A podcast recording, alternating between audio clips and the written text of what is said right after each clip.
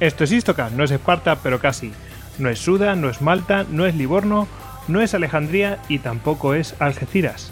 Pero de todos esos sitios vamos a hablar porque vamos a hablar de la décima flotilla más. Que aunque hemos hablado en algún programa previo de ellos, pues yo creo que merecían un programa entero. Además, yo creo que lo dijimos en su momento. Eh, y bueno, pues para hablar de este programa, pues eh, no podíamos tener, de otra manera, no podíamos tener a quién sino, sino a Esteban, a Esteban Pérez, de, pues eh, muchos lo conoceréis del podcast de Zafarrancho Podcast, arroba Zafarrancho Pod. Bueno, él, su Twitter personal es arroba match5. Eh, buenas, Esteban, buenos días. Buenos días. Un placer tenerte con nosotros otra vez, como siempre. muchas gracias. Sabéis que me encanta estar aquí. Bueno, además es que, eh, bueno, eh, por cierto, el podcast, por el que no lo sepa, mm, yo que sé, habrá algún despistado que no sepa cuál es el podcast de Zafarrancho Podcast. Bueno, pues deciros que lo podéis encontrar en zafarranchopodcast.wordpress.com. Bueno, tenemos aquí a Esteban para hablar de este tema porque es realmente un especialista sobre él, a tal punto que, bueno, es que ha, decidido pues sacar, eh, eh, publicar un libro sobre eh, la décima flotilla más.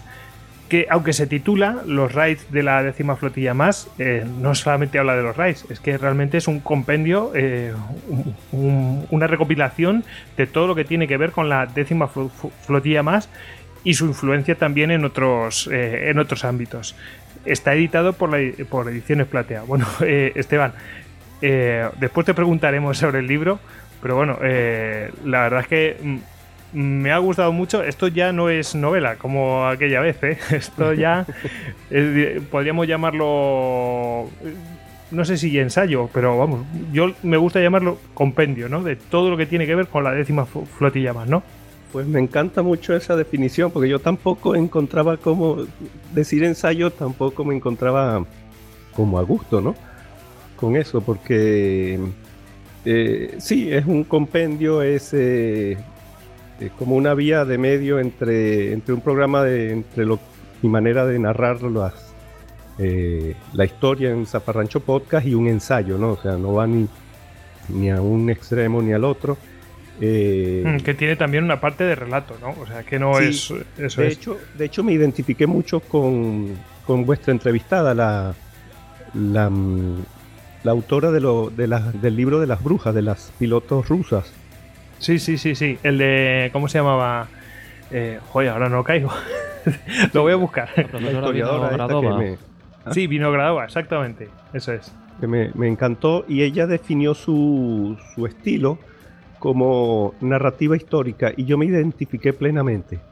Entonces, el, es eso, o sea, ese, ese, los acontecimientos históricos relacionados con la décima flotilla más, desde 1500 años antes hasta la más rabiosa actualidad, este, pero mm, contados de una manera amena, eh, rigurosa, pero, pero bueno, que, lo lee fácilmente, ¿no?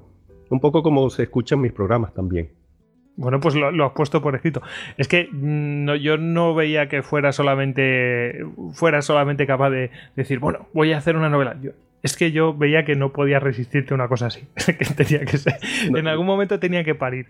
sí, sí, tenía. Además que muchos, muchos oyentes también habían dicho, ¿no? O sea, claro, fue una cosa. Yo, yo como estaba concentrado en mis programas, y, pero bueno, una cosa ha ido llevando a la otra y, bueno, es natural, te vas, eh, vas perseverando, te vas eh, desarrollando, vas recibiendo el apoyo, porque esto también nace por el apoyo de los oyentes y de los lectores.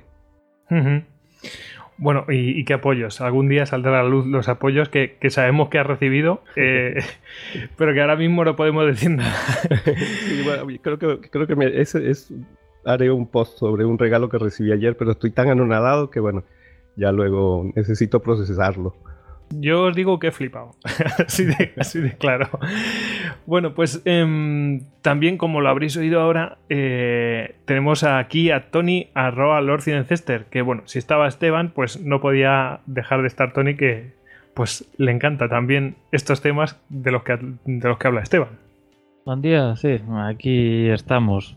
Hoy más en modo oyente, pues bueno, con ganas de, de aprender, de escuchar, pues ya ahora que tenemos a un autor aquí con nosotros con una trayectoria tanto en novela, bueno, novela de ciencia ficción como también en novela, bueno, en historia militar, pues bueno, hay muchas ganas de escucharlo y bueno, preguntas aquí sobre el tapete, sobre la décima flotilla. Eh, me estoy dando cuenta que Esteban eh, es difícilmente clasificable, es decir, eh, es novela histórica, es de ciencia ficción, está como a caballo en ambas cosas. sí, ha sido muy interesante, ha confundido. Hay, hay, lectores que les ha encantado, pero han quedado confundidos porque como toca varios géneros, de hecho, por ejemplo, uno de los que tiene, tiene mucho humor. Hay gente que me ha escrito diciendo que se ha partido de la risa al tiempo que sufre con lo que le pasan a los, a los personajes, que hay muchos, son cinco. Entonces, mezclado con acontecimientos reales, o sea, reales y tratados de manera rigurosa este, bueno, la novela fue eso, fue un experimento que salió bien por suerte. Se llama La sombra del pulsar. Eh, es verdad que no lo hemos dicho. Que no, es verdad que no lo hemos dicho, La sombra del pulsar. Bueno, pedimos segunda parte. Sí, sí, eh. sí. No, ya habrá. Ese, ese universo está ahí. Bien, Ese universo está ahí para, para crecer, seguramente. Bueno, seguramente no, eso va a ir bueno, cuando la HBO te pida los derechos de la serie, 6 ceros, 7 ceros como mínimo. Exacto. Bueno, yo quería decir que, bueno, que no sepa de qué va la novela y de qué trata y por qué de la novela. Bueno, pues tenemos además un Blistocast, que es el número 17, que es, bueno, entrevista a Esteban, pues para, para que nos cuente un poco, pues, qué es lo que acaba de publicar en su momento. Eh, pues ya tiene años, o sea, parece que no, pero tiene. Es de, del 12 de octubre de 2015. Pasó casi. Eh, vamos para los dos años directamente, ¿eh? fácil. Así que, bueno, pues para que le interese, la novela A la sombra del pulsar. Em, bueno, el que les habla, Gojix arroba Gojix barra bajas duero en Twitter y bueno, todos nosotros nos podéis encontrar en Twitter, en Facebook, en Google Plus, en Pinterest y en el canal de, de Telegram. Cualquier cosa que necesitéis, ya sabéis que tenéis nuestro correo electrónico info arroba y nuestra web, donde tenéis toda la información y métodos de contacto, pues es istocast.com. Allí nos podéis dejar audios y bueno, mm, estamos en un... Eh, claro, esto cuando se publique vete a saber, pero estamos un extraordinario, cuando estamos grabando un extraordinario invierno soleado y maravilloso, en el cual, bueno, pues es buen momento para lucir esas camisetas de Duke Belly, incluidas las de, las de Istocast. Así que bueno, pues os animamos a que os hagáis, y si no, ya viene la primavera, haceros con alguna de esas camisetas que están estupendas y, y que bueno, son temáticas, ya lo sabéis. Bueno, mm, ya que estamos, vamos a mandar un saludo a nuestros hermanos italianos o a los españoles que están viviendo allí en Italia. Menuda envidia. Y, y bueno, eh, seguro que Esteban tiene a muchos a los que envía saludos allí en Livorno. Y bueno, claro, es que no podía ser de otra manera. Después, si quieren, nos hablas un poco de tus compañeros con los que estuviste allí. Y, bueno, mm, ya sabéis que a, nosotros nos podéis escuchar a través de la app de Istocast para Android. Y si no tenéis Android, bueno, pues siempre podéis contar en la plataforma de Apple, pues tenéis la aplicación de iTunes. Y si no, pues eh, Evox cuenta con una app pues estupenda para, para Apple. Si tenéis Windows Phone, pues la de os también está en Windows Phone. Bueno, y si os han gustado estos capítulos y os, os gusta este, Mm, pues os animamos a que nos dejéis un, eh, pues eso, una recomendación en iTunes, un 5 estrellas, un comentario, os lo agradeceremos y en iVoox pues eso, el me gusta y un comentario de, mm, para debatir o, si os gusta o lo que os apetezca, lo dejáis ahí, siempre con respeto. ¿eh? Y, nada, pues eso, que os agradecemos todas estas cosas porque, bueno, nos hace ganar visibilidad y, bueno, pues, pues difundimos la palabra. Bueno, pues nada, ya vamos a empezar. ¿Os, parece? Venga. Sí. Avanti. Avanti toda. Eh, ¿Cómo se dice en italiano? Avanti, avante toda. Ah, avante toda. Avante toda, igual, ¿no? sí. Bueno, bueno. Eh, bueno, mm, aquí yo no sé si empezar por eh, realmente tus motivaciones. Eh, yo creo que, ah, porque aquí hemos hecho un guion, ¿no? Y, y bueno, pues eh, antes que hablar yo creo que de la propia flotilla más, yo creo que lo suyo es que, que hables de la motivación, porque tiene bastante que ver por qué tú has escrito y por qué has hecho este compendio. Entonces, yo creo que antes de adelantarnos a, cuál es el, eh, realmente lo que significa la flotilla más, vamos a saltar a directamente a, a, ver por qué escogiste la décima flotilla más como el, tu primer tema para abrir un, o sea, para escribir un libro de historia y prácticamente para abrir Zafarrancho Podcast, porque lo dices tú, lo, lo, has, lo, has mencionado, dice, oye, que este me encantó lo que viví, etcétera, etcétera. Eh, entonces, nos lo vas a explicar tú. Yo no quiero hacer ningún spoiler. Si, si ves, es que no estoy nombrando cosas clave. ¿Eh? Así que, bueno, eh, cuéntanos, Esteban, ¿qué te motivó para escoger, pues, ese, mm, estas eh, gestas que realiza la, eh, la flotilla más, porque es que ah, tuvieran éxito o no, eh, realmente es una cosa pues a considerar, es que es un arrojo impresionante y realmente son gente que, que está pues jugando casi a la ciencia ficción, como tú mencionas. Así que bueno, ¿por qué y, de qué trata el libro? Si quieres, también incluyenos lo que quieras de en qué consiste el libro. Sí, el, esto. Yo soy una persona que tiene una memoria un poco frágil. A mí lo tengo todo en la mente, ¿no? Pero necesito cierto impulso para que salga. Y entonces es muy raro que a mí algo se me quede marcado a fuego, ¿no? Y una de esas cosas es, son las, mm, las acciones de la décima flotilla más. Eh, y cuando, cuando las conocí yo, yo las conocí siendo cadete en la Academia Naval de Livorno, porque yo mm, me formé como oficial de Marina eh, de la Marina venezolana, pero me formé en misión de estudios, me enviaron a Europa, a Italia, para hacer los estudios ahí durante cuatro años, desde el 82 al 86. Y, mm, y bueno, como cualquier otra marina del mundo, forma sus oficiales y, y, y el estudio de la historia eh, naval y militar es muy importante. Entonces, en, en, las clases de historia, entre las varias materias que había relacionadas con la historia, eh, había una en particular impartida por un profesor que se llamaba Cesare Chano. Y, y, bueno, ahí fuimos viendo básicamente la historia desde que Italia se formó hasta, hasta, la, hasta la actualidad. Y, y el, el, hombre tenía la, la, la, capacidad de, de, hacerte vivir las experiencias, ¿no?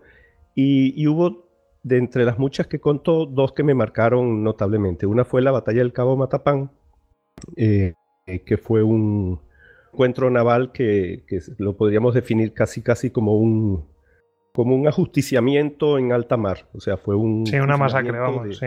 Una masacre, pero es que es muy extraño, ¿no? ¿Cómo, cómo se le puede hacer una emboscada a unos barcos en alta mar, eso uno puede decir, pero ¿cómo puede ser? Pues sucedió, fue algo impresionante. Mm, que por cierto tú tienes un zafarrancho sobre ello. Eh. Sí, el, primero y, luego el segundo fue de otro tema que también me impresionó mucho. O sea, yo cuando escuché las, cómo, cómo, cómo eran las tácticas y con qué se hacía y cómo penetraban en los, en los puertos enemigos unos hombres que iban prácticamente con lo opuesto, o, pilotando unos aparatitos que eran precarios, aunque muy desarrollados, pero eran pequeñitos en comparación con lo que iban a atacar, que eran unos los acorazados más grandes del mundo, eh, eh, en unas condiciones eh, extremas, superando no uno, sino una larga cadena de obstáculos, mm, siendo perseguidos, aplicando astucia, y luego lo que tú acabas de decir, un valor y una perseverancia que, rayaban ya en el, en, el desvanecimiento, porque hubo, ah, hubo, hubo, hubo incursores italianos que prácticamente conscientes de que se estaban muriendo, seguían eh, llevando a cabo la misión. Y claro, eso me dejó a mí como un joven cadete, yo quedé impactado, ¿no? y eso jamás se me olvidó, o sea, fue una cosa que yo siempre tuve en mente, siempre tuve en mente. Eh, y claro, cuando las circunstancias de la vida me llevaron al podcasting y, quise hablar de algo, de lo que yo, digamos, pudiera aportarle a las personas que tuvieran a bien escucharme, eh, escogí ese tema, fue uno de los primeros temas que traté en Zafarrancho, y luego eh, la evolución de, que mencionamos antes, cuando quise escribir el primer libro sobre historia militar, eh, tocar ese tema también, porque es un tema, bueno, apasionante, interesante, eh, con una trayectoria de, de, milenios, porque podemos decir que sí, y, y, que, y, que, y que a los apasionados de la historia militar eh, interesa mucho, y luego, en la forma que lo traté, yo quise em, tal vez como ahorrar trabajo. O sea, este, tema eh, tiene una particularidad. Eh, todo lo que envolvió a la décima flotilla más durante la Segunda Guerra Mundial estaba amparado por el más absoluto secreto. Entonces los italianos prácticamente nos generaron documentos sobre esto. También esto surgió prácticamente por unos oficiales comunes y corrientes de grado bajo y entonces fueron prácticamente iniciativas personales que luego trascendieron. Entonces, os podréis imaginar que prácticamente lo que es documentación oficial, hay poca. Este, el hecho de que esto haya alcanzado unas, una grandeza eh, máxima en el campo de la historia militar, lo le ha envuelto un halo de leyenda mm, enorme. Entonces, eh, hay mucha mitología, hay una gran cantidad de escritos, eh, tanto hechos por los italianos como por sus enemigos, por los anglosajones, por los ingleses y los americanos. Entonces, si uno quiere tener un, panorama, digamos que completo de esto, hay que recurrir a muchísimas fuentes, ¿no? Hay que filtrar muchísimo, hay que, hay que trillar también mucho, porque claro, hay mucho mito, hay mucha, no llamemos mentira, hay mucha emoción involucrada en el asunto. Este, y, claro, para hacerse un panorama general de principio a fin hay que consultar muchísimas fuentes. Entonces yo lo que quise fue en, eh, hacer lo que tú dices, que, lo has bautizado muy bien, pues un compendio.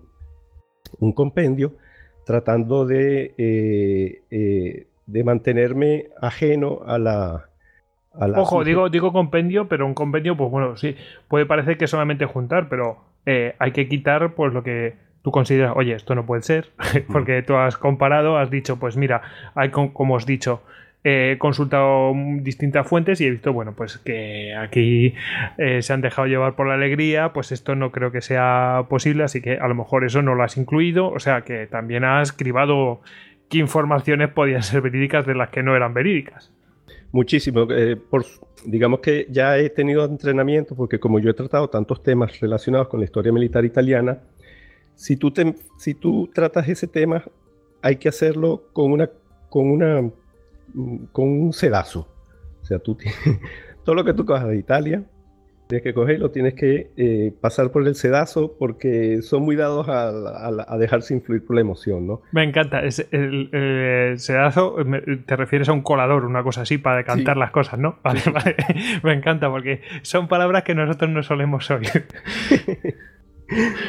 vale, vale. Sí, y eso desde cualquier cosa que, se trate sobre el tema. Yo hice uno sobre la participación italiana en la guerra de Rusia, está en un ataque Mm, contra un fuerte italiano en el Sáhara y todas esas cosas. Bueno, y tú tienes que, tienes que ir cribando. obviamente dentro de eso hay una gran cantidad de información fidedigna, pero bueno, vas, vas desarrollando. Entonces, toda esa experiencia me sirvió aquí también. Eh, y luego también para eh, eh, otra cosa que, que, hay que descubrir es el, la frialdad y con la que tratan los ingleses el tema, obviamente, ¿no? sí, bueno, son los afectados. Les zurraron, pero bien. Entonces, claro, para eh, eh, ellos minimizan todo. Eh, hombre, no rechazan, aceptan. Bueno, es que cómo vas tú a esconder que te hundieron dos acorazados en puerto, ¿no? Eso no se puede esconder. Pero, pero ellos tratan, ellos son muy fríos al tratar esto. Y, Y claro, el, eh, hay que hacer, digamos que una, una media, ¿no? Y, y así el lector eh, puede, en, un solo libro, en, un solo, en una sola obra, puede tener, bueno, desde, la, desde los orígenes remotos, que nos, en este libro nos remontamos a casi 600 años, a más de 600 años antes de Cristo, hasta, hasta el último ataque que, que, ocurrió este año de una lancha explosiva contra una fragata saudí en el Mar Rojo, por ejemplo, ¿no? Oye, Tony quería intervenir. cuando hablaba Esteban de aplicar eso, mirar de cribar los datos, de pasar los datos y las vivencias por el sedazo, me recordaba eso que me recomendaban mucho a la hora de analizar según qué textos, según qué informaciones, de aplicar un, sano coeficiente de incredulidad. Eh, a veces de tanto en tanto, pues bueno, las vivencias eh, vistas desde primera persona pueden ser muy magnificadas y eso siempre que, o al menos he mirado siempre de, aplicar un, sano coeficiente de, incredulidad. Sí, eso yo creo que todos los que vamos mm, em, acercándonos a la historia, bueno, hombre, los historiadores profesionales, los, profesionales que estudian ellos ya lo adquieren en, como formación profesional, ¿no? Pero, pero bueno, los que nos vamos, los que nos acercamos a la historia de, desde otro, desde, desde otros puntos de partida, eh, yo creo que tarde o temprano llegamos a eso. Y si no se llega, bueno, mm, mala cosa, ¿no? Eh, también otro, otro aspecto que considero importante es que, claro, yo la historia italiana eh, la estudié como, parte de, su propia organización, ¿no? Siendo cadete en su propia escuela de formación de oficiales. Pero el hecho de que yo no fuera italiano y de que, profesionalmente me desempeñara en una marina mm, distinta, eh, de otro país, también me permite mantenerme en esa, en esa vía de central, ¿no? Entre unos y otros. Este, no voy a esconder que, me siento muy afín a Italia, pero por otra parte no, no me dejo, no me dejo deslumbrar, ¿no? Eh, con todo, lo, yo tengo compañeros, de hecho, por ejemplo, tengo un compañero de curso que está en el oficio histórico de la Marina Militar, que es eh, los garantes del acervo histórico, y sus escritos y sus libros eh, son bastante ecuánimes, ¿no? No quiere, yo no estoy diciendo que todo italiano que trate el tema se, se, deje influenciar y, y, despegue los pies de la tierra, ¿no? Eh, hay de todo, como en todas partes. Aquí en España, el primer sitio de todos. O sea, que es así. En todos lados cuestionabas, hay de todo, ¿no? Em, yo no me quiero dejar. Eh, o sea, has mencionado a un profesor, tal. Eh, a ver, hay dos dedicatorias que, tienes en el, en el libro y yo creo que, bueno, pues está bien que lo mencione porque también es un cierto homenaje a, esta gente que yo creo que uno es el profesor este que mm, desde su posición pues transmitió con ese entusiasmo que te hizo vivir las cosas, o sea, la importancia de, esos profesores que, que, realmente eh, te transmiten, es que no, tengo que repetir, el entusiasmo de, de vivir la historia y luego un divulgador, ¿no? Cada uno en su sitio, pero, pero eh, con ese ímpetu por, por eh, intentar eh, transmitirte su alegría o, cómo viven ellos la historia. Sí, el, libro está dedicado en, memoria, en memoriam, a, ese profesor, a, Cesare Chano, porque era impresionante, era una persona de hecho, cuando nosotros íbamos por los pasillos y lo saludábamos, era alto, encorvado, iba arrastrando los pies, era alguien así, parecía que la vida hubiera, lo hubiera golpeado duramente, iba con un maletín de cuero ajado que pendulaba de su hombro casi como, de su brazo casi, casi como muerto. El hombre llegaba a la clase, nos, nos levantábamos, porque los profesores son, en todas las marinas del mundo, los profesores son considerados como si fueran oficiales, nos levantamos, nos ponemos firmes, Entraba, nos decía que nos sentáramos, y en lo que ese hombre colocaba el, maletín encima del escritorio y lo abría, era como si de ese maletín surgiera una fuerza misteriosa, se apoderara del hombre, y en lo que comenzaba a hablar, adquiría fuerza, se movía de un extremo al otro del aula y te, te, envolvía. Era como si estuvieras en una pantalla de IMAX por, con sus, pero solo con sus palabras, ¿eh? porque tampoco cogía tiza ni nada a escribir. Eh, y te transportaba, por eso es que yo quedé, o sea, cuando él, cuando él contó la, la, aventura de Luigi Durán de la Penne, cuando le puso la bomba debajo del, del acorazado, era como que si estuvieras ahí. Eh, y, claro, yo al final eh, decidí dedicarle el libro, este libro a él, porque él fue el que me hizo vivir eso así prácticamente en primera persona o imaginarme que estaba ahí. Y luego el otro divulgador, el divulgador que mencionas. Pero espera que te, que te, que te interrumpo. ¿Quién le iba a decir a ese señor que al final, tantos años después, iba a quedar reflejado en, en un podcast español? ¿sabes? O sea, sí. no existía ni el formato, pero, pero iba a llegar a tantos oídos eh, su nombre y su labor. Es, o sea, ese, para... es poder, ese, es el poder, claro. de, de, los profesores, de las personas, que, de los formadores, ¿no? O sea, tú, tú estás ante una platea, estás lanzando semillas, ¿no? Que luego no sabes en dónde ni cuándo van a brotar. Eh, y es maravilloso. Es, eh, por algo ser maestro y ser profesor es una de las cosas más importantes de una sociedad. Y, hay países en los que hay países que lo tienen muy en cuenta y, y por eso es que apoyan tanto y, y, encumbran tanto a sus profesores porque creo que es lo más valioso que hay.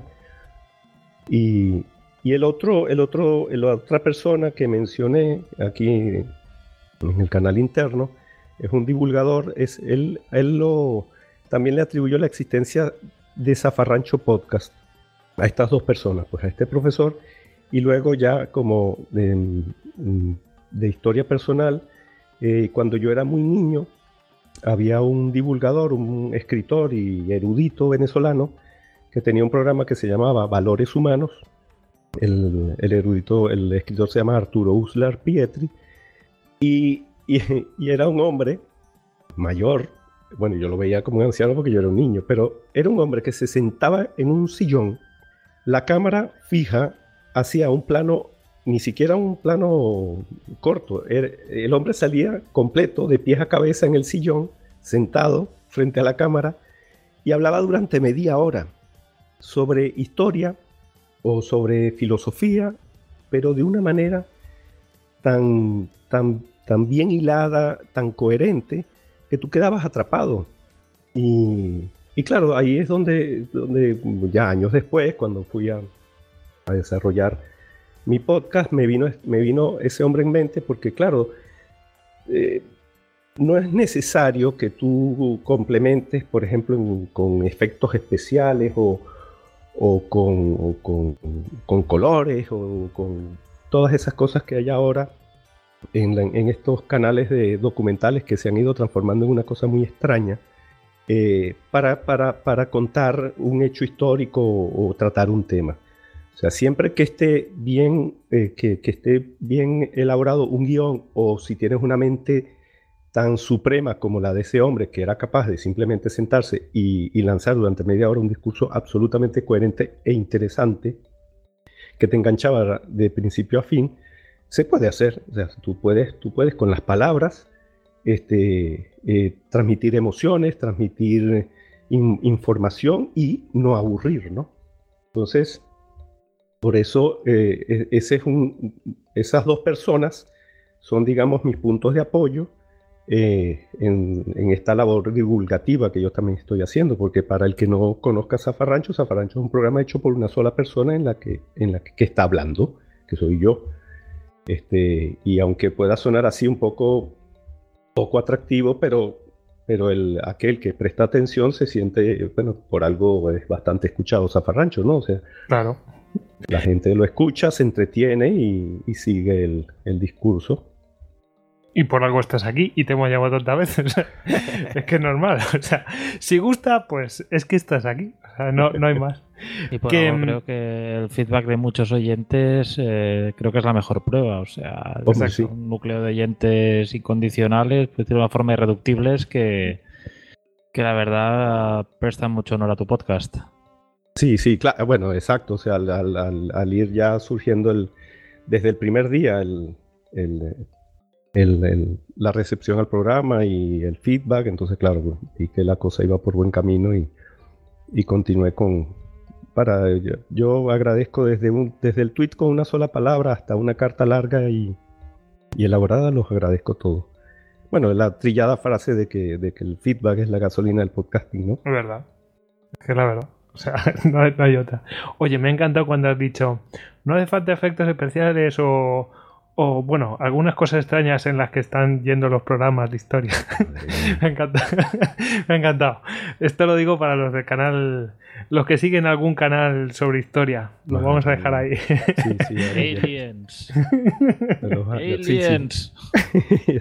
yo, yo, yo, yo quedo alucinado, por Dios santo, pero bueno. Bueno, todo evoluciona.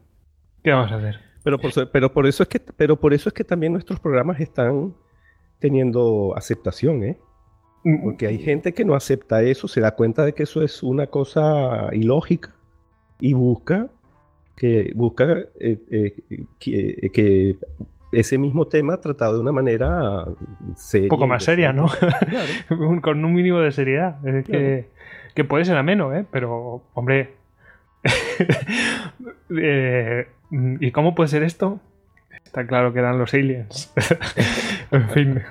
Bueno, mm, hay una cosa que a ti te impresionó. Esta- es- yo quería hacer, por supuesto, este homenaje porque creo que se lo merecían. Es decir, tú lo has hecho y yo, yo creo que se merecían este homenaje. Así que teníamos que hablar de estas dos personas.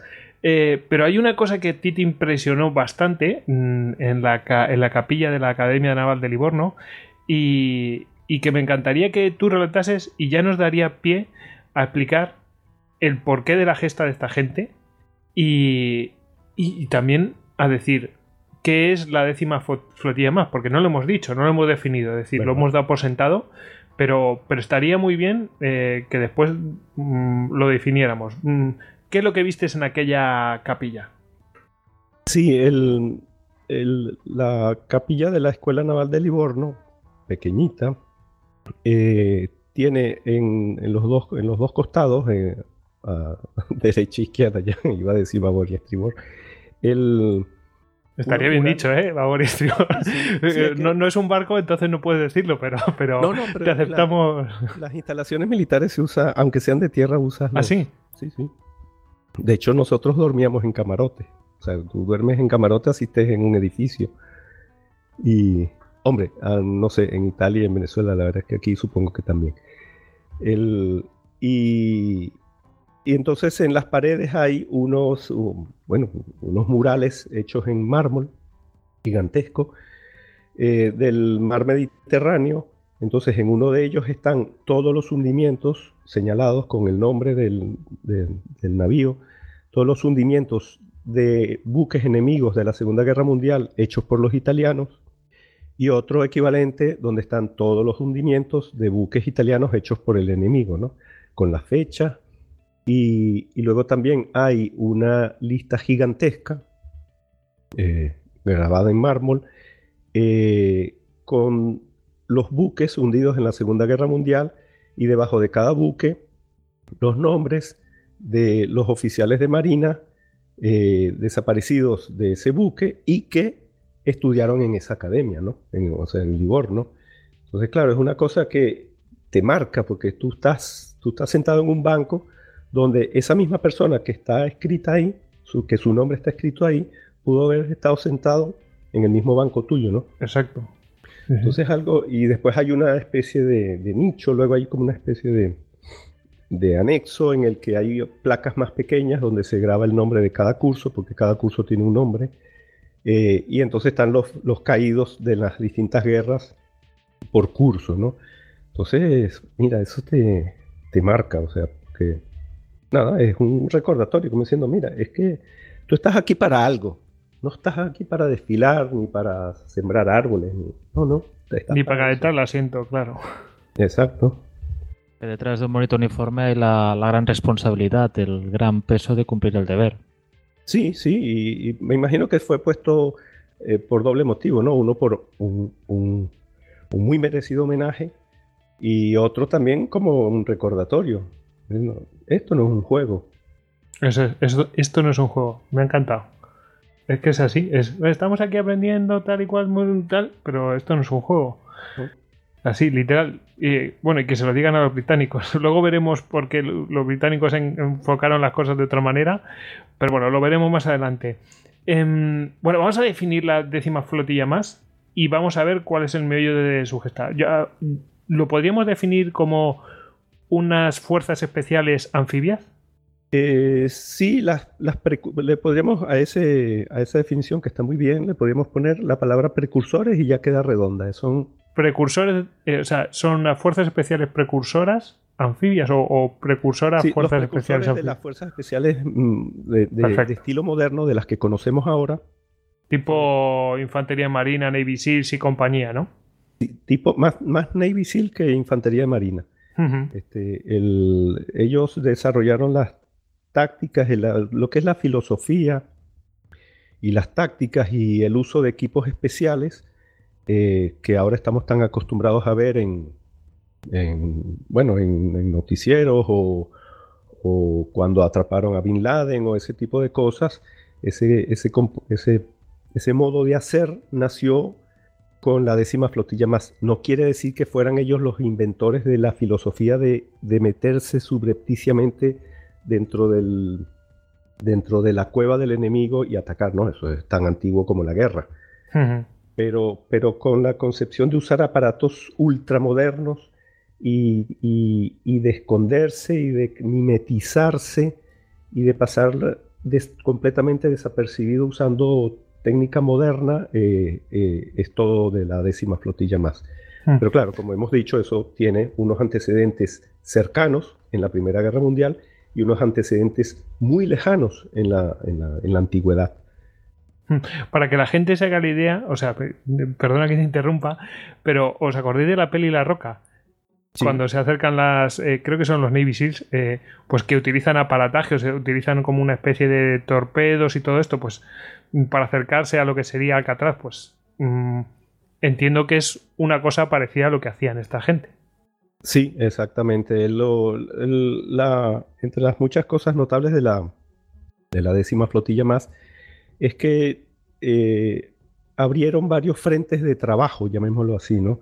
Uno que fue eh, usar unos, transportadores submarinos, llamémoslo así, que servían para que eh, dos personas, o sea, dos, dos comandos, viajaran por el agua, pero a la vez el mismo transportador llevaba la bomba para hacer que se iba a colocar. Ese transportador al final era un torpedo modificado, ¿no? Pero muy modificado, no era un simple torpedo. Eh, al final en la práctica era una especie de mini submarino completamente operativo de solo 6 metros de largo y, en el que los, tripulantes iban por fuera del submarino, ¿no? Iban con, con respiradores. Esa fue una de las líneas de acción, llamémosla, llamémosla submarina con aparatos. Luego otra línea de acción fue la submarina a pelo, podríamos decir, ¿no? Este, claro, para ahora, ahora para nosotros, eh, sumergirse y, nadar bajo el agua con unas, con unas bombonas, eh, con, con unas botellas y unas máscaras y unas aletas nos parece de lo más normal. Pero eso, en los, eso, eh, en los años 30 todavía era considerado prácticamente ciencia ficción.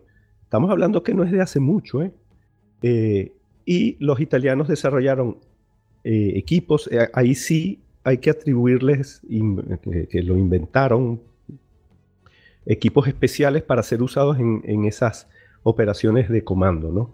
Autorrespiradores eficientes, eh, las máscaras, em, las, el traje de goma también fue inventado por ellos o desarrollado, las aletas. Entonces esa fue otra línea de acción en la que el, el buzo iba, em, penetraba en las instalaciones enemigas, en los puertos enemigos, usando sus propios medios, nadando y transportando unas pequeñas bombas eh, tipo bomba lapa, ¿no?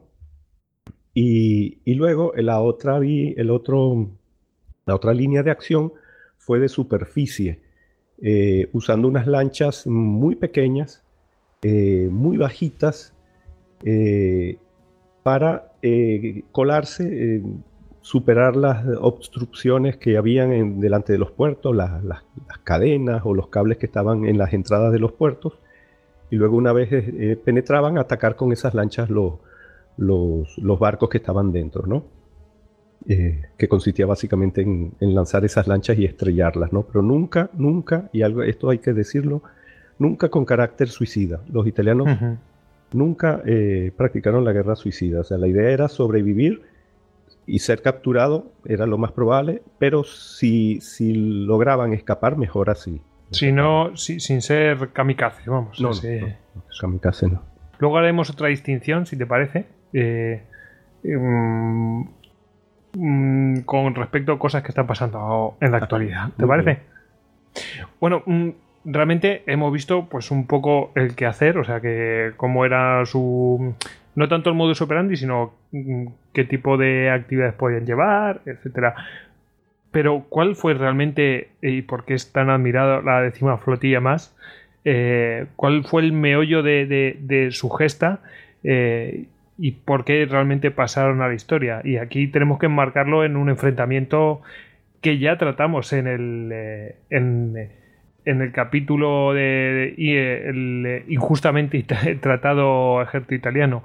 Bueno, en realidad se llamaba exactamente el despreciado ejército italiano en la Segunda Guerra Mundial. Y creo que en el de Convoys también hablamos eh, del problema que tenía efectivamente eh, Italia eh, enfrentado con, más bien era el problema que tenía el Reino Unido enfrentado contra, contra Italia.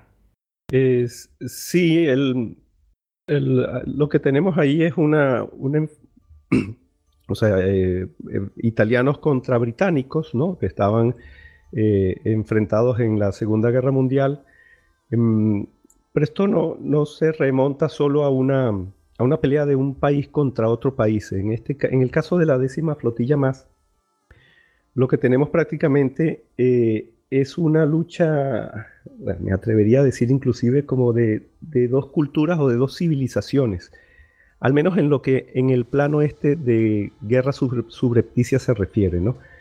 Eh, estamos eh, deberemos situarnos en que estamos en una época previa a la globalización.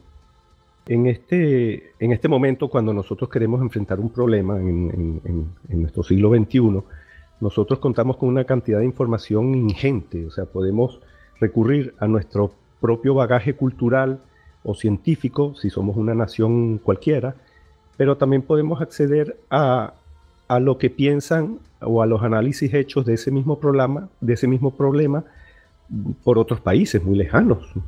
Podemos pensar cómo Japón está enfrentando el problema en cuestión o cómo los Estados Unidos también lo está enfrentando, ¿no?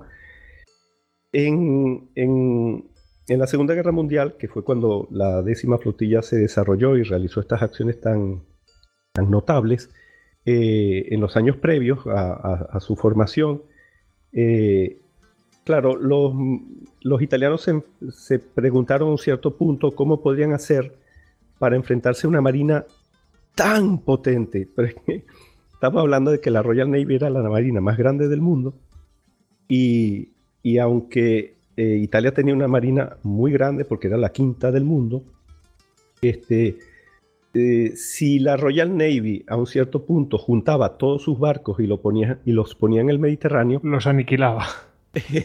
es que era una cosa muy, muy grande. digamos que los italianos localmente tenían superioridad, pero claro, la Royal Navy en el momento que desplazaron un poquito las fuerzas, acaban con el tema.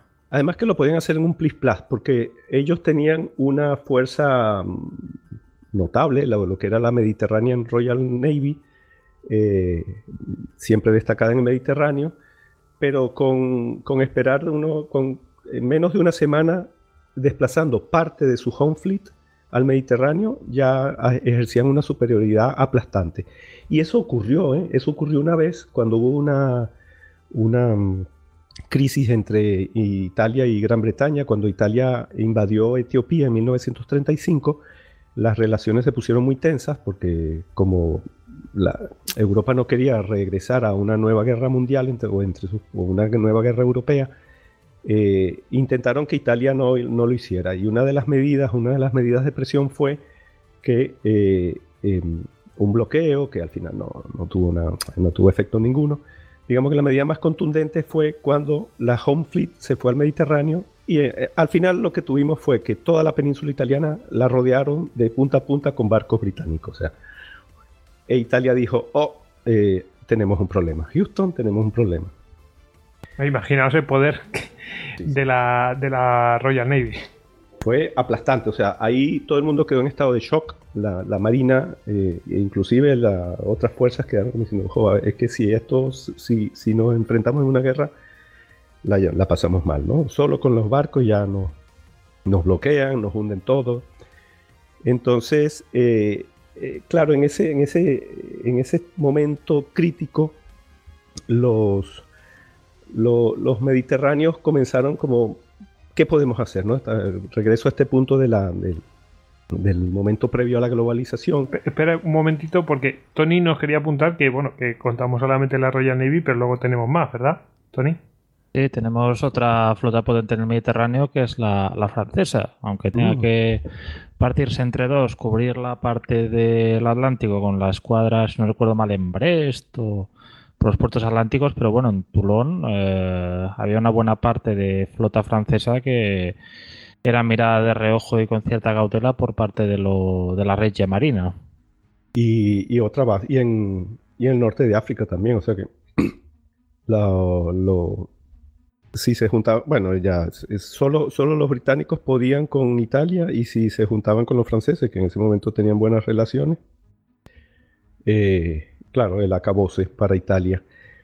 Entonces, el, cuando ellos se plantearon la posibilidad de enfrentar una marina tan poderosa, se dieron cuenta que en alta mar no podían hacerlo. O sea, era una batalla campal. Eh, Digamos que, una, que un, que un eh, enfrentamiento convencional, es decir, como tú has dicho, una batalla campal era inimaginable, vamos.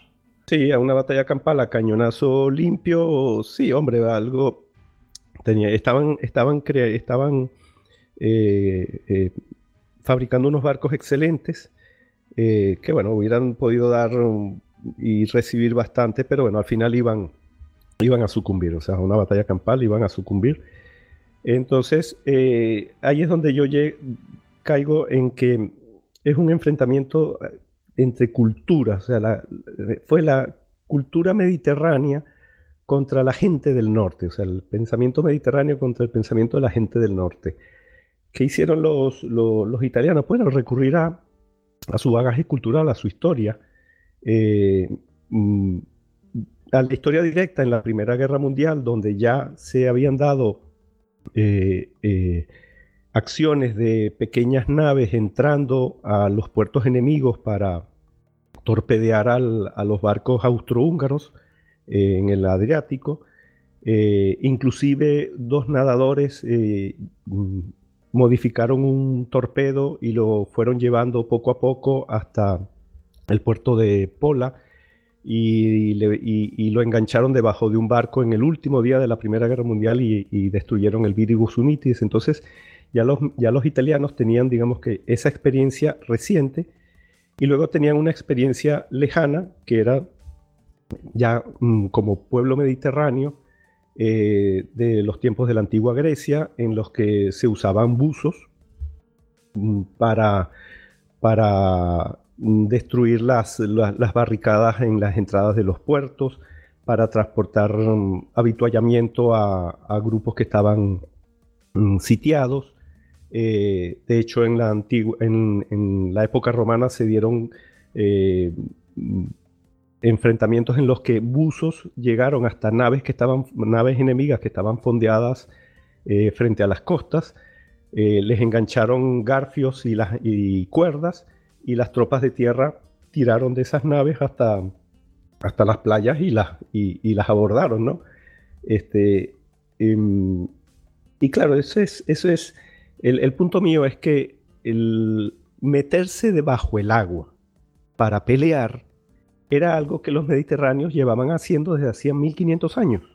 Y, y bueno, cuando eh, los italianos como pueblo mediterráneo al fin eh, se hicieron las preguntas de cómo podemos nosotros enfrentarnos, enfrentarnos a alguien tan poderoso, pues te viene, lo tienes en la sangre, en los genes, no sé, en el espíritu, podemos llamarlo como querramos, ¿no? Eh, y, bueno, y por ahí se fueron. entonces ya en la Segunda Guerra Mundial, con esos antecedentes lejanos y los antecedentes cercanos, unos oficiales muy jóvenes, estamos hablando de tenientes de navío, ¿eh? ya se pusieron por su cuenta a, desarrollar ese, ese, torpedo que mencionamos, ese pequeño torpedo modificado con el que hundieron en la Primera Guerra Mundial al acorazado Viri Bosunitis. Dijeron que bueno, vamos a modificarlo y vamos a hacerlo mejor aún, o sea, que se comporte como un submarino. Así nació, así se gestó la idea de, crear los, los mm, mm, SLC, se llaman Siluria Lenta Corsa, vamos a llamarlo Mayales, que todos conocemos que se llama Mayales, en castellano significa cerdos, es un sobrenombre, ya luego diremos por qué. Y, luego un almirante, luego, perdón, un general de, la Fuerza Aérea que también se quedó impactado porque dijo, tenemos que buscar la manera de atacar, así como ese teniente navío dijo, tenemos que atacar a los acorazados británicos donde se sientan más seguros, que es en los puertos, otro, un general de la, de la Fuerza Aérea también se imaginó, dijo, ¿cómo podremos hacer? Como en ese momento la, Fuerza Aérea Italiana no, estaba, no, no, había podido desarrollar un torpedo lanzado desde el aire que, que, nos, que no terminara anclado en el, en el, fondo. Entonces se le ocurrió la idea de eh, transportar entre los pontones de un hidroavión una pequeña lancha, acercarla al puerto enemigo y luego la lancha se metiera como hacían esas lanchas de la Primera Guerra Mundial, pero una lancha muy pequeñita, ¿no? Eso luego, esa idea, mm, en la práctica, o sea, los prototipos funcionaron de aquella manera, pero bueno, esa lancha luego fue desarrollada y terminó siendo un arma eh, eficiente, ¿no? Eh, transportada no por el aire, sino remolcada con, con, torpederos o, unas lanchas más grandes. y, y, bueno, y así fue como surgió ese, ante la necesidad de atacar a un enemigo poderoso mm, lejos del alta mar, sino en, en sus refugios, así fue como, como surgieron, es que prácticamente surgieron primero los aparatos y luego... Y Las tácticas. sí, exacto, y luego, y luego la, organización. de, ahí, de, ahí en de ahí regresamos a, a, lo que hablamos al principio, ¿no? O sea, esto es nebuloso, es eh, casi oral es una cosa que surgió... Por el, eh, secreto y tal. Espontáneamente, sí. Bueno, bueno. Pues mm, si te parece, como hemos mencionado la Primera Guerra Mundial, y bueno, mm, em, aquí nos has traído una serie de acciones que no es para relatarlas así en detalle, pero mm, ver un poco pues eh, ejemplos de acciones y, de precisamente de aparatos que, utilizaron. Bueno, ¿qué te parece si, si vemos un poco eh, acciones precursoras de esta... Eh, precursoras de lo que después sería la, pues vamos, antecedentes de la décima flotilla, eh, por, has mencionado alguno, pues por ejemplo las lanchas, luego hemos visto aquí un torpedo modificado que no llega a ser el, Mayale, que es el la, famosa sanguijuela esta, y, ¿Te parece que lo veamos? Sí, sí. Perfecto. El, eh, bueno, en esto Tony es un, artista sobre las, las, las alianzas y contraalianzas del siglo XIX. Yo siempre me confundo entre la triple alianza y la triple entente. Bueno, tú y, yo también. yo, siempre. Me hubieran puesto otro nombre. Que eso de comenzar las dos. Las con, dos con el mismo nombre, ¿verdad? Sí, el, punto está en que durante. A ver, bueno, que Tony me me supervise. Pero yo tengo el, lo que fue el final del siglo XIX, eh, Italia estaba, eh, siempre participó o estuvo unida en bloque a lo que era Alemania y Austria-Hungría, ¿no? Correcto, sea. Y, y, luego, digamos, ese gran bloque como en el siglo XX fue Occidente y, el telón de acero, ¿no? Del otro lado, se enfrentaba a otro grupo muy poderoso que era la Triple Entente, que era Inglaterra, Francia y Rusia, ¿no? Eh, cuando estos dos bloques, la tensión creció, creció por distintos motivos eh, y, explotó en la Primera Guerra Mundial, eh, Italia, en teoría, tenía que haber entrado en guerra junto con Alemania y Austria-Hungría. pero mm, se hicieron, los italianos se hicieron los suecos, ¿no? Dicho breve y contundentemente. Argumentaron ciertas cosas, dijeron que el pacto era defensivo y no ofensivo, que si no sé qué, bueno, por ahí se fueron, se quedaron quietos. Eh, pero bueno, siendo un país importante, un país eh, que estaba enclavado, estaba prácticamente entre los dos, era como una especie de bisagra eh, geográficamente, ¿no? Estaba justo en el medio entre los dos bloques y estaba al lado del Adriático. Entonces los dos países, claro, lo cortejaron para que bueno, los, los, antiguos, los, amigos le decían, oh, ¿qué pasa? Ven, y, lucha con nosotros que te toca, ¿no? Y, el, y el otro grupo, el grupo opositor, él em, lo cortejaba, le decía, no, mira, vente con nosotros que te ofrecemos villas y castillas. Las villas y castillas eran en realidad el control sobre, em, sobre los Balcanes. Eh, eh, le ofrecieron, mira, si te vienes con nosotros y ganamos, te quedas con todos los Balcanes, pasan a ser tu, tu patio trasero. Y eh, Italia aceptó, y entonces esto hizo que de repente Italia se viera envuelta en una guerra pero eh, para la cual no estaba preparada no por falta de medios, sino que sus medidas defensivas... Eran contra otros. Exacto. Exacto, o sea, toda la potencia naval italiana estaba eh, eh, prevista y dispuesta para luchar contra lo que dijo Tony, la, la Marina francesa este, y la Marina británica. O sea, sus grandes bases estaban al sur, para, enfrentar, para, para cerca de Malta, estaban en Génova y Sicilia para enfrentarse a los franceses.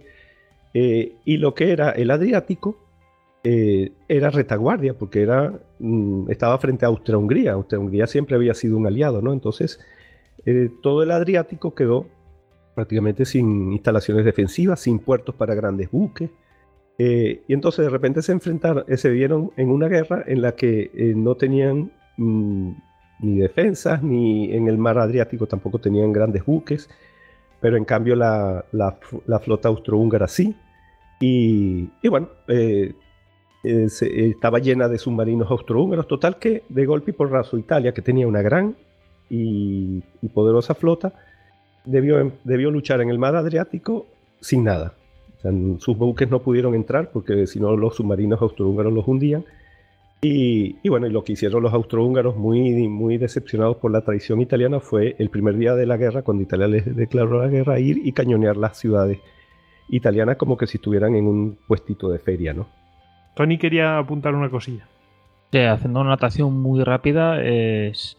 escribí un poco en GEM sobre el tema este de los planes que tenían los italianos para atacar Francia y sobre todo implicaban un desembarco pues, esquivando los Alpes, desembarcar por la zona de Toulon-Marsella, atacar ahí desde el sur y mirar de ir distrayendo al máximo de tropas posibles francesas para que hubiera menos resistencia al plan Pony-Schlieffen. Y bueno, aquí se ve un poco el error de ciertas alianzas diplomáticas, que es que, bueno, hacer una alianza con un vecino que tiene peticiones territoriales, pues no olvidemos que habían tierras de la Italia redenta en manos de Austria-Hungría, el Trentino, y así eh, era un fue un error que, bueno, posteriormente pues ya se vio se vieron las consecuencias. Sí, y y eso se y en el y claro, eso estamos hablando de, la vertiente del mar Tirreno y en el Adriático pues era lo mismo también. Deficiencias a tutiplén. Y entonces, claro, como imposibilidad de, mandar a su flota, eh, eh, lo que hicieron fue mm, rápidamente un almirante que era el jefe de Estado Mayor, un individuo muy importante en, en todos estos acontecimientos y también uno de los que al final mm, promovió este tipo de guerra subrepticia y por lo tanto se puede considerar un padre de la décima flotilla o, un abuelo, más bien, eh, el almirante Taondi Rebel, eh, ordenó, concibió unas lanchas muy pequeñitas, pero pequeñas, pequeñas, ¿eh? estamos hablando de que unas lanchas de, de 16 metros, eh, y no llega a dos metros y medio de ancho. Eran, de hecho, eran lanchas, se las le encargó el diseño a una empresa llamada Sociedad Veneciana de Automóviles Náuticos, SVAN, que era la que fabricaba las, las lanchas de Venecia, las que hemos visto en foto o aquellos que hemos tenido la suerte de ir por allá. Eh, las lanchas estas que, que mm, iba, por ejemplo, Indiana Jones y todo esto, ¿no? En las películas. La última cruzada. Sí, esas de esas de, de, de, tan, tan monas. Pues esa misma fábrica fue, le dijeron, mira, necesitamos que nos hagas una lancha que pueda llevar dos torpedos y ametralladoras y más cosas también. Y de ya puestos, que pueda llevar minas y que pueda llevar cargas de profundidad. Porque, hombre, las exigencias eran bastante, ¿no? Y, y bueno, y entonces surgió una lancha de verdad muy pequeña eh, y, y, muy y polivalente, que fue una de, de, las cosas llamativas, porque entonces la hicieron modular y era una lancha que podía, con desatornillando pernos aquí y allá, tú la podías transformar en lancha torpedera, la podías transformar en lancha cañonera, la podías transformar en sembradora de minas o con cargas de profundidad para atacar submarinos. Entonces, mm, fue una maravilla la, lancha, ¿no? Estas lanchas se llamaron MAS y aquí ya empieza a surgir el acrónimo que significaba motobarca, el primer nombre era Motobarca Armada Svan, ¿no? O sea, moto, moto lancha armada Svan. Svan es el nombre del fabricante. Este, luego ese acrónimo se transformó en esa misma guerra, la primera en motobarca armata silurante, silurante es torpedero, ¿no? Y, entonces las comenzaron a fabricar como churros, eh, porque bueno, estaban muy necesitados de tener algo con lo cual contrastar al, enemigo que campaba alegremente por todo el mar Adriático, ¿no? Y, y entonces, bueno, ya mencionamos los distintos roles, pues atacar submarinos, atacar cañonear desde la costa con unos cañoncitos de 57 milímetros y ametralladoras. Em, sembrar minas eran muy eficientes, aunque llevaban pocas minas. Eh, lanzabas una nube de esas lanchitas y te, creaban una barrera en un plisplaje. En 20 minutos te, te sembraban una, te creaban una barrera muy grande de minas. Eh, y, luego, em, no solo eso, se desarrollaron unas técnicas que ahí es donde ya comenzamos a, llegar a la, esencia de, las tácticas de la décima flotilla más, que era llevar estas lanchas, eh, a mm, remolcarlas con otros barcos más grandes, eh, bueno, no muy grandes, torpederos o destructores, cerca del enemigo para ahorrar combustible, y luego eh, cerca de las costas estas lanchas podían hacer misiones eh, con sus motores de gasolina que eran potentes y las llevaban hasta 26 nudos de velocidad. Para una lancha tan pequeña es muy rápido. Y luego tenían también unos motores eléctricos eh, con los que de manera muy silenciosa podían penetrar los, los, puertos enemigos. ¿no? y con esta, esta táctica que al final es la que la que se usó luego en la Segunda Guerra Mundial era acercar el, aparatito con el, que eh, con el que los comandos eh, atacaban al enemigo, los acercaban con algún buque más grande y luego penetrar. ¿no? Esta táctica ya quedó establecida por siempre jamás. Y, y una de las acciones, eh, bueno, comenzaron a hacer algunas, algunas incursiones con éxitos, torpedearon alguno que otro buque mercante ya en puerto, esto le hizo ver a los, a los austrohúngaros que esta gente tenía unas maquinitas pequeñitas endiabladas, entonces comenzaron a, a, aumentar las obstrucciones, los cables tendidos en las entradas de los puertos, a colgar redes desde los cables hacia el fondo. Y, pero bueno, eso, eso no detenía a este tipo de gente. Y, y ya cuando la guerra avanzó y, mm, hubo un desastre muy grande eh, para los italianos, que fue la batalla de Caporetto, eh, donde los austrohúngaros eh, rompieron un frente de ese típico de la Primera Guerra Mundial estático. a un cierto punto lograron, lograron quebrarlo y penetrar profundamente en Italia, tan profundamente que mm, Venecia estuvo a punto de caer. Eh, y los italianos en extremis lograron detener ese avance. Entonces, en ese contexto tan dramático, los italianos contraatacaron eh, enviando un par de lanchas más eh, al puerto de Trieste. una de ellas pilotada por el teniente de navío Luigi Rizzo y la otra por un suboficial, el Ferrarini. Entonces se acercaron, porque esto, se acercaron a unos torpederos, acercaron el 9 de diciembre de 1917 eh, remolcaron estas lanchas más cerca del puerto de Trieste em, y, las desengancharon a eso de la, cerca de las 11 de la noche. ¿no? Entonces, avanzando lentamente con sus motores de gasolina, se acercaron hasta uno de los tres diques de, que rompeolas del puerto entre cada dique habían, estaban las barreras de cables y redes. Entonces las, las dos los dos buques, se, bueno, las dos lanchas, eh, atracaron en uno de esos diques en el meridional y desembarcaron eh, para eh, cortar los cables, porque eran, eran muchos y muy tupidos, e impedían el paso de las lanchas y comenzaron a, en la noche a cortar los, los cables. Pues habían cables de 10 centímetros, de 4 centímetros, entonces los, los cables gruesos sí, sí pudieron cortarlos con sus cizallas neumáticas, bueno, neumáticas no, hidráulicas. Eh, y las, pero las, los cables más pequeños no se aplastaban. Todos hemos tratado de cortar cables en algún momento y sabemos de lo que hablamos. Y, y tuvieron que cortar esos cables en el frío. Estamos hablando que era diciembre Em, algunos de esos cables tuvieron que sumergirse en el agua y cortarlo con, sierra eh, bajo el agua. Hasta que, bueno, por fin lograron cortar una, completamente una de las, barreras y entonces penetraron. Eh, ¿Cuál era el objetivo? El objetivo eran dos acorazados de, de casi 6.000 toneladas, dos acorazados de defensa costera con la que los austrohúngaros estaban martirizando a la cabeza de la línea defensiva italiana que estaba en el, por el río Piave, más o menos. Y, nada, se fueron. Eh, al romper la barrera y penetrar, ahí sí usaron los motores eléctricos. Era un zumbido, no se escuchaba nada. Eh, eran bajitas, iban en silencio. Entonces lograron penetrar el puerto.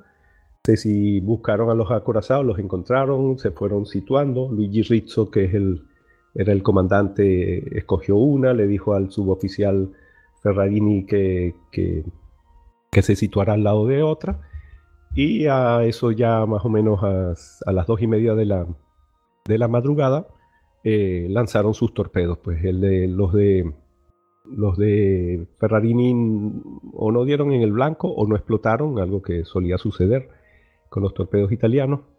Y, pero los de Luigi Rizzo sí dieron en el blanco y, abrieron una brecha cerca de la, del cuarto de calderas. Eh, y, claro, los defensores lo que, lo que creyeron era que era un ataque aéreo, que, habían, que aviones habían bombardeado, comenzaron a encender luces, disparar hacia el cielo.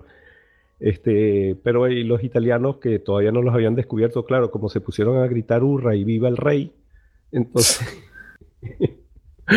ya se dieron cuenta de que eran unas lanchas y les empezaron a disparar con todo lo que tenían, ¿no? Entonces, bueno, ahí sí encendieron los motores de gasolina que eran tan veloces como ruidosos y salieron por patas, ¿no? Y regresaron a Venecia por su propio medio.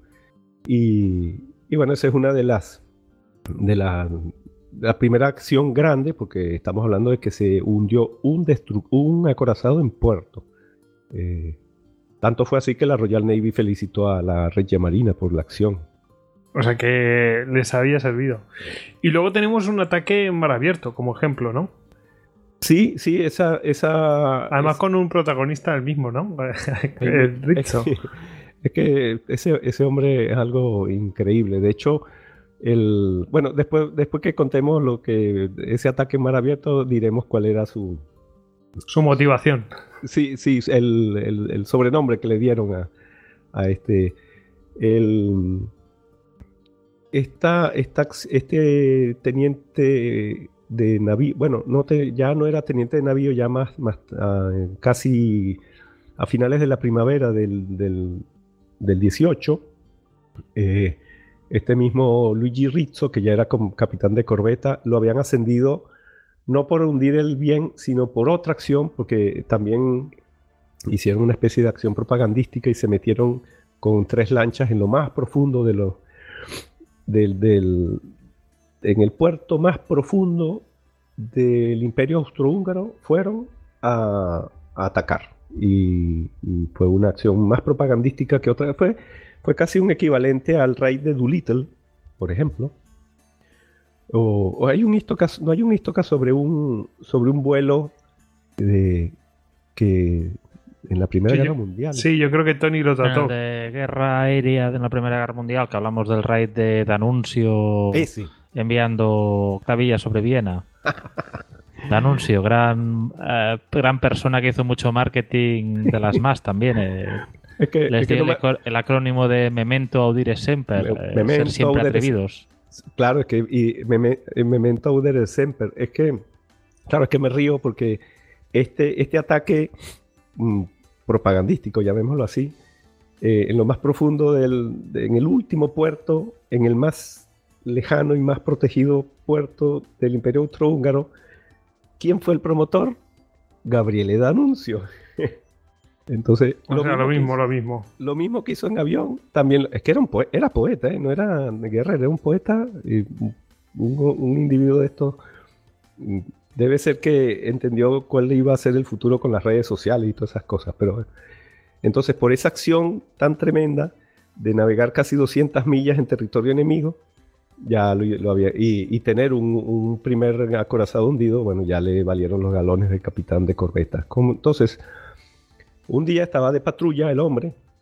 Eh, en la noche del, del 9 de junio, él salió de patrulla este, muy, muy, muy, muy, muy mosqueado, estaba de un humor terrible, eh, Luigi Rizzo, porque desde que se había casado prácticamente no había estado con su mujer. De hecho, cuando se casó, eh, se casaron y los austrohúngaros invadieron, eh, capturaron Trieste, entonces tuvieron que huir. Él tuvo que ir a sus lanchas a combatir y ella se montó en un barco y se fue a Italia y, desde, desde, la iglesia. ¿eh?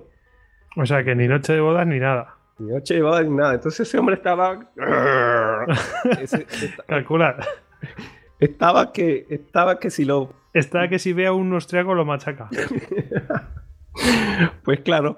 Este, y, le habían negado un permiso para ir con, para ir de permiso. Este, y entonces estaba, vale, el, lo mandaron a, le digo, no, vaya usted a la costa del Nemiga y levante y, encuentre la ubicación de los campos de minas al, cerca de la isla de Premuda. Vale, bueno, así fue el hombre con ese humor a cumplir esa misión.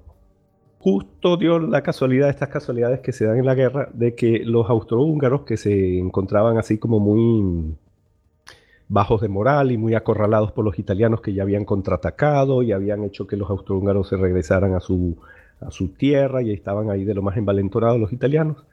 Este, decidieron eh, poner toda la carne en el asador y sacar toda su flota e ir a, a combatir, eh, a, destruir una barrera que, los italianos los franceses y los ingleses tenían eh, al principio del, mar Adriático, ¿no? que se llama la barrera de, de Otranto. Entonces, claro, sale la flota austrohúngara en fuerza, toda, toda junta, eh, navegando al sur. Este hombre está una madrugada con ese humor de perros dando unas vueltas por ahí cerca de la costa adriática y claro, ¿qué hace? Se encuentra de repente en plena noche que el cielo está todo negro, en, no ve las estrellas. Claro, dice, aquí pasa algo, ¿no? Esta gente que lleva el mar en, en la sangre y ya entendió de que habían nubes tan espesas que, que algo por ahí se estaba moviendo, ¿no? Este, maniobró, se acercó y vio que venían dos acorazados, pues los dos acorazados, ellos ¿Te refieres que, que, algo se estaba moviendo? Mm, ¿Te refieres a, nubes de, mm, vamos, de, de, las calderas y todo esto? De las calderas, sí. Ah, vale, vale. Eran, eran enormes, el, el, jefe les había ordenado a, a, la, a, esos buques que iban un poco rezagados que el Tegetov y el Sven Isvan les, ordenó aumentar mucho la velocidad y al aumentar la velocidad eh, eh, era tremendo, o sea, eso era, dejaban una nube tremenda, pero bueno, eh, siendo de noche tampoco te importa, ¿no? Pero él detectó, al no ver estrellas, en un cierto sector del, cielo que, que, bueno, que venían unos barcos. Este, y se acercó con sus dos lanchas, llevaba dos lanchas también de estas mismas, que, o sea, no las mismas porque no eran el mismo número, eran la, la 15 y la 21. Pues todas las lanchas más que se hicieron en la Primera Guerra Mundial iban numeradas así simplemente con, a medida que iban saliendo de fábrica le iban poniendo un número, ¿no? Se hicieron 422. Y, esta, y él iba en la, en la 15 y, y un guardia marina iba en la 21. Entonces se vio, detectó la, oscuridad en el cielo, fue a investigar y se encontró con que dos enormes acorazados de 20.000 toneladas, estamos hablando, eh, rodeados por nueve destructores de escoltas, eh, navegaban al sur. Entonces lo que hizo fue indicarle a su, a su, a su colega que, que lo siguiera, maniobraron, dieron un gran rodeo y luego igualando, e igualando la dirección y aumentando ligeramente la velocidad con respecto a la del enemigo, se fueron, fueron penetrando el círculo protector. Como eran unas lanchas tan bajitas y, bueno, en medio del mar tampoco el ruido fuera, era tan importante, se metieron como que si fueran uno más eh, y navegaron así un rato hasta que se, cada, cada una de las lanchas se colocó al través de estribor de, los blancos principales y a un cierto punto, bueno, lanzó una señal luminosa a Luigi Rizzo a, al guardia marina, eh, Giuseppe Aonzo, y se lanzaron mm, perpendicularmente contra, contra, los, contra los acorazados. El guardia marina disparó sus torpedos a... Bueno, disparó. Es que estas lanchas no, no es que tuvieran tubos lanzatorpedos, eran unos iban, iban sujetos con unos ganchos y simplemente eh, los, esos ganchos se abrían hacia afuera, el torpedo quedaba colgando eh, en el agua y abría los ganchos y el torpedo caía y se activaba y se lanzaba la, contra el enemigo, ¿no? Contra el buque enemigo. Entonces el guardiamarina los lanzó a 500 metros, no acertó contra el Tegetov, pero el Rizzo, que era un demonio, y además tenemos que recordar que andaba de muy mal humor, este, eh, disparó a quemarropa a menos de 300 metros y, acertó de lleno en el Viribus Unitis, que uno un acorazado de 20.000 toneladas. Eh, como se estaba haciendo ya de día, ya estaba cerca el, el, amanecer. Este, polvorosa, ¿no? sí, eh, ellos se, se, Bueno, les costó, ¿eh? a pesar de, toda su velocidad, los destructores también eran muy veloces y los persiguieron, ¿no? los, los, persiguieron durante mucho tiempo, cañoneándolos. Ellos, la única manera que tuvieron de, desembarazarse del enemigo fue usando las cargas de profundidad que, llevaban, que llevaban seis, las fueron lanzando y para que explotaran en la estela. Y así fue como lograron ahuyentar al, al enemigo. O sea que tampoco fue así de rosita la cosa. Eh, y, nada, el, el se embarcó mucha agua, la Marina Austrohúngara, por el mismo hecho de, esa filosofía de eh, flota, fleeting beam, em, flota de disuasión, em, no, no, navegaba mucho, entonces la, no estaba muy bien, el entrenamiento no era el mejor que podía darse, no supieron manejar bien la, la, la crisis, la avería y, se hundió, o sea, a pesar de que fue, eh, se hundió en tres horas y hubo 89 fallecidos que eran los fogoneros que mm, estuvieron manteniendo la electricidad del buque para en, funcionamiento, ¿no? Entonces, imagínate, una lancha pequeñita, pequeñita, acabó con un acorazado gigantesco. Eh, y, bueno, otro telegrama de felicitación de la Royal Navy para la Regia Marina. Es que de paso, eh, sabían a lo que se enfrentaban cuando llegaron a la Segunda Guerra Mundial, ¿eh? ¿no? O sea, se les olvidó. Sí, sí, no, es que, mm, a ver, estamos hablando de, antecedentes directos, pero es que no es todavía la décima flotilla, o sea... No, eh, yo, tengo una pregunta, ah, voy a dar paso a Tony, pero tengo una pregunta que es, ¿le dieron ya por fin el permiso a Richo? De hecho, bueno, no, no, inmediatamente no, porque primero hay que cumplir con, con la patria y con la moral. Entonces, le, hombre, le pusieron una medalla de oro en la Plaza San Marco de Venecia. ¿No está mal? Y, luego, ahí sí, ya le dieron permiso y se fue a Milazzo, en Sicilia. Es que es siciliano el hombre, de paso, ¿eh? Entonces ya por fin pudo reunirse con su mujer, pobre hombre. Tony. No, solo comentar que del hundimiento del Senisband, eh, si buscáis por YouTube hay vídeos, hay pruebas documentales bastante impresionantes, la verdad. Teniendo en cuenta que tardó todo lo que tardó en hundirse, pues bueno, pudieron inmortalizar ese momento. Bueno, ya sabéis lo que es el adiestramiento. Si no estás. Eh, si no estás adiestrado del todo o no tienes esa familiaridad del todo, como tienes que tenerla, si no has hecho mucha mar o no tienes eh, la costumbre de salir mucho fuera, pues pasa lo que pasa, ¿no? Eh, lo que... dime, dime. Gregorio, ¿puedo echar así un cuento personal? Venga. Este, es que entre las muchas cosas que tú vas aprendiendo en, Italia, bueno, una de las cosas que hicimos fue, al terminar el crucero del segundo año, el crucero de instrucción ese de verano, como, como el que hacen nuestros futuros oficiales. De hecho, creo que hoy o mañana sale el, eh, el buque escuela desde Cádiz eh, para el nuevo crucero de instrucción. Bueno, no demos tanta vuelta. Después del, crucero de instrucción del segundo año, eh, llegamos a la base de Taranto y estuvimos durante un mes o mes y medio haciendo distintos tipos de adiestramiento. Uno de esos adiestramientos era, era un curso de control de averías. Y, bueno, había que aprender a usar los trajes estos de... Mm, eh, que usan los bomberos, los plateados contra el calor, eh, aprender a usar las máscaras, había un, simulacro de sala de máquinas donde ponían fuego, eh, o sea, la, sala de control te ponía fuego y tú tenías que entrar y apagar esos fuegos. Eh, y una de las prácticas también era dentro de una gran nave industrial gigantesca. Dentro de esa nave industrial habían lo que los italianos llamaban la fetta di nave, o sea, la tajada de barco. Y era como que si un gran gigante le hubiera cogido con un cuchillo enorme a un barco y le hubiera hecho dos cortes, ¿no? Y ese trozo, ese segmento, estaba puesto dentro de la nave industrial eh, en una especie de gran piscina. Entonces, ¿cuál era el objetivo del ejercicio? Tú tenías que de meterte dentro de ese barco, porque claro, cuando estabas dentro era como si estuvieras dentro de un barco. Y, claro, los malévolos instructores comenzaban a, crear averías, pues. Habían tuberías donde salía agua, habían agujeros por el casco donde entraba agua, pero a borbotones, este, las mil y un averías relacionadas con el agua en ese particular. Entonces, había el, trozo de barco tenía un brazo gigante que marcaba una, una escala graduada, ¿no? En, ángulo.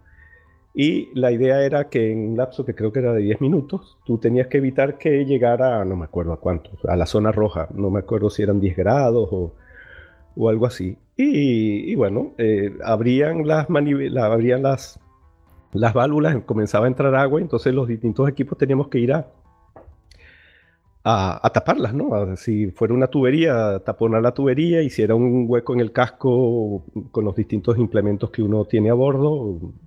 Hay muchas tencas, desde pequeños agujeros a, a trozos enormes de madera con los que tienes que apañártelas para que no entre el agua. Hacerlo, ¿no? Bueno, la primera vez se nos hundió el barco. Pero bueno, ya después vas aprendiendo y lo vas haciendo más rápido. Entonces lo que tú dices, no, se necesita el entrenamiento, eso tiene que estar constantemente haciéndose. Es así.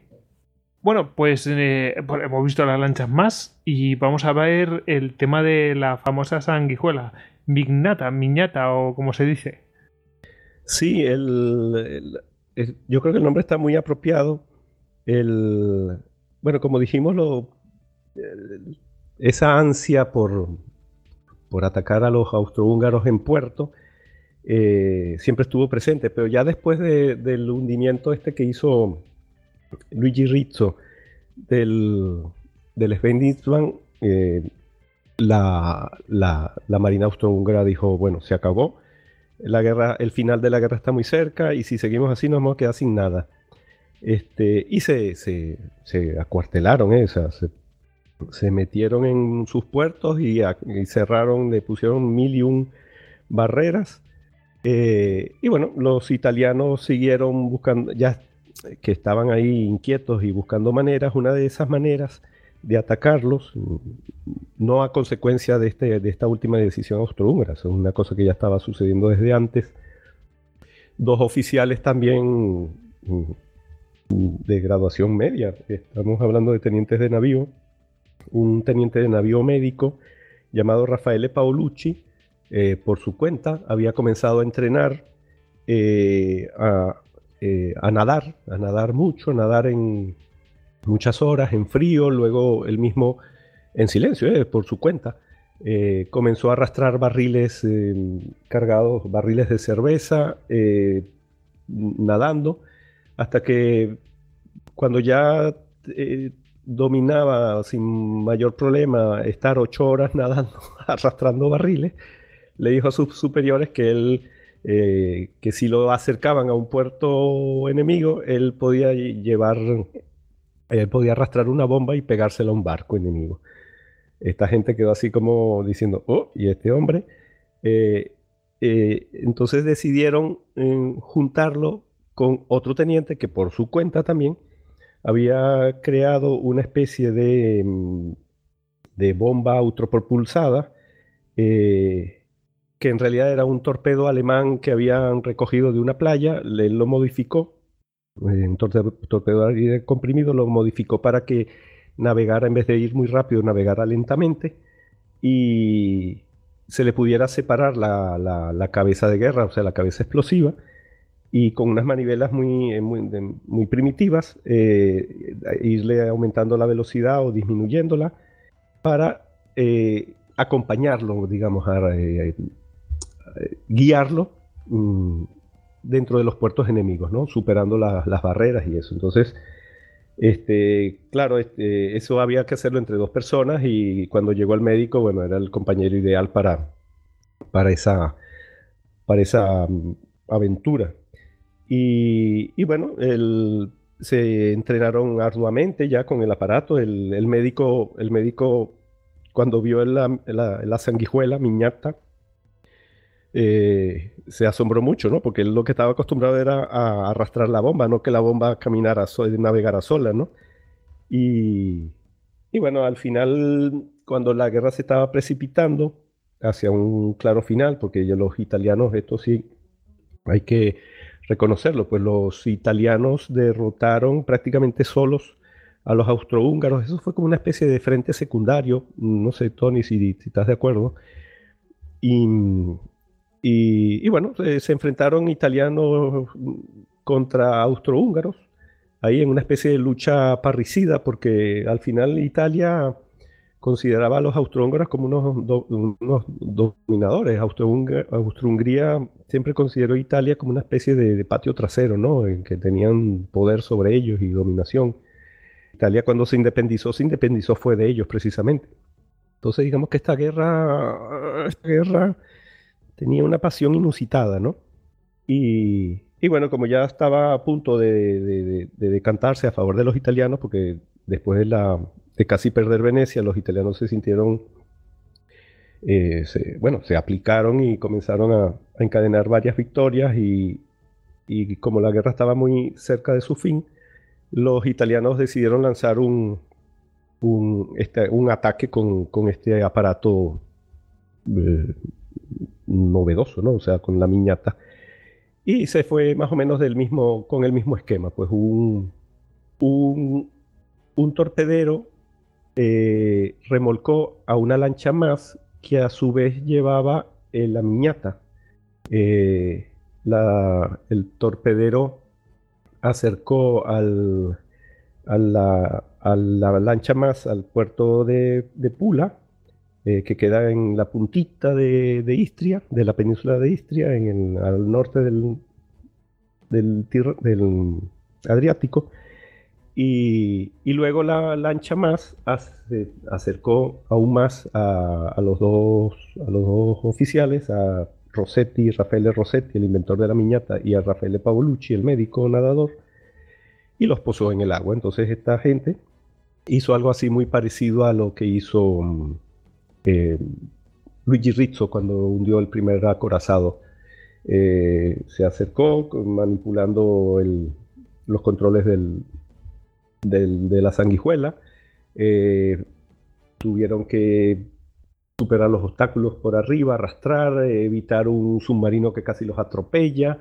Eh, bueno, pasaron, la verdad es que mm, no fue fácil, pasaron muchísimos eh, inconvenientes, corrientes en contra, o sea, fue algo de verdad mm, arduo, eh, pero al final lograron acercarse a la Viribus unitis em, y, le colgaron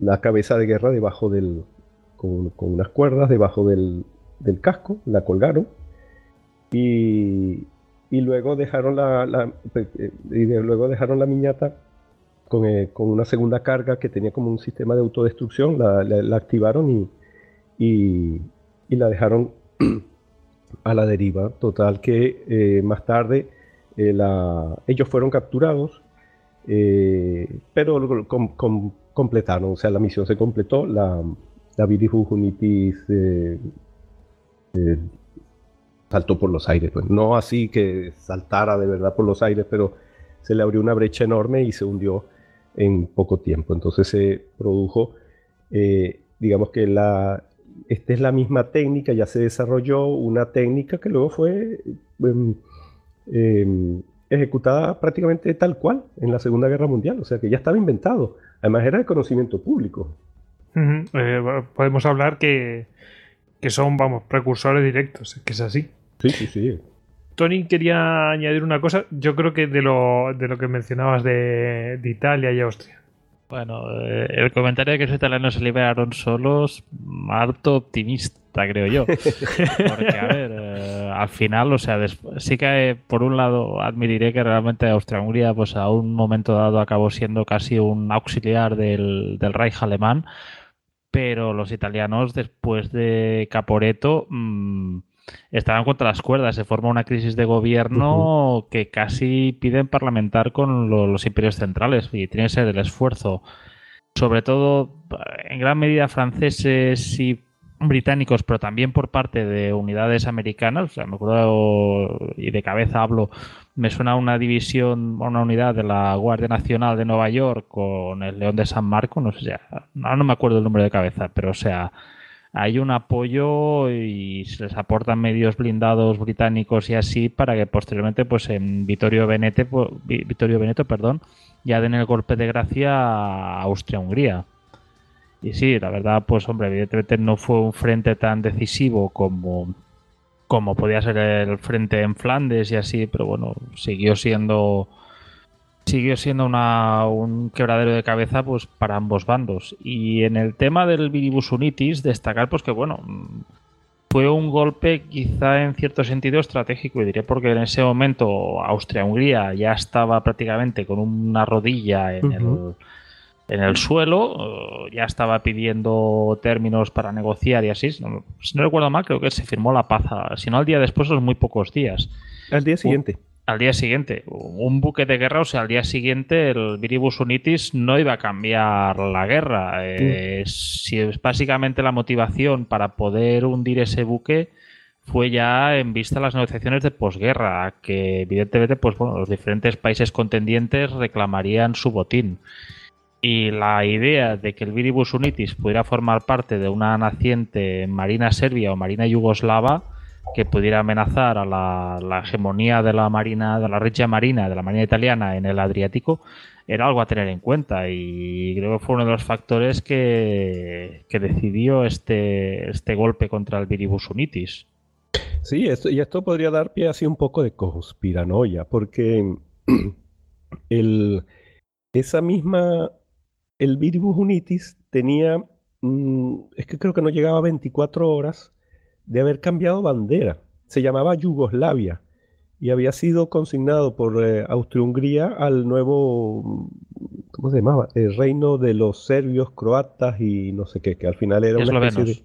Ah, y esloveno, eh, que era una, bueno, una jugada para, para tratar de no perder su, su marina y, otorgársela a un estado títere. Y... Sí, y que no se lo dieran a los italianos, por ejemplo. Sí, exacto. Entonces, el, de hecho, Paolucci y, y Rossetti eh, fueron, cuando fueron atrapados, fueron llevados al mismo Vivibus Unitis. Y cuando llegaron y vieron que la, bandera era otra y el comandante era otro, bueno, no es que conocieran quién era el comandante así tal cual, pero se enteraron de que, ese barco no era austrohúngaro, en teoría, este, también quedaron así un poco en, sorprendidos, ¿no? Eh, pero quién quita que, ellos no lo conocieran, pero sus superiores sí, eso sí puede ser. Bueno, mm, ¿quieres añadir algo más, Tony? No, podemos pasar ya al siguiente apartado. Pues bueno, pues eh, si queréis, como nos vamos a meter ya en, eh, en, la Segunda Guerra Mundial, en realidad vamos a entre guerras, pero ya no vamos a meter en, en las razones de la décima flotilla más, bueno, pues vamos, eh, vamos a hacer un descansillo. ¿Os parece bien? Muy bien. Venga, vamos a hacer este intermedio.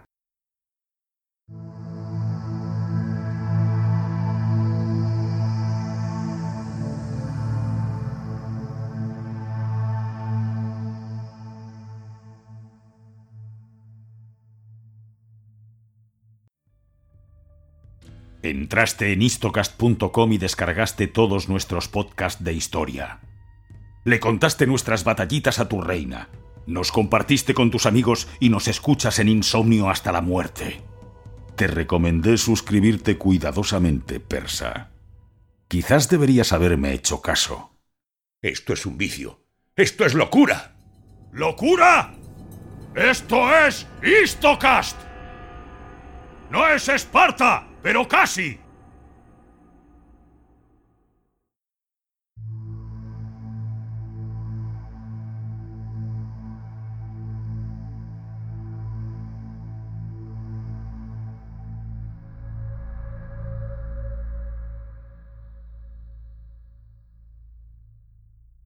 Bueno, ya estamos de vuelta y bueno, pues nos vamos a meter ya en, en, la Segunda Guerra Mundial y en la décima flotilla más. Y eh, bueno, pues eh, no se puede entender esto sin las razones de por qué se opta por esto, que ya lo hemos emitido bastante, pero bueno, lo que hemos mencionado antes de la guerra de Etiopía, que ocurre en, entreguerras, eh, es la chispa mm, de, como tú dices, de encender la bombilla a los oficiales italianos para saber cómo tienen que hacer las cosas. Es decir, oye, mira, ha pasado esto, está, mm, estos tíos han hecho una demostración de fuerza que realmente hace que, nosotros veamos que no tenemos nada que hacer. Eh, a lo mejor podemos plantar cara, pero vamos, que vamos a sucumbir. Entonces mm, podemos pensar en otro tipo de cosas, en otro tipo de guerra. Eh, y bueno, mm, no te quiero adelantar más, así que te lo dejo a ti. ¿En qué pensaron? ¿Pensaron en algo que sucedió en otro océano? Bueno, no, en su, propio mar en realidad. O sea, la flotilla, o sea, los, la crisis de Etiopía, como ya mencionamos, les hizo buscar una solución para, para atacar al enemigo en puerto y, desarrollar los distintos, los distintos mm, medios que ya nombramos, pues unos, unos eh, bajo el agua, otros sobre la superficie, las lanchas, y esto volvemos a caer en esta, en esta especie de concepción de cómo se, cómo se hace la guerra, como cada pueblo, dependiendo de su idiosincrasia, al menos en esa, en esa época en la que no había tanto intercambio, antes de la globalización.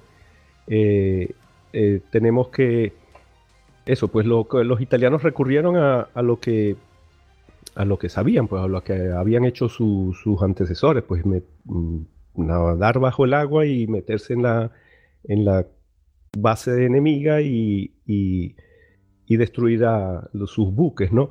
Eh, llama la atención ver cómo, cómo, los ante el mismo problema el, mismo el problema cuál era cómo destruir a un acorazado en su refugio eh, problema solución los italianos lo acabamos de decir este, dijeron bueno mm, vamos como no tenemos torpedos que funcionen muy bien este eh, nos metemos por debajo del agua y les plantamos una bomba pegada al casco. Vale. Eh, ¿cómo, enfrentaron este asunto de atacar a los acorazados en su refugio los norteamericanos, por ejemplo, eh, básicamente con eh, bombardeo de saturación, a lo bestia, en pocas palabras. Vamos, lo de. Mira, hace poquito vi la, la operación esta que hicieron por lo del agua pesada en, en Noruega. No me acuerdo la serie esta. Ah, está buenísimo. que, bueno, la operación Telemark. Y sale, sale el típico general norteamericano diciendo, a ver, que lo que hay que hacer es tirar aquí, machacarlos a bombazos. y me, me recordado un poco lo que estabas contando tú. Mira, tal cual, porque a medida que fue desarrollándose la guerra, ya cuando tenían una gran superioridad, bueno, una, gran no, cuando tenían superioridad aérea en el Mediterráneo, los anglo-norteamericanos iban a por los acorazados mm, mm, italianos en sus bases con nubes de, como siempre, ¿no? Con nubes de bombardeos y lanzaban un montón, o sea, tapizaban, por ejemplo, la Spezia de bombas. Después de, de, de forrarla de bombas, solo dos, por ejemplo, caían encima de los acorazados y los acorazados las aguantaban porque, hombre, tenían unos, se afectaban, pero no podías hundir un acorazado con bombitas. Con todo, si hubo una evolución, por ejemplo, en el, yo no sé si en algún histórico lo habréis tratado, el, cuando atacaron el Tirpitz, que también estuvo muchísimo tiempo recluido en un fiordo noruego, y hubo muchos intentos de ataques, entre ellos uno que podríamos nombrar ya, porque no? Eh, con la copia británica de los mayales italianos. Fue la primera vez que ellos intentaron atacar el Tirpitz y no pudieron porque, mm, aunque habían copiado el aparato, mm, les faltaba la experiencia. Eh, el, segundo ataque lo hicieron con unos mini submarinos. Mm, les fue mejor, pero no lograron el objetivo completo de, de sacar fuera de combate el acorazado. Y al final, ¿con qué fue que lo terminaron de hundir? Con bombas lanzadas desde arriba, pero bombas contra búnkeres, o sea, una bomba de verdad enorme. Eh, y eso, pues, a fuerza bruta. Fuerza bruta. Aquí yo te machaco y te, te destruyo el acorazado. Los alemanes, ¿cómo hacían? Eh, claro, es que mi punto es, mi punto es el, es que yo voy mucho. Las soluciones. Sí, a la, idiosincrasia, a, la, a, tu razón de, a cómo piensa tu pueblo, tu cultura, ¿entiendes? Eh, eh, los, los italianos, en pocas palabras, hacían el estilo furbo, como se dice en italiano, em, eh, con, picaresca. Los anglo-americanos con, con poderío, con ese poderío industrial y con esos recursos que tienen. Bueno, no importa, forramos eso de bombas y que lo podemos hacer. ¿Cómo lo hacían los alemanes? Con bombardeos de precisión. Los estucas, ¿no? Con los estucas, primero, de, hecho, eh, desarrollaron, ellos desarrollaron, eh, eh, ellos desarrollan escuadrones, ellos desarrollaron escuadrones especializados para ataque naval. Lo hicieron en el Mar Negro, lo hicieron en el, Mar del Norte y también lo terminaron haciendo en el Mediterráneo. Eran bombardeos con estuca o con, eh, claro, bueno, todos sabemos cómo era, un avión que se lanzaba de cabeza contra el, contra el navío y le lanzaba la, bomba al último momento y bueno, y, atinaban, ¿no? Entonces, siendo bombas perforantes, aunque no muy grandes, pero sí lograban penetrar, así ellos atacaban los barcos, tanto en puerto como en, como en, como en alta mar, ¿eh? Y luego, pero siempre con su filosofía de precisión, meticulosidad, que terminaron desarrollando, terminaron desarrollando una bomba que inclusive fue usada en 1943, no estamos hablando de 1945 ni finales del 44 en 1943 los alemanes tenían una bomba teledirigida por radio, que no era un misil porque no se autopropulsaba, pero si la lanzabas, eh, tú podías irla guiando eh, y hacerla caer en un cuadrado que tenía 800 metros de largo por 400 de, ancho, ¿no? Entonces, eh, y, les funcionaba, les funcionaba porque lograron hundir un gran barco Em, mm, eh, italiano eh, eh, con, esa, con, esa, con esa tecnología. con esa bomba. Es, muy interesante las distintas filosofías, ¿no? Y luego tenemos la, italiana, ¿no? Y la, italiana y, bueno, y, los... Mm, y luego, si queréis, tú ya lo has adelantado, lo contraponemos con, con los británicos, que, que intentan seguir ese, esa filosofía también un poco, pero claro, le falta toda la experiencia que tenían los italianos de tantas operaciones. Claro, es que el, el a medida que los italianos, em, el, plan original de los italianos era, eh, el plan estratégico era, cuando comenzara la guerra contra los británicos, lanzamos muchos de estos medios eh, subrepticios y en las primeras horas de la guerra nos metemos en sus puertos y los dejamos sin barcos. Un Pearl Harbor, vamos. Un, un Pearl Harbor mediterráneo. Por eso decía lo de los otros océanos. buscaban una cosa así que, claro, todavía no había pasado, pero iba a pasar. Pero iba a pasar. Entonces, eh, exacto, pero esa era la idea. que al final quien se adelantó fue, fue Gran Bretaña cuando les, les atacó en, en Tarento. Eh, pero bueno, el plan. Pero tenía sentido, ¿eh? Tenía sentido el plan porque, hombre, si se supone que estás en inferioridad, el que primero golpea, pues, oye, para igualar un poco las cosas. Claro, eh, y, es que hubiera sido un duro golpe. Lo que pasa es que eh, ese, ese plan de todos estos desarrollos que se iniciaron en 1935 por la crisis de Etiopía, de Etiopía cuando en 1936 la crisis de Etiopía se acabó, pues los planes se suspendieron. Entonces, este desarrollo estuvo suspendido durante dos años y se retomó cuando volvió a aparecer la crisis que llevó a cabo, que al final desembocó en la Segunda Guerra Mundial. Entonces, esos dos años fueron precisamente los dos años que, que, hicieron, que marcaron la diferencia, porque, hombre, está, tenemos el periodo de mortalidad infantil de cualquier proyecto. Eh, las primeras acciones eh, hubo que aprender, hubo que coger experiencia, pero los italianos tuvieron que hacerlo en el campo de batalla. sí se fueron entrenando, pero ya cuando, de hecho, los primeros ataques que se realizaron contra Gibraltar en el, se hicieron con los prototipos. Entonces te podrás imaginar que... o sea que no tenían ni... O sea, directamente utilizaron los aparatos que eran prototipos de... O sea, ni siquiera los pusieron en producción. No, no, se lanzaron con los prototipos. Cogieron de, de los seis prototipos que habían, habían 8, 6. Sí, de los 8, porque habían dos que eran. No eran prototipos, eran casi eh, una cosa artesanal, pero bueno, lo seguían usando. Entonces, de esos 8, cogieron los dos prototipos, cogieron los mejores prototipos y se lanzaron al primer ataque contra Gibraltar. Este, y así, bueno, por eso es que hay veces que, eh, visto desde cierto punto de vista, se dice, bueno, pero es que la décima flotilla encajó muchas derrotas. Mm, sí, es cierto, pero es que el, eh, fueron aprendiendo y luego cuando lo, que, lo que los encumbró a la los que los incluyó en la posteridad fue que las, cuando por fin consiguieron las victorias, fueron unas victorias desproporcionadas con respecto a los medios, con respecto al dinero que se gastó en todo el proyecto. vamos, que eh, con los recursos que utilizaban era súper rentable pero fue, fue increíblemente rentable. Es que todo el proyecto, todo, todo la... Si se pusiera en dinero todo lo que se gastó en la décima flotilla más, creo que equivalía a un submarino. Claro, ya.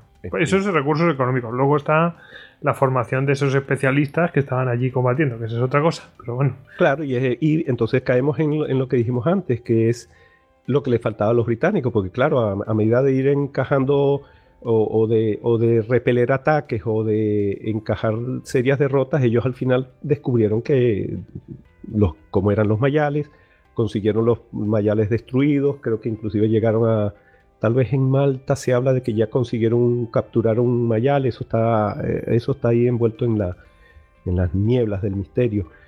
Pero nada, eh, para, para 1940 y finales del 42 creo, no me falla la memoria, ya los, ya los británicos tenían un Mayale propio, hecho, y calcado era. Pero claro, o sea, ¿qué pasa? O sea, tú tienes el Mayale en el 42 y tus operadores tienen semanas eh, entrenándose. Sí, se entrenaron muy duro en Escocia, pero, pero es que los, eh, un operador de Mayale de ese mismo año podía haber, podía estar, eh, haber, haber, sido entrenado desde 1939 o 38, hay mucha diferencia. Y eso lo vamos a ver. Esa, esa, esa gran, ese gran entrenamiento lo vamos a ver en la siguiente acción que deberíamos ir ya, que estamos así enardecidos. Pues eh, antes tienes pregunta de Tony. Bueno, tenía un comentario cuando lo veis de la economicidad de medios de la décima más y así.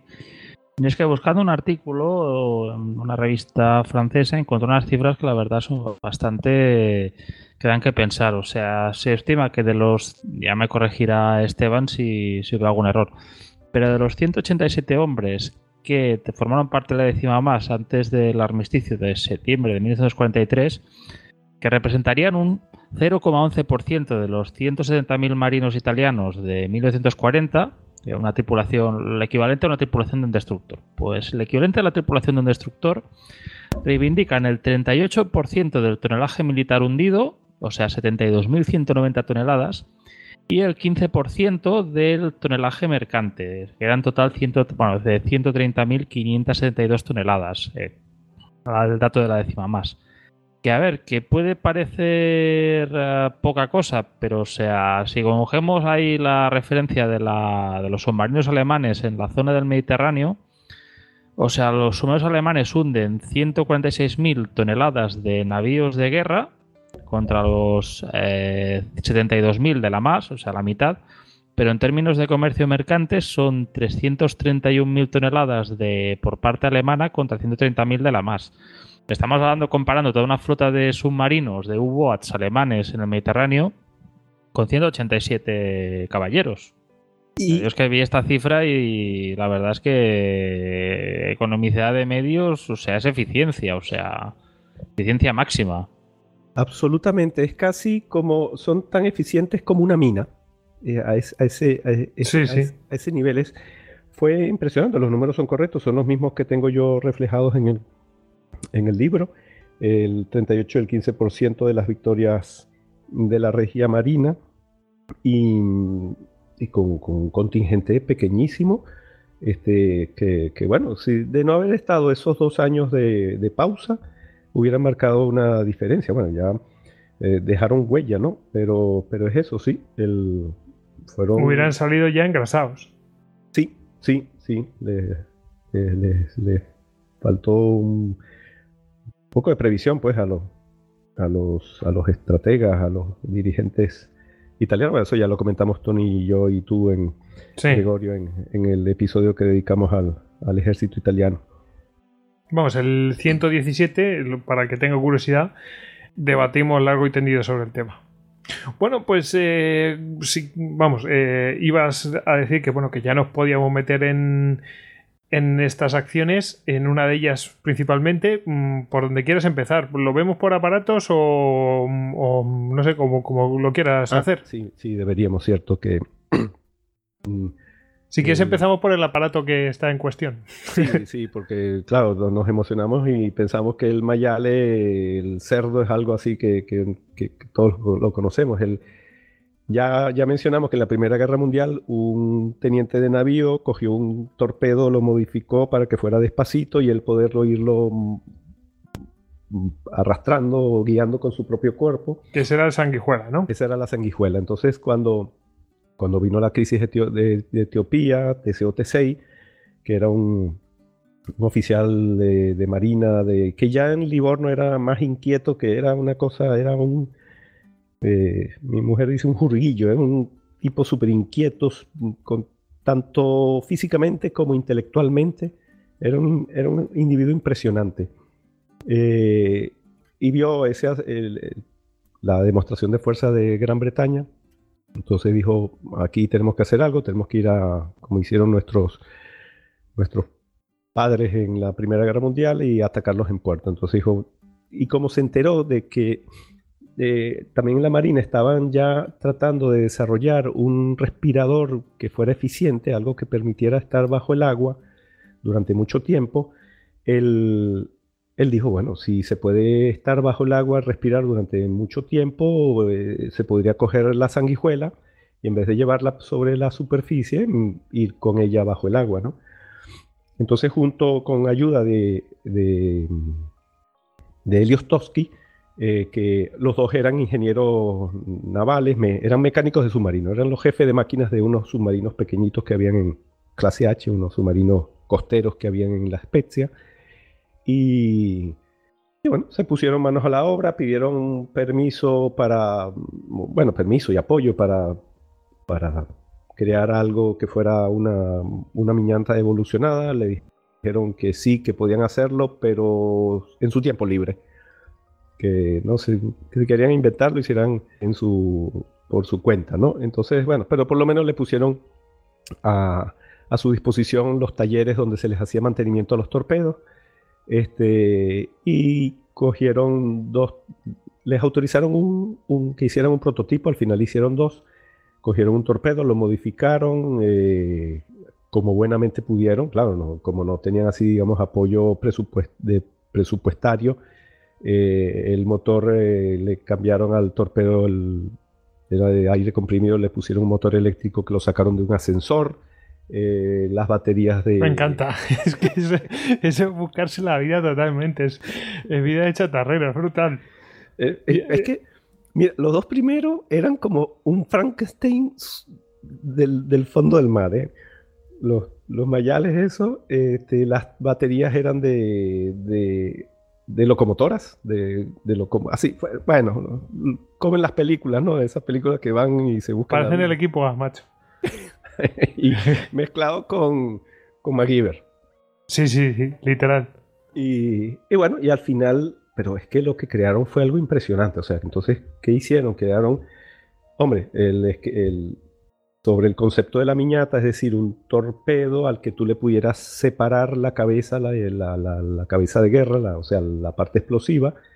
Ellos a eso le pusieron una especie de pequeña cabina eh, donde iban instrumentos de donde había profundímetros, donde habían reóstatos para, para aumentar o disminuir la, la velocidad de, las hélices, eh, inclinómetro, mm, eh, tenían tanques de lastre, porque es que eran como submarinos pequeños, o sea, tú podías modificar el, el acepto, el, bueno, la, disposición longitudinal, no me viene ahora la palabra, perdón, em, con, moviendo eh, agua de un tanque a otro, porque tenía un tanque proa, un tanque a popa, tenía un tanque central para inmersiones o emersiones de emergencia.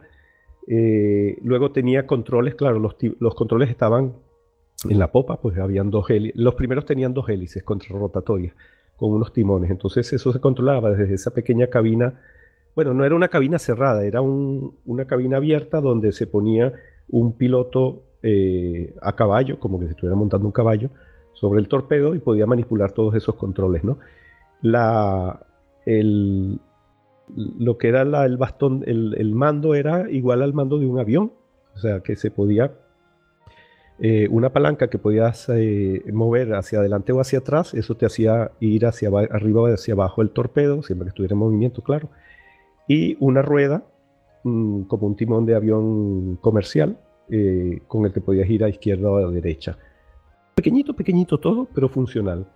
Este, los cables iban por, por fuera. Em, entre, el, entre el piloto y el copiloto estaba un tanque, un tanque externo, ese que hemos dicho para emerger o, sumergirse muy rápidamente.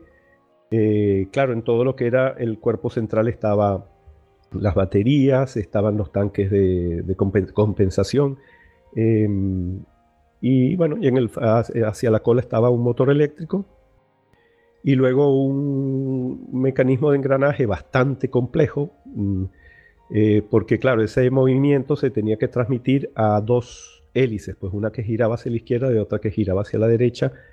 Eh, esto es porque si se tiene una sola hélice que gira un sentido, los, vehículos eh, marinos tienden a irse hacia un lado, ¿no? Entonces, si, si las dos hélices rotan en sentidos contrarios, ese efecto se anula y, y, la nave mm, navega derecha.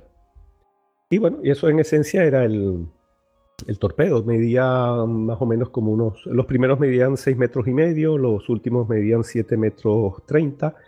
Tenía, el diámetro era el diámetro de un torpedo, 533, que fue el diámetro estándar en la Segunda Guerra Mundial. Eh, y bueno, y de alto Mm, tenía como un metro, un poco más de un metro, porque digamos esa cabinita de control donde estaban esos controles estaba eh, cubierta por un parapeto metálico, ¿no? Eh, Yo recomiendo que la gente vea, hay fotos y hay mucha información, mucha imagen gráfica en, internet, ¿eh? porque merece la pena verse. Sí, sí, y, inclusive hay, mm, se pueden ver eh, mayales eh, originales de la Segunda Guerra Mundial funcionando mm, en misiones, o sea, como en películas que se hicieron en los años 50. Eh, operados por, por, antiguos miembros de la décima flotilla más. Pues hay unas cuantas películas, eso están, también están reseñadas. O sea, que hay testimonio gráfico también. Sí, sí, sí, sí. Reseñadas en el, en el libro, porque, bueno, al final el libro tiene la estructura de un episodio de Zafarrancho y el último capítulo es ocio ligado a la, a la décima flotilla, ¿no? Como yo suelo tratar los temas. Entonces, eh, pero bueno, de todas maneras, voy a ver si te paso los enlaces para ponerlos de esas películas. Al menos hay, un, hay una o dos en las que se ven Em, eh, a los mayales en, movimiento, en acción, mm, acercándose a redes y todo eso. Perfecto, yo creo que a los oyentes le va a encantar eso. es que es, tremendo eso. Bueno, eh, los, momentos previos a, la, a la a la internet ya que todo se puede ver. Por suerte Oye, es, que, es, genial porque me, recuerda a, David Nagan cuando dice, en tal película vemos un no sé qué y un no sé cuántos tanques, un T-34 y un, un Sherman y, te, explica que se ven y dicen, están haciendo de tal tanque, pero en realidad es un T-34, por decir algo, no sé. Pero vamos, es la típica cosa que nos suele comentar David Nagan. Claro, es que, claro, cuando, cuando conoces y ves el, asunto, eh, claro, es, doble, doble, doble satisfacción o doble, o doble gozo, ¿no? Ver que tú te enteres por un libro o algo y luego lo veas en, una película o algo así.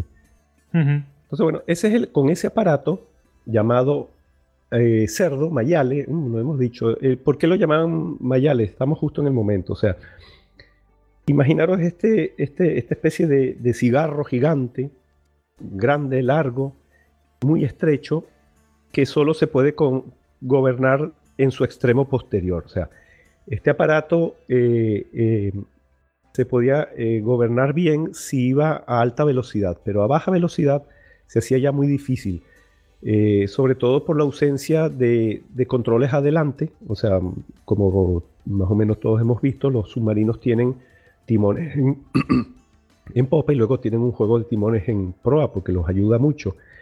Eh, los mayales carecían de ellos, ¿no? Eh, y, bueno, eran, eran muy difíciles de, de, gobernar. Eh, se necesitaba mucho entrenamiento y, bueno, y saberlos llevar. Y en los entrenamientos ya de, en la base secreta que, yo, que, los, que la décima flotilla más instaló en un río, una base muy secreta, eh, cuya historia es apasionante, está también reseñada en el libro. Eh, en uno de esos entrenamientos, eh, TCO-T6, después de haber estado toda la noche en, el, en, mar, en, mar abierto, haciendo pruebas de, con, el, con, con un con uno de estos torpedos tripulados. regresó al río que se llama Río Serquio, se llama Río Serquio, entró por el pequeño estuario, un río pequeñito cerca de Pisa, entró y, se acercó a una gabarra de servicio que tenían ellos donde se almacenaban los, torpedos, ¿no? Y cuando llegó, el, se acercó, el, el mayal estaba testarudo, o sea, estaba difícil de acercar, no lo lograba. Eh, las pequeñas olas que, habían eh, chocaban contra el mayale y entonces hacían como una especie de ruido así, como un gruñido. TCO TCI estaba muy mal, de mal humor y entonces le dijo a, los marineros que estaban en la garra, le, le tiró una cuerda y le dijo, amarra tú a este cerdo, o sea, lega a ti puesto mayales. estaba Y ya mayale. y bueno, y nada, cuajó, porque es que, dime tú, o sea, el nombre oficial del, aparato era Siluro Alenta Corsa. todo nombre largo termina transformándose en un apodo. Total que esa noche, bueno, esa noche no, porque ellos llegaban en la madrugada, al mediodía en el almuerzo, alguien contó el, hecho el cuento, el mayale, jiji, jaja, quedó para siempre. O sea, todos, este, este aparato se conoce como mayale, traducción de cerdos, y así se ponen todas las reseñas. Entonces estos, estos mayales em, fueron, fueron los eh, usados en, Digamos que en, la, en, uno, en uno de los ataques, en el tercer ataque que la Regia Marina eh, efectuó contra la base de Alejandría, que era la base más importante de la Royal Navy en el, en el Mediterráneo. Eh, habían habido dos intentos previos mm, muy catastróficos para la, para la Marina. Eh, y, y, en este tercer intento, que fue a finales de 1941, eh, ya la Regia Marina eh, estaba usando la segunda serie de, torpedos tripulados, o sea, ya habían quedado atrás los, los prototipos. La serie 100, la segunda serie que se llamó Serie 100, que fue con las que ellos lograron tener una victoria en Gran Bretaña, perdón, en Gibraltar, donde hundieron tres buques mercantes. Eh, ya se había comportado mejor, obviamente, que los prototipos. Y para, la, para esta acción de Gibraltar, de, de eh, Alejandría. Alejandría. sí. recordemos que tienen tres puertos importantes en, el Mediterráneo. Esto lo vimos en el listocast de convoyes del Mediterráneo. Está Gibraltar, por supuesto. En el centro está Malta. Y el más importante de todos es Alejandría, que además viene el canal de Suez al lado. O sea que Sí, sí, y fue, bueno, y fueron, fueron tres espinas clavadas en, en, el, en el concepto del mare nostrum de Mussolini, ¿no? O sea, que nunca fue, nunca fue suyo, eh, por eso precisamente, por esas tres bases. Y, y entonces con estos, estos mayales que ya habían, eh, tenían todas las mejoras que habían ido detectando en los fracasos anteriores, algunos de esos fracasos habían llevado muerte, habían comportado muerte de sus operarios eh, los uh, embarcaron en un submarino, que esa es otra, y es donde, que bueno, creo que lo, vamos a conversar o lo nombraste, o sea, el carácter casi de ciencia ficción que tenían estas, esta tecnología que desarrollaron los italianos. O sea, los italianos con este concepto, con esta táctica que hemos desarrollado de acercar el aparato al puerto enemigo, eh, ya lo que hicieron en la Segunda Guerra Mundial fue modificar unos submarinos, le pusieron contenedores en la cubierta, contenedores resistentes a la presión, en cada uno de esos contenedores colocaban un mayale eh, eh, y lo transportaban hasta, hasta las cercanías del puerto enemigo. La ventaja de esto eh, es que esto, iban protegidos los mayales, podían hundirse, el submarino podía navegar a 90 metros de profundidad escapar de los perseguidores y sin comportarle daños a los mayales que solo estaban, eh, solo estaban diseñados para hundirse hasta los 30 metros. Por otra parte, al llevar buzos por fuera, no podían ir tampoco mucho más allá. Claro. Luego en la retirada, mm, ¿se retiran con los mayales o, los utilizaban? Esto es otra historia. Bueno, relata la historia porque a lo mejor mm, directamente me resuelves esto. Es el. Sí, sí, creo que sí se va a resolver. Si no, recuérdamelo. El, y entonces, el, a finales de 1941, o sea, este, estamos hablando de que todavía eh, la guerra no llevaba mucho tiempo. Este, ya estamos hablando de que los italianos habían por fin logrado tener un Mayale completamente funcional, que ya sufría muchísimas menos averías. Bueno, la serie 200 prácticamente ya no, se, ya no fallaba. Y, es el mismo periodo en el que Gran Bretaña recibió, encajó una cadena horrorosa de, derrotas en, lo, la Royal Navy, porque le hundieron el 13 de noviembre, le hundieron el Ark Royal, un portaaviones que tenían en el Mediterráneo, fueron los alemanes, ¿eh? Eh, con un submarino, un torpedo.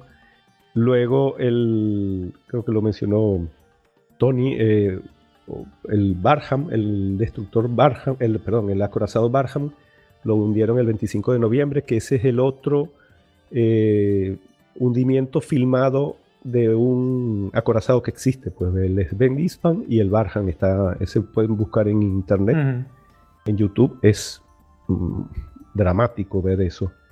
Eh, y luego, cuando, cuando estalló la guerra eh, en, el, Pacífico, les hundieron, los japoneses les hundieron el el, los el acorazado Prince of Wales, que era el... Todavía, todavía, los asientos todavía tenían plástico, estaba recién recién incorporado a la Royal Navy, era lo máximo en tecnología que existía en ese momento. Y un gran crucero de batalla, el Repulse. Ese, mm. Esa batalla la narré yo en un, Eso te iba a decir. en un episodio que anda por ahí. Tony. Que ahora se han celebrado, bueno, se han conmemorado 75 años de ese, de ese gran hundimiento. Sí. Sí, y, por cierto, por ahí está rodando una mala noticia y es que eh, ahí en, sí. en el Golfo. sé por dónde vas. En el Golfo de Tailandia están eh, los piratas expoliadores chatarreros están, están tasajeando el, los, los barcos para sacar el acero y, claro, eso, no, eso, esos son cementerios. Eh, todos, los, todos, los, todos los pecios son, son, son declarados cementerios por los gobiernos a los que pertenecen y no debería hacerse, ¿no? Eh, pero bueno, ¿cómo pones tú ahí un buque de la Royal Navy encima toda la vida? entonces, bueno, eso está un poco... Sí, es, muy, muy complicado. De hecho, creo que dieron la alarma a unos holandeses, vamos, los, los holandeses, porque tenían un buque por ahí hundido y de repente cuando fueron a ver ya no estaba. Ah, va? Sí, sí, sí, no sé, pero vamos, que me es un problema bastante grave, al punto que, varias naciones ya se han puesto así de acuerdo en plan de destinar dinero en plan para vigilancia o algo así, no sé. Ah, algo están ahí. Claro, tener un, con los satélites y... O sensores, alguna movida, sí, no sé. Pero bueno, lamentable.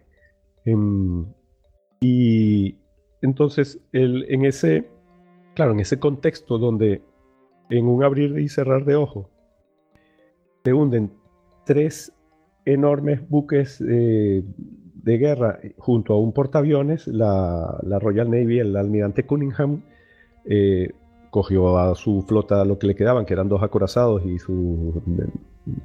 Bueno, cruceros tampoco tenía mucho, tenía unos pocos cruceros pequeños y los de todo, el mundo a puerto. Y, y bueno, en ese momento prácticamente Italia volvió a tener supremacía, porque con estos pero no la aprovechó porque a su vez Italia había sido duramente vapuleada tanto en Tarento como en Matapán. Entonces, pero bueno, pero, pero tenía muchos buques, pudo haber aprovechado. Ese momento no lo hizo, pero por eso estaba la décima flotilla más. Eh, que en realidad estaba también eh, muy motivada eh, porque clamaba venganza. Poco tiempo antes habían intentado un asalto masivo, la décima flotilla más, con las lanchas explosivas contra Malta y fue una, un auténtico desastre. Eso está narrado también en, una colaboración que hice con el podcast de... Motor y al aire. Ah, Motor y al aire, ajá. Eh, que ellos trataron la batalla de Malta en el sentido aéreo, pero mm, me pidieron una colaboración y les hice una reseña para, en la parte de, ese asalto naval. Y creo que es el episodio 2 de ellos. Y, bueno, entonces en ese, en ese contexto favorable en el sentido de para el, para el eje, para Alemania y para, para Inglaterra, para Italia, eh, el Cire, el submarino Shire, mm, zarpó el 3 de diciembre de 1941 eh, con, con tres mayales en sus contenedores. Bueno, en realidad los, cogían mm, en alta mar, o sea, iban, a otro buque se los daba, porque todos estaban siempre envueltos en un gran secreto. En esto es notable la, manera en la, que, en la que Italia manejó esto, porque les costó mucho a los aliados enterarse de, de todas estas operaciones que tampoco es que fueran una cosa, está bien que fuera, eran poca gente, pero se, se movían muchos recursos. Hubo pruebas, por ejemplo, el, eh, haciendo este breve paréntesis, eh, recordáis que hablamos que las lanchas esas de explosivas eh, salieron de una idea de colgar una lancha entre los pontones de un avión y volarla y, y, despegar. Esas pruebas, esas pruebas las hicieron en 1936, creo, en Baratze, que es una playa turística del Mediterráneo. En un avión que iba adelante y para atrás, un montón de oficiales, eso estaba lleno de turistas y, bueno, eh, en el sentido de que más los, todos los ataques de la Primera Guerra Mundial, todo eso, o sea, indicios habían, pero yo creo que aquí juega un poco de menosprecio hacia el enemigo, jugó un poco de, de que no, de hecho ya cuando se enteraron de que hay unas palabras de Churchill, vamos a decir, por, después las, las decimos, eh, en las que se nota ese menosprecio. Y, y bueno, el submarino Shire con los tres eh, mayales a bordo fue eh, zarpó de la Spezia y se dirigió primero a la isla, mm, a una de las islas del Dodecaneso, que eran unas islas griegas que Italia se había hecho con ellas en una guerra que tuvo con Turquía por, Libia. Y en la isla del Ero se eh, embarcaron los, uh, los operadores. Se, solían llamar operadores pues, o incursores. Es la palabra que, los, eh, que se usa en italiano para, los, lo que nosotros podríamos llamar mm, comandos, ¿no? aunque incursores también existe. y, y, bueno, en Lero se embarcaron los, uh, ocho, operadores, eran tres tripulaciones y una de reserva. cada maya le llevaba dos personas. Y, y, bueno, ¿esto por qué se hacía? Para evitarle un viaje, un incómodo viaje mm, completo a, estas tripulaciones que tenían que estar en el mejor estado de forma, porque el, a lo que se enfrentaban era, era tremendo. O sea, estamos hablando de que eran los operadores de la décima flotilla más, eran los, los primeros humanos que, hacían esto de manera autónoma. O sea, sí existían eh, buceadores con escafandra que tenían cordón umbilical. Eso, eso ya llevaba décadas funcionando, pero que, estuvieran de manera autónoma, eh, respirando en, una cosa pequeñita que llevaban en el pecho eh, durante muchas horas al, frío y era la primera vez que se hacía. Era también era casi era una actividad pionera. Sí, están, están eh, innovando continuamente, como si, si habláramos, eh, yo qué sé, es que en realidad la Marina eh, viene a ser, tú lo relatas, que, viene a ser pues el lugar donde están las cosas más punteras de, la humanidad. Bueno, ya ahora ya pues estamos hablando de viajes espaciales, pero en su momento era eso. Sí, sí, sí, sí, ese es uno de los motivos por los que yo me metí en la Marina. Yo soy amante de la tecnología en el sentido de de todo aquello que el hombre hace para potenciar sus habilidades. O sea, por ejemplo, para mí un garrote es tecnología, porque se multiplica la fuerza con la de, que tiene un puño. O sea, tecnología no es solo un, cacharro electrónico con pantalla, no. Tecnología es un garrote, tecnología es un avión y un barco. Y la marina mm, es donde estás en contacto con casi todo, ¿no? Mm, y y bueno, regresando a la, al, con, con los operadores ya embarcados en, en el Shire, eh, en Lero, que ya lo único que tenía que hacer era atravesar el Mediterráneo de, norte a sur, se acercaron a, Alejandría. Eh, el 18 de, a eso del 17 ya estaba eh, como unas 30 millas sumergido.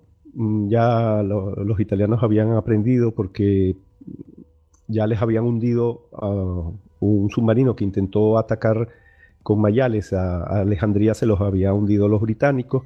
Entonces, bueno, eh, el ensayo y error les había ido, les había enseñado, se acercaron, se mantuvieron lejos y sumergidos hasta que recibieron un mensaje de Supermarina confirmando la existencia de eh, grandes buques eh, militares en, la base enemiga. ¿no? Este, esto, esto lo que... Por, qué esperar ese mensaje y no atacar a ciegas? Porque, por ejemplo, el ataque previo que hubo exitoso contra Gibraltar em, fue contra buques mercantes. ¿no? Eh, bueno, en realidad el de Gibraltar ellos no pudieron entrar al, al puerto y, se conformaron con atacar buques mercantes en, afuera, ¿no? Pero lanzar un ataque a ciegas sin buques mm, importantes de, la, Royal Navy eh, no era lo que estaban buscando los italianos. Los italianos querían ya de una vez por todas hundirles un acorazado al, al enemigo porque para eso era que habían sido creados, ¿no? Este mensaje em, mm, que les permitió eh, lanzar el ataque fue también contraproducente porque los, ingleses que estaban al loro y tenían dominadas todas las claves de, del enemigo con su famoso ah, Benchley Park, eh, detectaron que eh, algo pasaba, o sea, eh, su inteligencia llegó a la conclusión de que los italianos esa noche iban a atacar alguno de sus, de sus tres de las tres bases que mencionaste, Gregorio. Esa noche los italianos iban a atacar. Por lo tanto, Cunningham a las 10 y 25 del día 18 puso todas sus bases, Alejandría incluida, en alerta, máxima. ¿eh? Alerta máxima porque esperaban el ataque o de lanchas explosivas o de eh, submarinistas a bordo de, los transportadores. Que... ¿Mm? Entonces, eh, con el visto bueno de Supermarina, que así se llamaba el, el comando central de la Marina en Roma, eh, Junio Valerio Borghese, que fue un individuo excepcional, algo polémico por su actuación luego del después del armisticio. Sí, bueno, digamos actuación política para el régimen, etcétera, etcétera. Sí, sí, porque claro, él siguió, después de la rendición de Italia, él siguió del lado alemán y combatió, pero... Eh, y luego, bueno, inclusive ya de los años 50 y 60 fue un individuo mm, incómodo para Italia pero eso no quita que fuera eh, un comandante de submarino excepcional y luego comandante de la décima flotilla también excepcional. Entonces, eh, el, el, bajo la guía de, de Juno Valerio Borghese, atravesó no uno, sino tres campos de minas. Eh, ¿Y cómo lo hacía? Lo hacía poco a poco. él posaba el submarino en el fondo y luego lo iba moviendo despacio, despacio, con poquísimas revoluciones de la, de la hélice. Iba eh, atravesando así poco a poco. De hecho, en ese, en ese acercamiento, uno de los cables, porque tenemos que recordar que las minas no flotan libremente, están ancladas al fondo y, flotan, pero sujetadas por unos cables que las sitúan a distintas alturas, eh, los campos minados que protegían Gibraltar eh, estaban, habían minas que estaban cerca de la superficie, pero habían otras a, otras profundidades para, para pillar submarinos también. Y así atravesó el hombre, o sea, con, imagínate que estás dentro de un submarino y te vas y, vas escuchando el ruido de un cable que te va pasando por fuera, este, que si se engancha en algo explota. Entonces, eh, bueno, esa es la, así se la, así, así se la jugaba esta gente, ¿no? Y, y al final logró llegar al punto que ordenaba la orden de operación.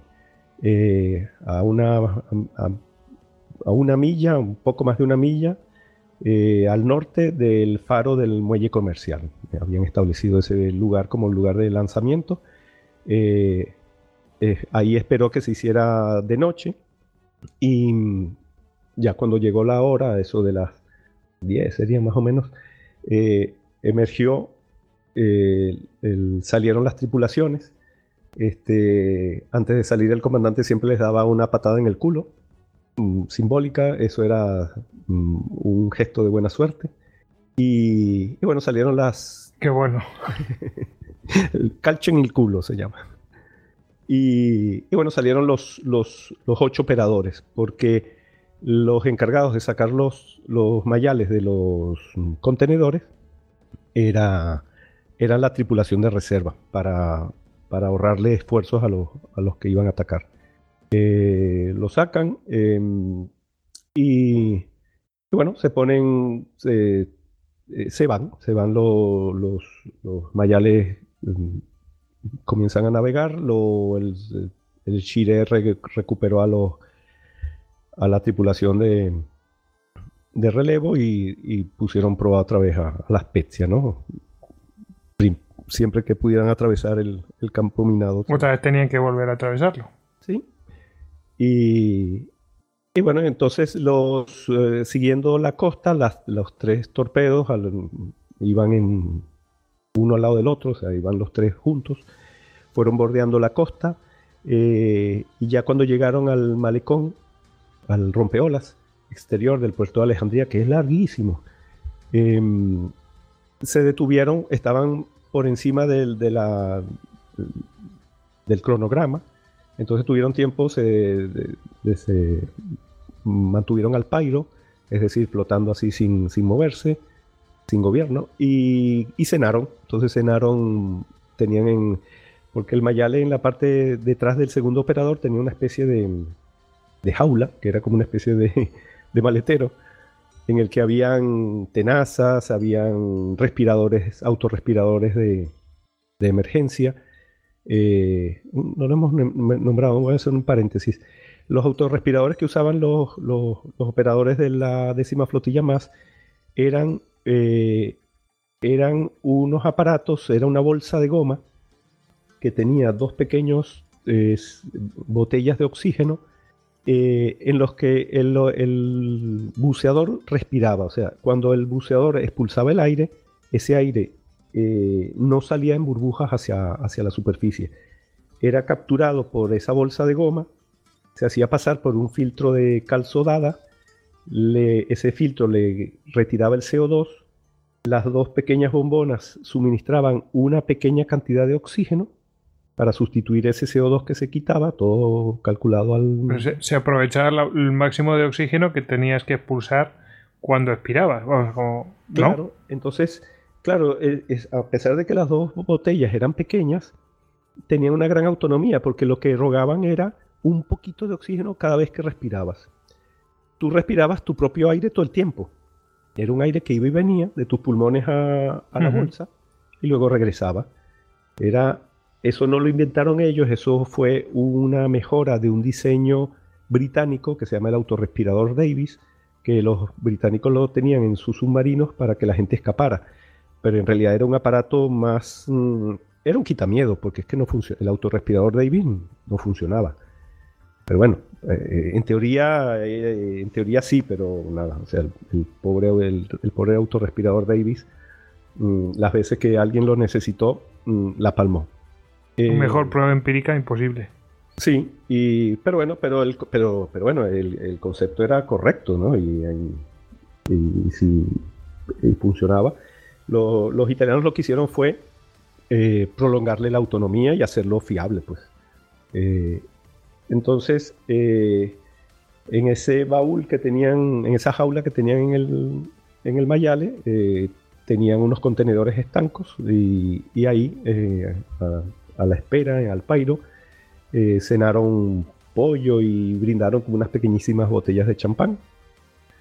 Eh, porque bueno, no, se sabía qué iba a ser de ellos, ¿no? Entonces comieron, después de comer, reanudaron la marcha y bordeando todo el, rompeolas, ¿no?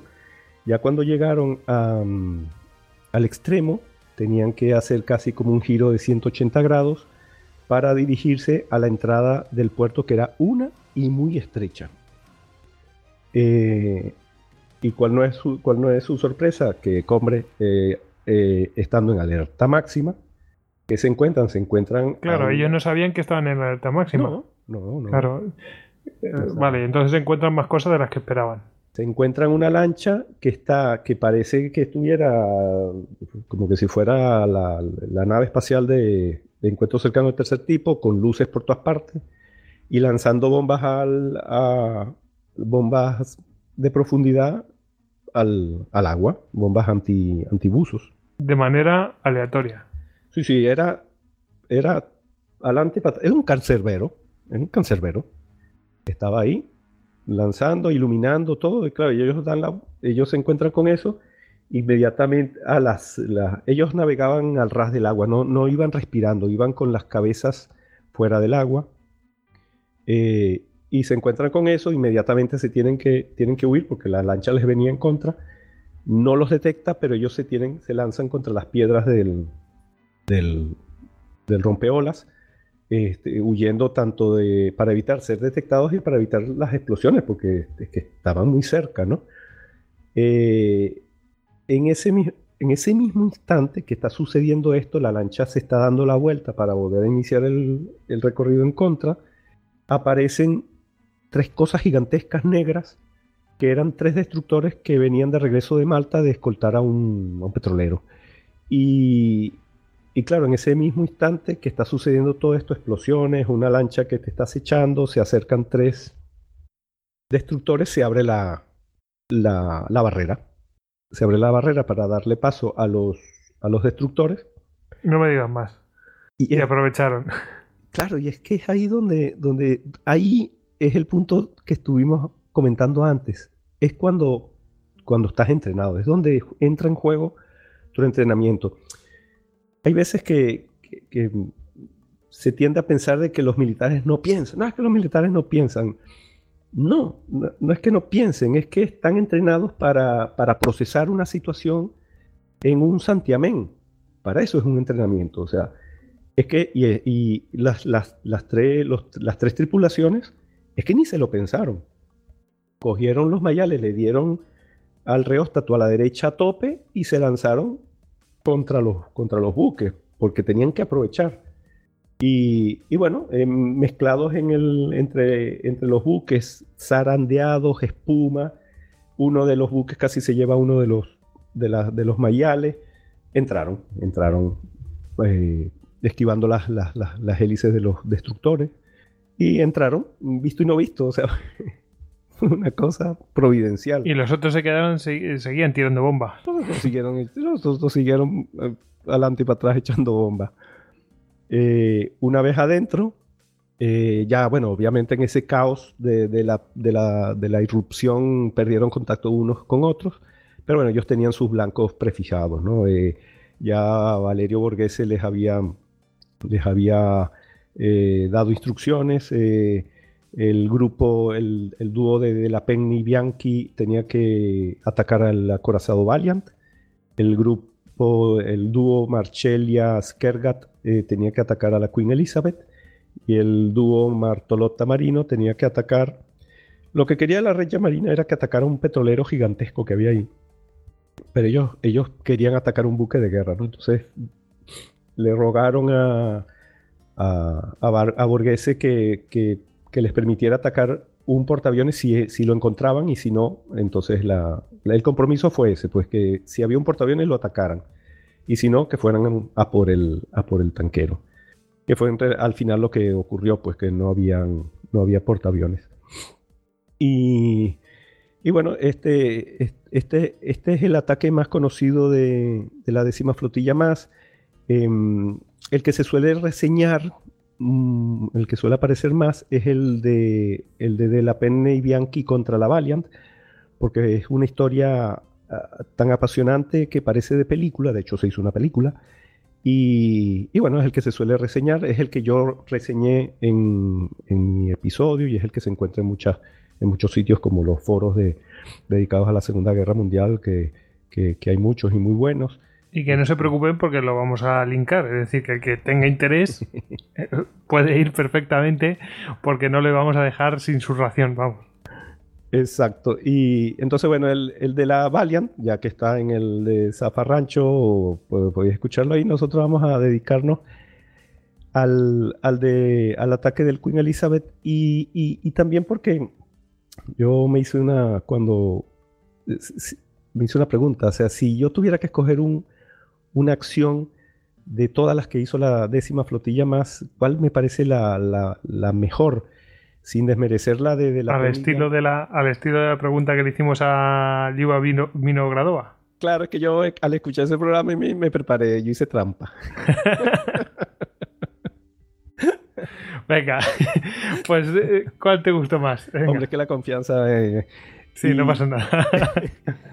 Eh, esta de la del Queen Elizabeth, pero porque, porque fue de manual, no fue tan espectacular como la de como la de Bianchi y de la Penny, pero esta fue de manual, fue de manual. Fue el ejemplo que enseñarían en todas las escuelas.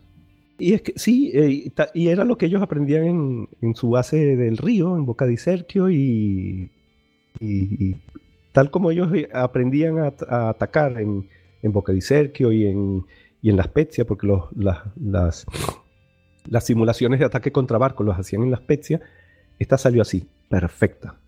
Este, solo le faltó un 5% para ser perfecta y ya lo diremos después.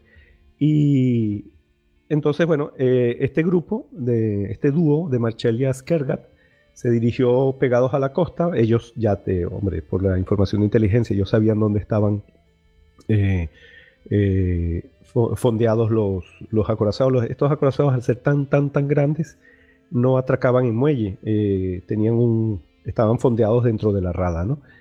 en unos amarraderos fijos que habían unas boyas gigantescas y ahí se amarraban ellos. Y se dirigieron mm, bordeando la costa, los muelles comerciales, hasta y mm, llegaron hasta las cercanías del Queen Elizabeth y ahí se toparon con algo que esperaban obviamente que era una red, otra red alrededor del, del buque para evitar lo que los para evitar que los italianos les hicieran lo que los británicos les hicieron a los italianos, es decir, un ataque aéreo con, con aviones torpederos, ¿no? Este, Vamos, que les tiraran un torpedo desde vete a dónde y el torpedo pues fuera directamente hacia el... Vamos, para interceptar el torpedo que no alcanzara los, los buques. Sí, exacto. Eso ya todas las marinas del mundo en esos buques importantes, aún estando en puerto, les ponían una red alrededor. Y... Yo, creo, yo creo que siguen poniéndosla a, día de hoy. Creo que he visto alguna fotillo y todo esto, pero bueno. Sí. Eh, no te interrumpo. No, no, en lo absoluto. Sí que ser, bueno, de hecho, por ejemplo, sin ir muy lejos y relacionado con esto, en, al, crucero creo que se llama Col, en, el Golfo Pérsico lo, lo, atacó hace ya un buen número de años una lancha explosiva. Bueno, era en realidad una lanchita cargada de explosivos, pero le, le, abrió un buen boquete en, en el casco. Este, y y entonces cuando se acercaron y se toparon con la red, eh, bueno, procedieron según, según el entrenamiento, eh, eh, se sumergieron, llegaron al fondo. Una de las, ellos tenían varias tácticas para, para, penetrar las redes. Una era cortarlas, para eso llevaban cizallas en, el, en, la jaula de popa.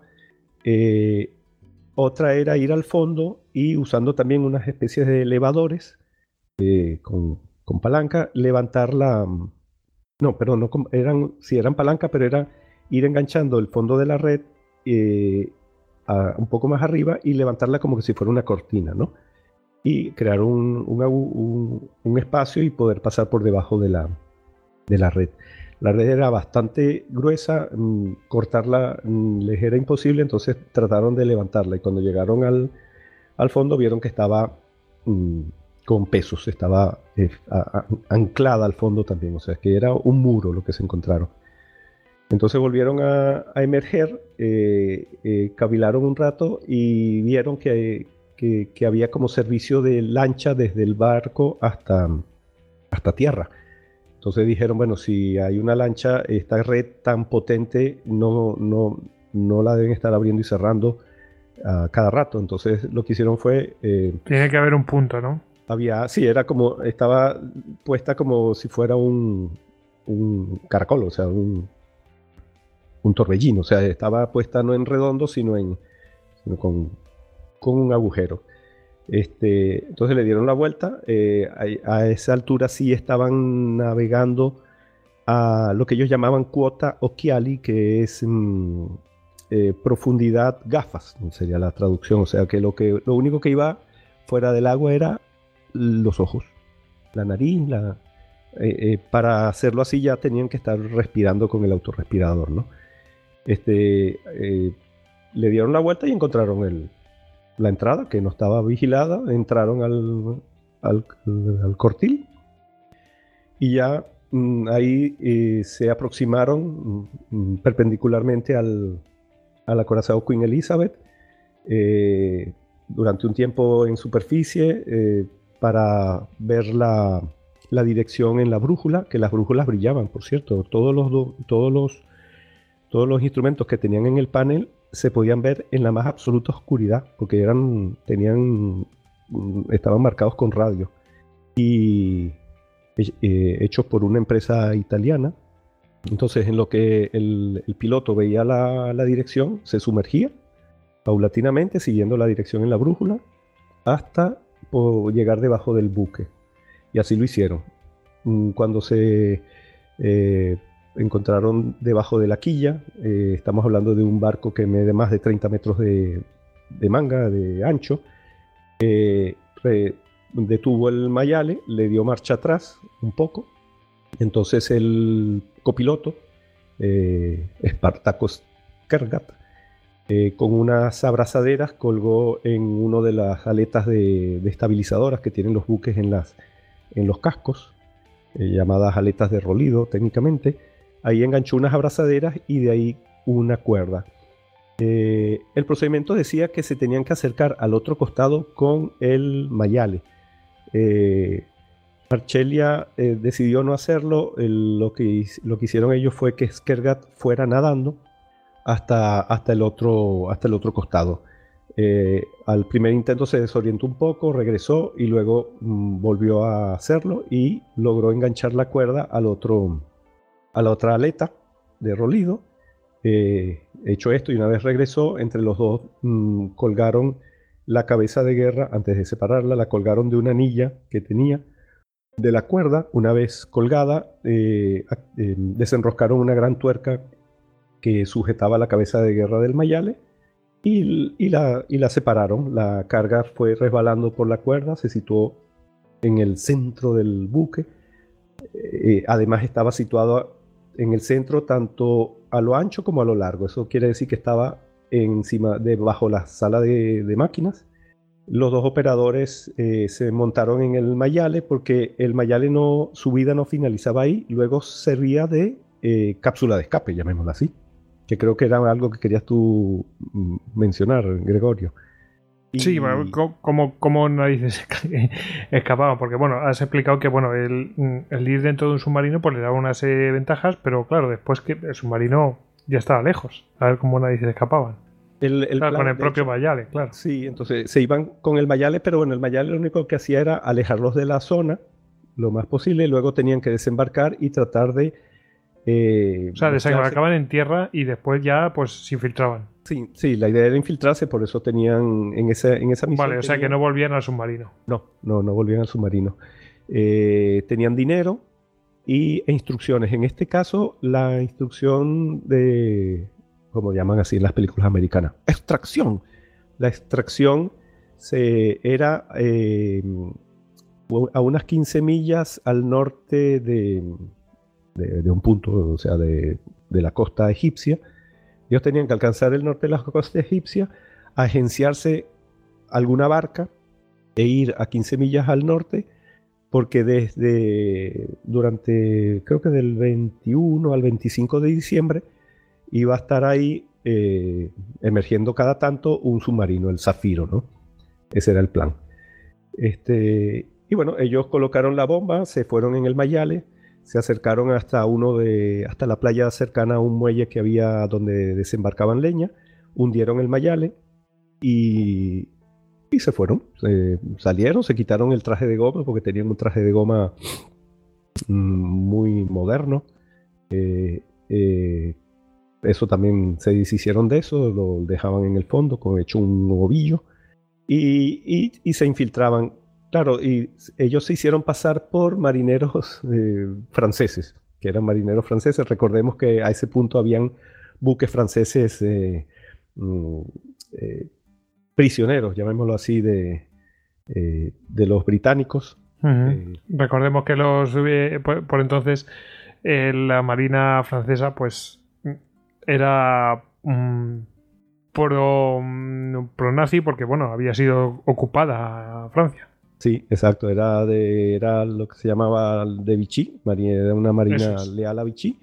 Y, y, bueno, estaban ahí presos, mm, no, bueno, presos en el modo de, un modo de decir, eh, simplemente estaban ahí y hacían vida, iban a tierra.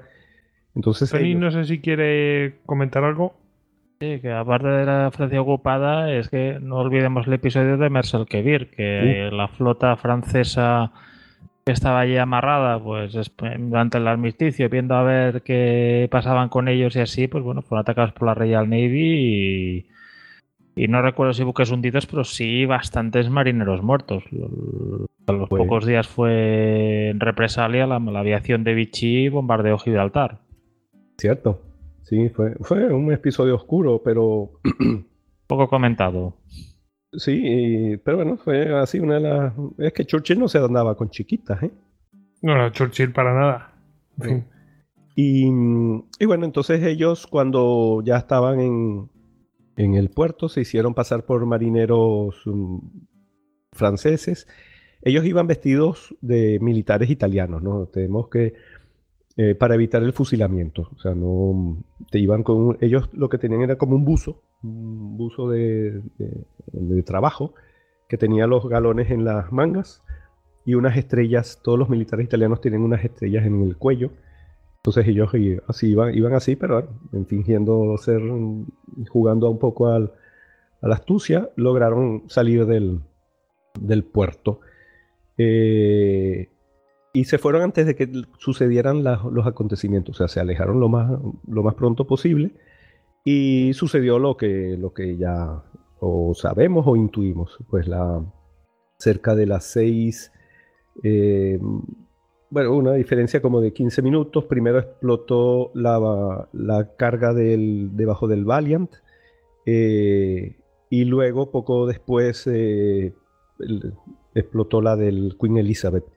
Y, el tercer grupo también tuvo éxito, eh, destruyó el, el acorazado, perdón, el, el, buque petrolero Sagona, que era inmenso, como unas 16.000 toneladas más o menos, que lo, se dio la mala suerte de que en ese momento estaba suministrando combustible a otros tres destructores. Dos no se vieron afectados, pero uno sí. O sea, fue un dos por uno. Y. Pero bueno, en ese momento Marchelia y Eskergat eh, estaban lejos. Eh, el problema fue que eh, la Marina les dio libras y ya en ese momento Egipto no, eh, no estabas por, avatares políticos o no sé por qué, no, la libra no estaba circulando libremente en Egipto, había que cambiarla por dinero local, o al menos eso fue lo que ellos encontraron.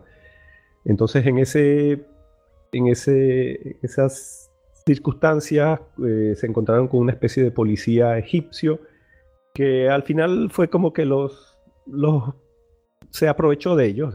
ah, bueno, quédense por aquí, hospédense aquí, eh, era yo no porque los considerara espías ni nada, sino como para buscar provecho.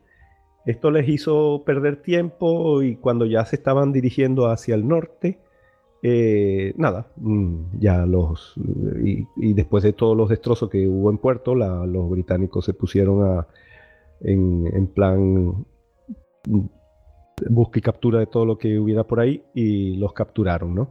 pero, pero por poco, ¿eh? que si no, mm, se escapan también. Estuvieron a punto. Mm, yo creo que eso de la infiltración era muy riesgosa, pero también volver a salir por el sitio, ya es mucha casualidad que tenga que esperar que salga otro barco antes de que estalle todo, ¿sabes?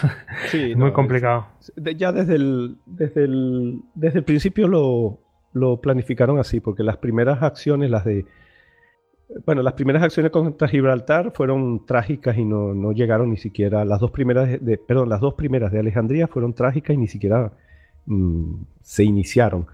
Terminaron en tragedia antes de ocurrir. Y las dos primeras de, mm, Gibraltar, que no tuvieron éxito por averías pero los, mayales llegaron, llegaron a estar mm, por los alrededores de Gibraltar, eh, se vieron y, el mal funcionamiento de los aparatos hizo abortar las misiones. Pero los operadores se fueron. Claro, no, los británicos no se enteraron de que eso sucedió, ¿eh? Pero los, operadores italianos lograron alcanzar, ganar la costa española y los espías, los agentes secretos y los espías que tenía la Marina en, en la línea de la Concepción y en, y en Algeciras que estaban, eh, sabían lo que estaba sucediendo y tenían órdenes de ayudar a los, a los, a los operadores y, extraerlos y todos regresaron. En esas dos misiones todos regresaron a, bueno, menos uno, menos un par, eh, regresaron a, a, a, la Spezia, o sea, a Italia. Bueno, pues esto con los mayales hemos traído aquí un ejemplo, pero bueno, tenéis otro en el de Zafarrancho.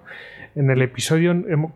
Dime, dime. Ah, no, y digo, y muchos otros en el, en el libro también. Es que vamos a ver, efectivamente. O sea, que es que aquí simplemente es un. Eh, pues para picaros, es decir, es un anzuelillo para, que, para que os piquéis y, y os metáis, porque habrá muchos más detalles esto con los mayores, pero luego tenemos, eh, pues eso, mm, lo que es una acción submarina, pero así, sin mayores ni nada, lo que llamaríamos a pelo. A pelo, sí, como... Con los eh, gamma, los hombres gamma. Hombres gamma, sí. El, eh, gamma es el- el- el- la manera de designar la letra G y sería hombres, hombres H, ¿no? No hombres G, sino, perdón, perdón, hombres G, pero no en el sentido que lo conocemos nosotros aquí en España. Sí, sí, del grupo. Estos hombres G eh, eran, la G venía, o hombres gamma, y, pero la, G significaba guastatori, era la primera letra de guastatori, que es eh, saboteadores, ¿no? Si lo quisiéramos traducir conservando el significado sería hombres S en castellano, ¿no? Y, y esas líneas de ataque que fueron desarrolladas, la, ya hemos mencionado la, sub- la submarina con aparatos, la de superficie con lanchas explosivas pequeñitas eh, que estrellaban contra los barcos, eh, y, y luego la, la otra que se desarrolló fue esa de usar buceadores. Esto también, como, como todo lo demás, se remonta, vale, se remonta a la más lejana antigüedad, pero los antecedentes inmediatos están en la Primera Guerra Mundial, con un teniente de navío llamado Angelo Belloni, que era, mm, bueno, lo que podemos decir casi un friki eh, en nuestros tiempos. Era un apasionado admirador de Julio Verne y él se imaginó a un cierto punto atacar a los austrohúngaros con hordas de De buceadores. sí, pero pero que caminaban por el fondo. Ah, no, no, no nadando. No, no, no, no, no. Ta- calcados a, la- a, lo- a los hombres de, de ¿cómo se llama el, ca- el capitán de Uy, se me fue. De Capitán Nemo. de Capitán Nemo, tal cual. Él, él se imaginó eso y comenzó a, a, a- a intentarlo, pero hombre, en la Primera Guerra Mundial la tecnología estaba muy así, y- pero ese era su sueño. Perdón. Cuando se activó todo esto, en- ya en la Segunda Guerra Mundial, obviamente, mm, Meloni fue mm, mm, pillado y, e incorporado en este esfuerzo ya que había sido uno también uno de, los, de, esta- de estas mentes inquietas que tenía la Marina, y, y en las distintas reestructuraciones que tuvo la, la décima, que también organizacionalmente es muy interesante cómo, cómo, cómo se desarrolló la décima precisamente por este carácter tan intermedio, eh, que como surgió de los cuadros medios. Ah, sí, sí, que su- surgió no de los no de alto mando, sino de la. Pues eso, del- de, oficiales medios. Sí, exacto. Como esto, como esto surgió así, este, su desarrollo organizacional también es sumamente interesante. Este, y, y bueno, eso ya, es otro punto ahí a tomar en cuenta y está muy detallado en la obra. Y, pero entonces, eh, claro, este, lo bueno fue que ellos sabían quién, a quién tenían que, que- que incorporar. eh, y bueno, ya mm, cogieron a Angelo Belloni y lo incorporaron en una de esas reestructuraciones que, que, esa, que creó una escuela de buzos en Livorno, donde, estaba la sede de la Academia Naval, que también, obviamente, como Academia Naval al fin tiene un puerto y tiene instalaciones para, que los cadetes aprendan a navegar y todas esas cosas.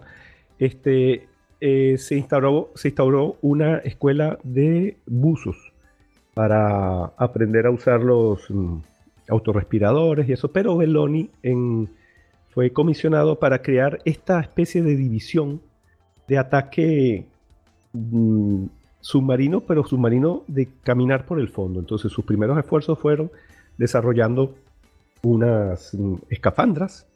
Tenía, eh, tenía autorrespirador, pero la usaba con escafandras y luego llevaban la, la bomba en una mochila. Entonces, y con zapatos de, de estos de los buzos que habían al principio del siglo XX, zapatos lastrados, Con peso, sí. eh, a caminar, a caminar. Lo que pasa es que Beloni, con, eh, como, con esa mente así fantasiosa que tenía, él decía que los buzos podían caminar 20 kilómetros. Entonces, pero bueno, hombre, tú sabes lo que es caminar, o sea, los, los mejores, lo único que alcanzaban fueron 3.000 metros y llegaban muertos. Eh, eh, y bueno, esto, claro, esto Al final se incorporó en ese mismo, en ese mismo grupo había un, un, teniente de navío llamado Eugenio Walk, eh, que bueno... Walk, de caminar. No, ah, no, como W-O-L-L-K. Ah. ah. vale, vale. ha sido divertido. que tenía, era, tenía ascendencia austrohúngara, claro, había nacido en, en Austro-Hungría que después se acabó. Entonces, bueno, él, él se hizo oficial, estudió en la escuela y entonces él tomó, digamos que lo mejor de cada idea, ¿no? O sea, la idea de, de Belloni eh, dijo que, ¿y por qué no hacer que el hombre sea como un pez? Pues, eh, ya a esa altura del partido se habían logrado miniaturizar las bombas, porque claro, es que el punto de Belloni también tenía cierta lógica, porque es que para que hiciera efecto la, bomba tenía que ser grande. Y, esa bomba no la podías llevar nadando. Eh, luego, bueno, con cierta transferencia tecnológica con Alemania, eh, al final lograron obtener un explosivo, ahora se me escapa. Mm, bueno, creo que era explosivo plástico.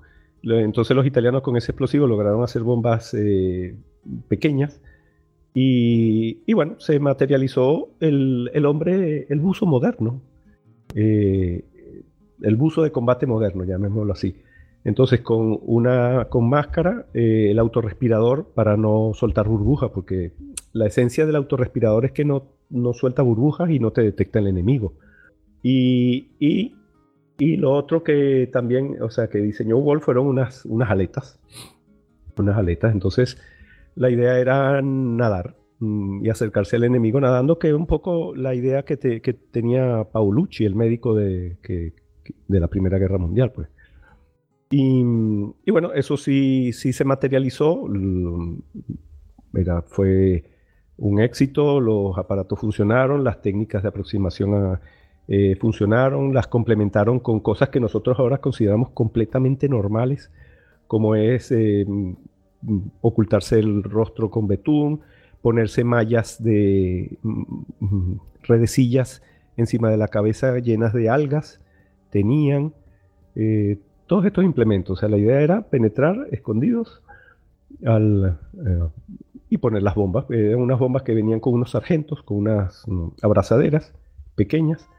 Y, y esto eh, para mm, ya con este equipo de hombres gamma eh, se implementó el primer ataque de ellos ocurrió em, se lanzó desde España. Y cómo fue es muy interesante em, por, qué se decidió crear un lanzamiento desde, desde un sitio desde, desde otro país o desde otro lugar que no fuera un barco de la marina de la red marina o un submarino porque los ataques estos de, que hemos estado mencionando necesitaban muchísimas condiciones favorables para que se llevaran a cabo. Uno era que ocurrieran en noches sin luna.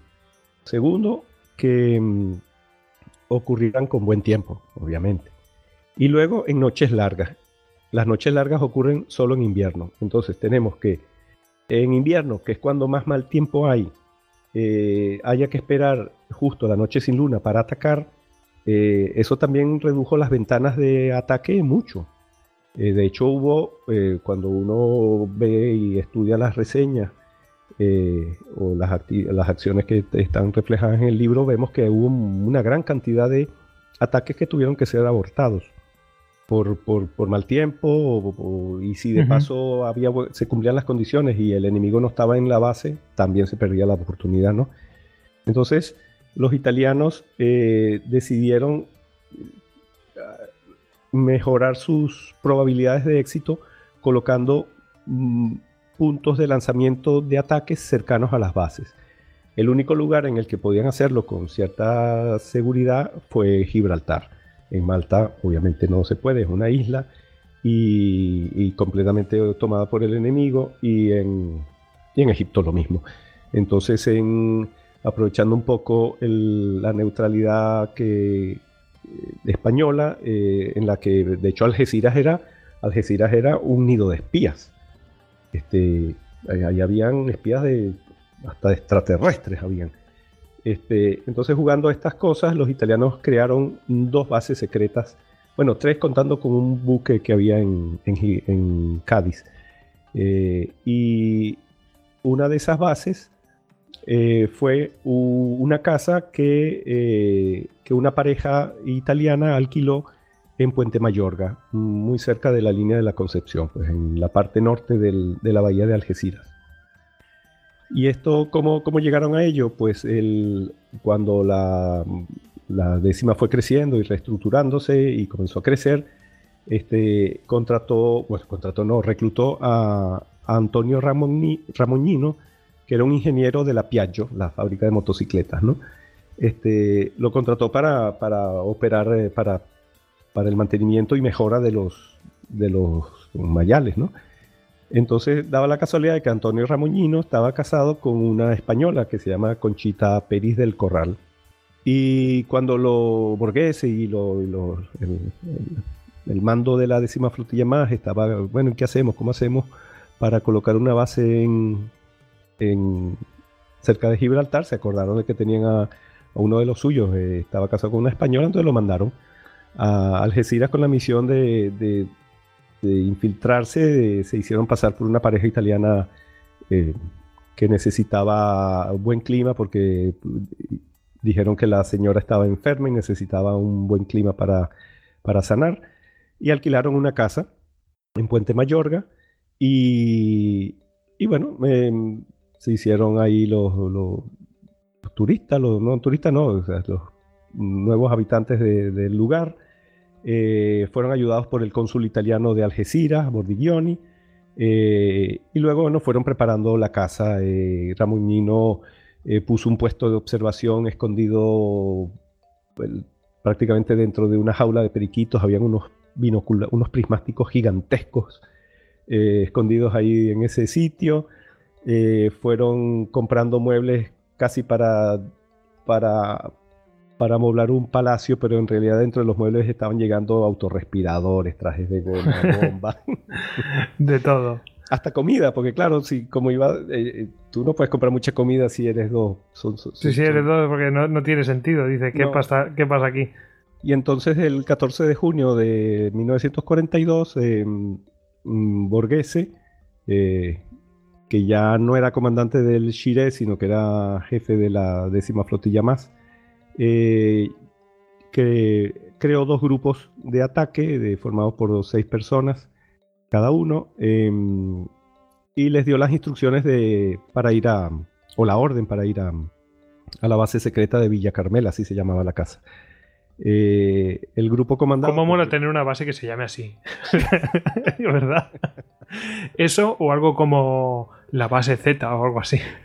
Hombre, claro, eso, eh, las de las de 007 mm, Ian Fleming. Eh, que por cierto, ese, yo tengo ahí una disertación en el libro sobre la relación de Ian Fleming con, la décima flotilla más. Es una teoría mía que, bueno, ahí está. Está puesta. Es muy interesante. Y mm, entonces Borghese que eh, designó a estos dos, em, le ordenó a estos dos grupos, a estas 12 estos 12 hombres gamma, eh, dirigirse a, la, base secreta eh, VC, Villa Carmela suena así más, y que el, el grupo de Giorgio Bowser tomó un camino, mm, fue primero a la base eh, la base italiana de submarinos en Francia, en Burdeos, de la que hablamos en el, en el episodio ese dedicado al, ejército italiano de Istocast. Eh, de ahí se fueron a la frontera, llegaron hasta la frontera hispano-francesa. Ahí fueron, eh, contactaron con un contrabandista que los hizo caminar durante, a lo largo de 53 kilómetros. Atravesaron los Pirineos y ya en la vertiente sur eh, se encontraron con dos coches de, del servicio secreto italiano, o sea, de, la embajada, bueno, y, de ahí los llevaron haciendo distintas escalas hasta Cádiz para permanecer eh, en el petrolero Fulgor, que era un petrolero italiano, mm, anclado en la, en, la bahía de Cádiz que servía de estación de servicio para los submarinos italianos que iban y venían, eh, que atravesaban el estrecho de Gibraltar. Pero nadie lo tocaba porque como está en terreno neutral, pues... Sí, era ahí. En teoría no debía hacerlo porque claro, es que al final tenías a un, un submarino, cada tanto, cada, cada noche sí, una noche sí, otra también tenías un submarino italiano cargando combustible y víveres en ahí, pero bueno, lo hacían escondido, ¿eh? tampoco era eh, en teoría no, no, sabían las autoridades españolas. Y el otro grupo fue enviado, comandado por Agostino Straulino, em, eh, a, Barcelona eh, en un buque mm, mercante y ellos se hicieron pasar por marineros desertores, se quedaron en tierra y también ayudados por la gente de la embajada, eh, llegaron a Sevilla, de Sevilla fueron a Cádiz, se reunieron en el Fulgor con el grupo anterior, ¿no? Ya luego de ahí pasaron al, al Olterra, que era otro buque equivalente al Fulgor que estaba en, en Algeciras, este, y que luego se convirtió en la base secreta más importante de la décima flotilla más. Y, y, mira, ¿qué, qué podemos decir? Es probable que haya sido una de las bases secretas más importantes de la Segunda Guerra Mundial y de la historia, porque es algo impresionante. Eh, todo lo que se hizo dentro de esa base y, los ataques que se lanzaron desde ahí y todos los torpedos tripulados que se armaron ahí y todo, impresionante. Me imagino que los ingleses eh, o, británicos, eh, vamos, sospecharían que, oye, hay algo por ahí. Sí, sospecharon. De hecho, le reclamaron e hicieron que las autoridades españolas Em, revisaran el Olterra, pero es que, la, es que el escondrijo, bueno, para empezar que era un escondrijo gigantesco, pero eh, la, estaba tan bien camuflado que no, no lo encontraron. No lo encontraron y ya después de tres ataques, que los últimos ataques contra los británicos se hicieron desde ahí. Algunos con éxitos, otros muy trágicos, pero, pero se lanzaron desde ahí. Ya a hecho cumplido fue que pudieron enterarse de, de la existencia de esa fenomenal base secreta a solo 7000 metros de, ellos, ¿no? Que funcionó durante muchísimo tiempo. Pero bueno, la base secreta que nos compete es la otra, la casa, la, villa solariega de Carmela. Entonces, desde la Olterra eh, quedaba llegar hasta Villa Carmela, que quedaba, había que recorrer gran parte de la bahía de Algeciras. Entonces, lo que hicieron fue aprovechar, esperar a, mm, las ferias del pueblo de las ferias de la línea de la Concepción, que son a mitad de julio. Entonces, como de Algeciras fue una muchedumbre a las ferias del pueblo, los italianos lo que hicieron fue bajar y caminar dentro del, mar de gente. Entonces, cuando llegaron a Puente Mayor, ahí los estaban esperando Conchita y, y, y, Antonio, y los llevaron a la casa, como si nada. Entonces ya desde ahí, claro, los dos tenientes comenzaron a, usar el puesto de observación de Antonio Ramoñino. Eh, vieron los, La idea no era atacar dentro mm, lo que es la, el interior, los buques que estaban dentro del puerto de Gibraltar, porque es que después de lo de Alejandría, las defensas se hicieron inexpugnables. Eh, y pero mm, como no cabían todos los buques mercantes dentro del puerto, ellos fondeaban eh, al norte de Gibraltar, siguiendo la, línea curvada de la costa, y muchos de esos buques estaban fondeados, anclados a pocos cientos de metros de la costa española. Ese era el blanco, o sea, la idea era eh, martirizar a los, a los británicos, no hacerlos sentir seguros, eh, sentir que la larga mano de la décima flotilla más los, los iba a seguir atacando donde estuvieran, ¿no? Y, bueno, una noche, la del 14 de julio, creo, sí, el, 13 de julio en la noche, em, se prepararon, tenían todos los equipos, se fueron colocando los trajes de goma que eran, eran de dos piezas. Eh, en ese entonces no existía el traje único, era un pantalón y camisa de goma eh, y había que hacerles un, había que juntar los dos, los dos extremos, el extremo del pantalón y el extremo de la camisa, eran muy largos, tanto en un sentido como en el otro. Se hacía una especie de churro y ese churro se, eh, se aplastaba con unas enormes abrazaderas de goma que fungían como, como correas, como una correa, y hacía que, el, que no entrara el agua, ¿no? Eh, bajo eso se usaba un, una, una malla de, lana para protegerse del frío. Y claro, los puños eran muy apretados para que no entrara el agua, tenían también goma. Y, sobre eso se colocaba en el autorrespirador, que era una mochila, pero una mochila con el, con el aparataje en el pecho, no en la espalda, eh, que llevaba lo que ya hemos descrito, pues una bolsa, unas botellas, unas boquillas. Luego se colocaban el, las gafas, que eran no de un solo cristal, sino de dos, como, como, como unas gafas. y las, bueno, las aletas no se las colocaban en la casa, pero llevaban aletas y luego se colocaban un reloj eh, especial y una brújula en la otra, en la otra muñeca. Eh, eran unos relojes también de una, de una tecnología eh, increíble. Era eran unos relojes que todavía existen, son objetos de culto, se pueden comprar mm, nuevos, son carísimos, y si, y si, y si llega a salir a la venta en alguna subasta un reloj original de la décima flotilla más, no te digo lo que... Lo que puede valer. Lo que sucede. ¿eh? Este, y, y eran unos, tenían los diales luminosos, ¿no?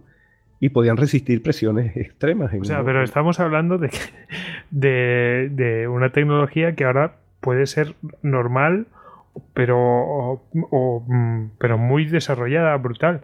Pero, está, eh, pero es que entonces eso era inconcebible.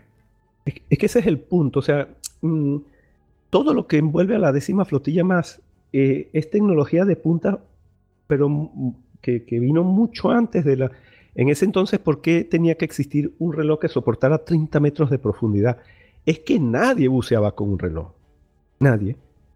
Pues ellos tenían un reloj absolutamente eficiente, que, que podías estar abajo en medio de una nube de fango y podías ver la hora sin ningún problema o ver tu dirección en la brújula.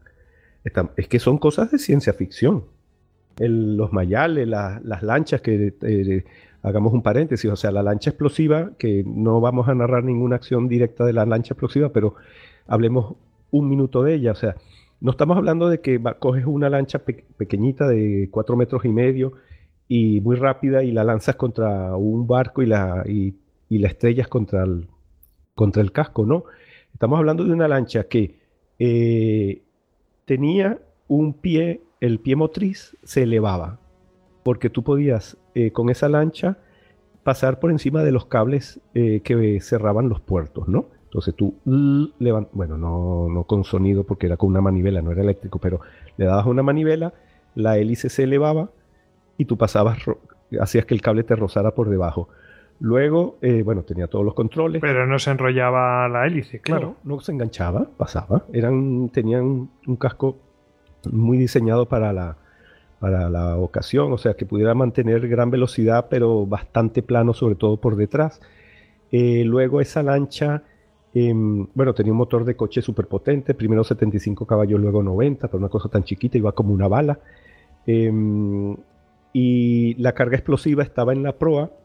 Eh, y entonces, ¿qué pasa? Cuando tú, el piloto enfilaba el blanco, eh, recorría unos cuantos metros para que la mm, dirección se quedara estable, bloqueaba los controles, bloqueaba ese pie motriz se bloqueaba porque no tenía timón, sino que sí, como las de ahora, el, pie motriz se movía de un lado al otro, lo bloqueaba, la lancha quedaba navegando recta, él se lanzaba hacia atrás porque él estaba en la extrema popa, el respaldo se convertía en una especie de balsa salvavidas porque él tenía que mm, salir del agua porque si no podía morir por la explosión este, eh, la lancha seguía, se estrellaba. Al estrellarse no explotaba.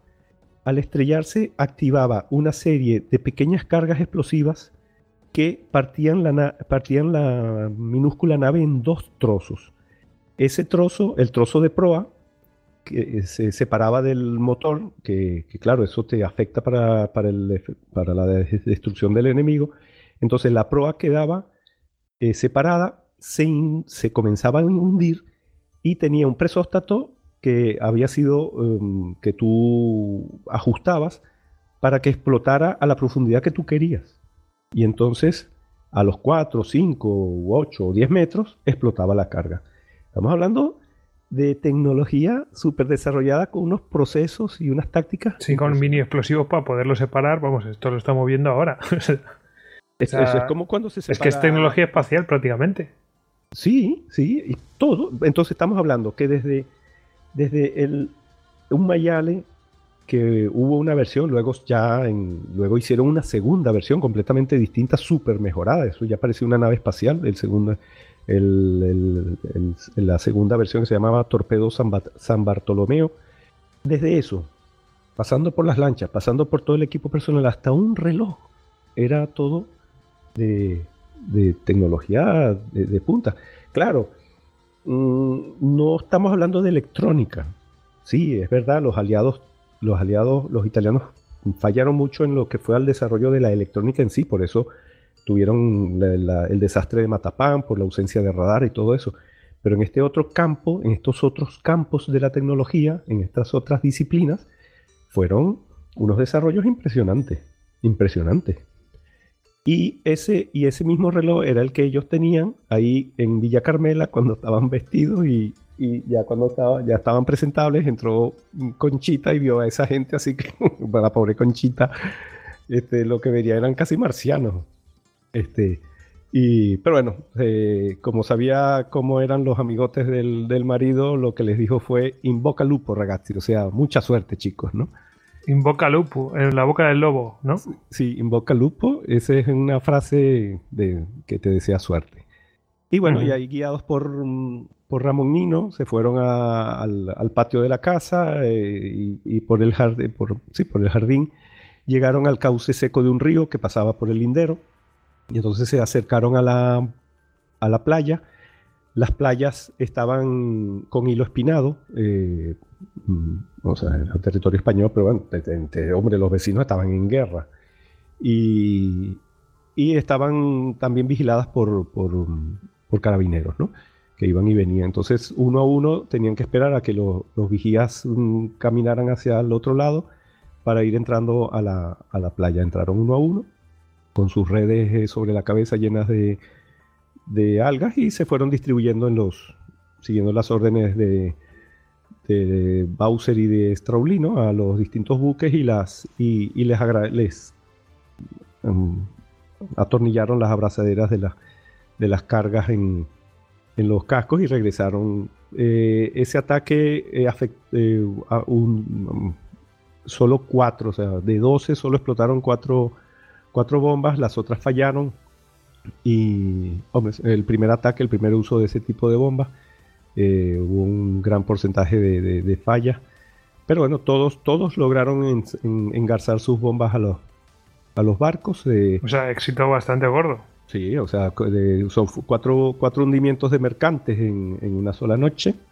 Eh, y que bueno, hundidos, hundidos a, tope no, porque claro, los británicos rápidamente arenaban los barcos, los, arrastraban, a, los remolcaban a, la, a la orilla para que, para que se posaran al fondo y no se perdiera el buque.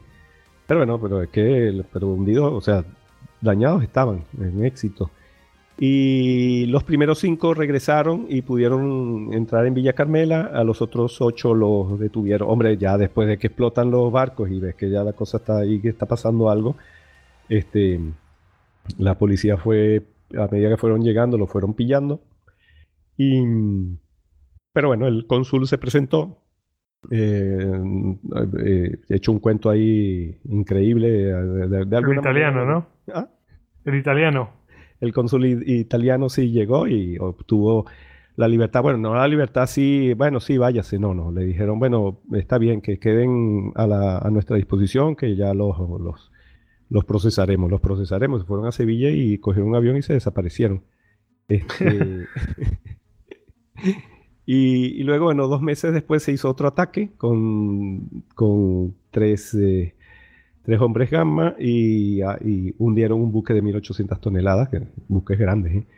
Este, y, bueno, esa es la historia de la base secreta. De hecho, Conchita quedó siempre muy orgullosa de que cuando se acabó la guerra y, Gran Bretaña le, le, cursó un montón de notas de protesta a España por este tipo de cosas, por el Olterra y por el Fulgor y por un montón de cosas, este, nunca mencionaron a Villa Carmela, entonces ella dijo que ellos habían sido los más, los más exitosos. Sí, sí, porque si no se sabe de ello. Pues... pues genial. La verdad es que, fijaos que esto requiere, o sea, que ya también aquí ya estamos hablando de inteligencia, es decir, no es solamente eh, la acción, que es una parte de todo, de toda la operación, sino que hay una parte de, inteligencia que se tienen que asentar ahí, hay una logística, etcétera, etcétera. O sea que, que funcionó muy bien, ¿eh? Y bueno, y luego la desaparición de los de Sevilla, eso también creo que hay que atribuírselo a un éxito de la inteligencia italiana, ¿eh? Sí, sí, sí, fueron muy, fueron, eh, metían, hombre, metían unas mentiras tremendas, sí si no eran náufragos, eran, bueno, eh, ah, bueno, pero para que, se para que se crean eso, a lo mejor habían soltado dinero, y vete a Sí, hubo, en uno de los casos hubo un, eh, al, primer, eh, el primer incursor que atraparon en una de las primeras acciones contra Gibraltar, está, bueno, pero eso tampoco era, simplemente el, el, italiano estaba tratando de infiltrarse en un, en un buque español que estaba en Gibraltar, y estaba negociando con el marinero que estaba en la puerta a ver si lo dejaba entrar y le estaba ofreciendo dinero. El marinero estaba así a punto de aceptarlo, pero al final vino un británico que estaba de guardia dentro del barco y, vio la cosa, le pareció sospechoso y puso preso a, a, a Birindelli. Birindelli fue el primer preso de la, de la flotilla más, el primero en caer preso la flotilla. Bueno, pues eh, si te parece hacemos un descanso y vemos los dos otros casos y ya pues afrontamos la recta final. ¿Te parece? Muy bien. Venga.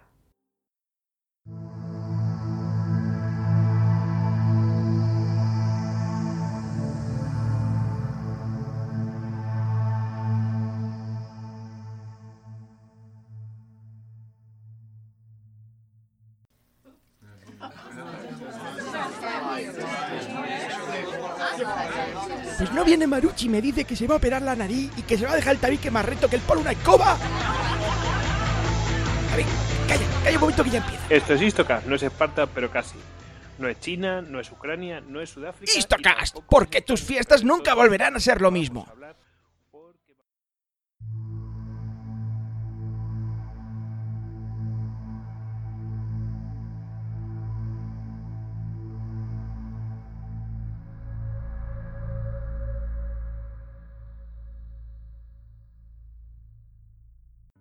Bueno, ya estamos de vuelta para continuar con este podcast sobre la décima flotilla más. Y bueno, pues eh, hemos tratado aquí pues eh, las acciones de tipo submarino, unos con aparatos, otros pues ellos mismos, a pelo, como diríamos. Y, y nos quedan pues las acciones en tierra y las de las que se realizan por el aire ya veremos cómo, eh, nos llamará la atención, pero mm, después si lo ponemos en contexto ya veremos que, tiene todo el sentido del mundo. Bueno, em, Esteban, ¿cómo son estas acciones de tierra? ¿De verdad estos tíos también se adentran en tierra para liar la parda? Eh, sí, el, dejando de lado el, lo que podríamos decir la segunda etapa de la décima flotilla más, que, transcurrió cuando, cuando cayó Mussolini y, e Italia se partió en dos, en, una, en un reino del sur que se llamó, y luego la República de Saló, o la República Social Italiana, que fue el estado títere eh, de los alemanes, eh, guiado por un Mussolini en decadencia. Entonces la décima flotilla quedó luchando, gran parte de la décima flotilla se, se alineó con los alemanes y, y se encuadró dentro de la República de Saló, manteniendo eso sí una gran independencia porque su, el líder que era Valerio Borghese, el mismo comandante del Shire y que luego fue comandante de la décima, era un, hombre con una ascendencia moral y jerárquica tan, tan grande que, que el mismo Mussolini eh, se preocupó y el fascismo se preocupó de que, de que al final eh, Borghese trascendiera y cogiera el liderazgo. Y ellos, eh, la décima al final fue mm, apartándose del mar y transformándose en una especie de infantería de marina o, bueno, un ejército de tierra. Creció muchísimo, ese mismo, ese mismo, ah, esa misma ascendencia de Borghese hizo que se le unieran muchísimas personas y al final se volvió en, un grupo de, combatientes eh, muy aguerridos, muy bien organizados, pero que lucharon batallas de tierra y gracias a ellos, de hecho, a ellos se le atribuye que, Venecia siga siendo italiana y no fuera tomada por los yugoslavos, por ejemplo. Perdóname que te diga, que te, apunte una cosa. Eh, yo me acuerdo cuando hicimos el de fuerzas especiales eh, con Hugo, que habló de unas fuerzas especiales alemanas y tal. Y, estuvo diciendo que, bueno, que, llegado un momento por desesperación, pues tuvieron que emplearlo pues en combates eh, más digamos, usuales, ¿no? Los, más tradicionales, de más convencionales. Y no tanto en, acciones, pues, de estas de fuerzas. Mira, lo está apuntando aquí Tony, los, Branden, los Brandenburgers. Eh, efectivamente. Y, y claro, ahí eran muy buenos combatientes, pero no tenían la efectividad que tenían cuando hacían acciones, eh, pues eso, de tipo de fuerzas especiales, sino si, si se metían en combate convencional, pues eh, pues no es que tuvieran las de perder, pero claro, su efectividad se disminuía mucho y las bajas se multiplicaban. No, no, eh, no servían para eso. Y me imagino que aquí surgiría, o sea, sucedería lo mismo. Es decir, sí, seguro que eran combatientes excelentes, pero claro, no es lo mismo emplear estos tíos en ciertas misiones que en otras.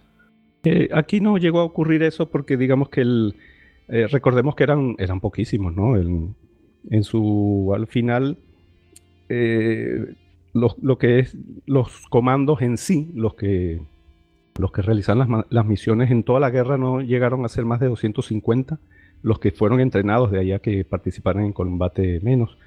Y la décima flotilla más en su, en su actuación en la República de Saló, eh, digamos que esta gente de comando siempre se mantuvo en, en su puesto, o sea, en los puertos con los mayales que habían sobrevivido, eh, o inclusive unos nuevos mini submarinos que llegaron a tener, pero no, no, no se emplearon en acciones porque la guerra naval no, no llegó a tanto arriba, ellos lo que estaban era la defensiva. Toda esta parte de estas, de estas compañías y divisiones de tierra que se formaron fueron a mayores, fueron a mayores, se, agruparon en, eh, fue un, actuaron como un imán de gente que quería pelear bajo bandera italiana, recordemos lo que, esa parte, eh, Italia estaba bajo la dominación directa de Alemania y, hubo una gran cantidad de, luchas palaciegas y de, y de esfuerzos de los italianos por mantener su, italianidad dentro de ese dominio alemán.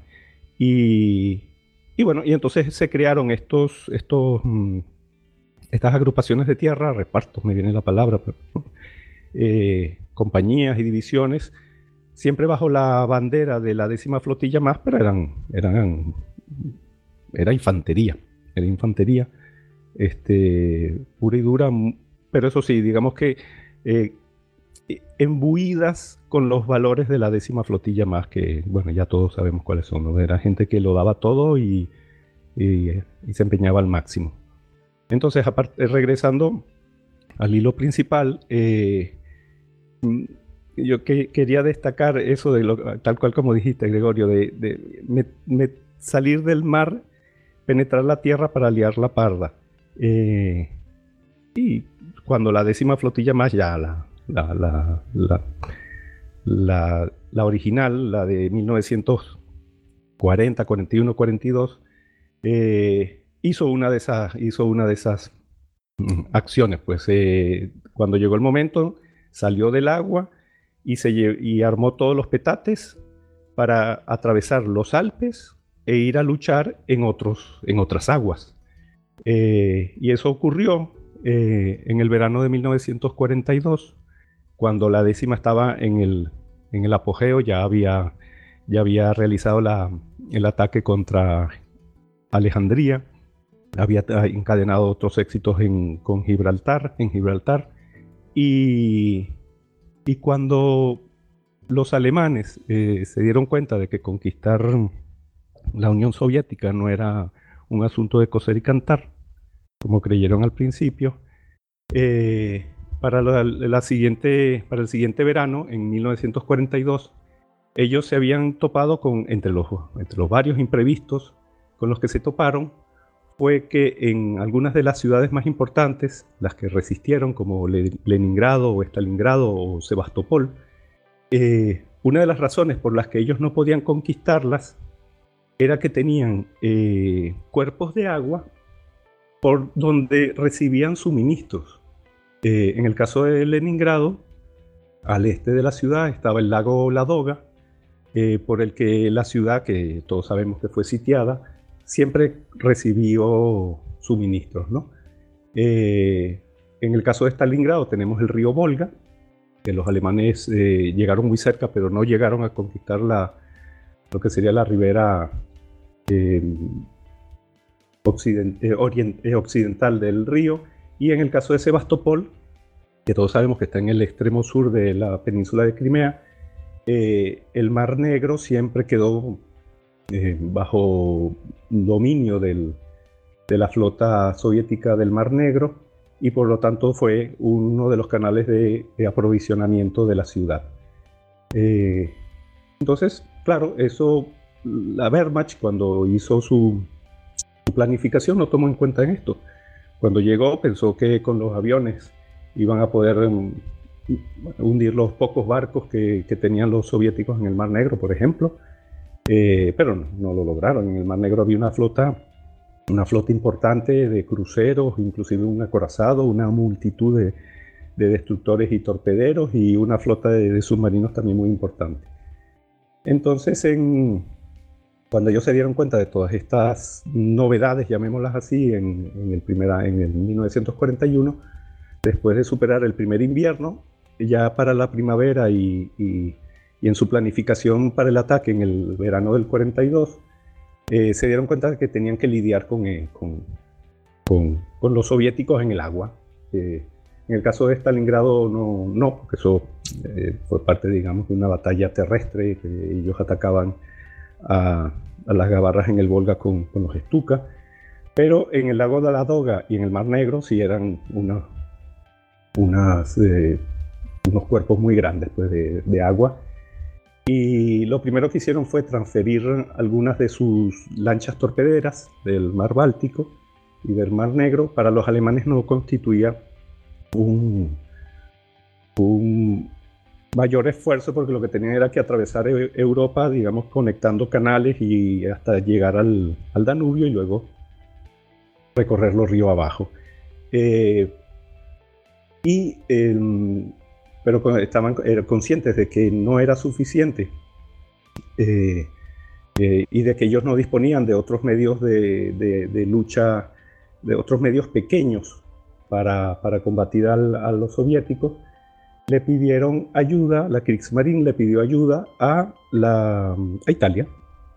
Y esto, señoras y señores, constituye uno de los poquísimos casos, si no el único, la verdad es que yo no, ahora no recuerdo, no me viene alguno, en el que Alemania durante la Segunda Guerra Mundial haya pedido ayuda militar, eh, apartando carne de cañón, ¿no? Obviamente, por, por superioridad técnica y táctica de extranjera.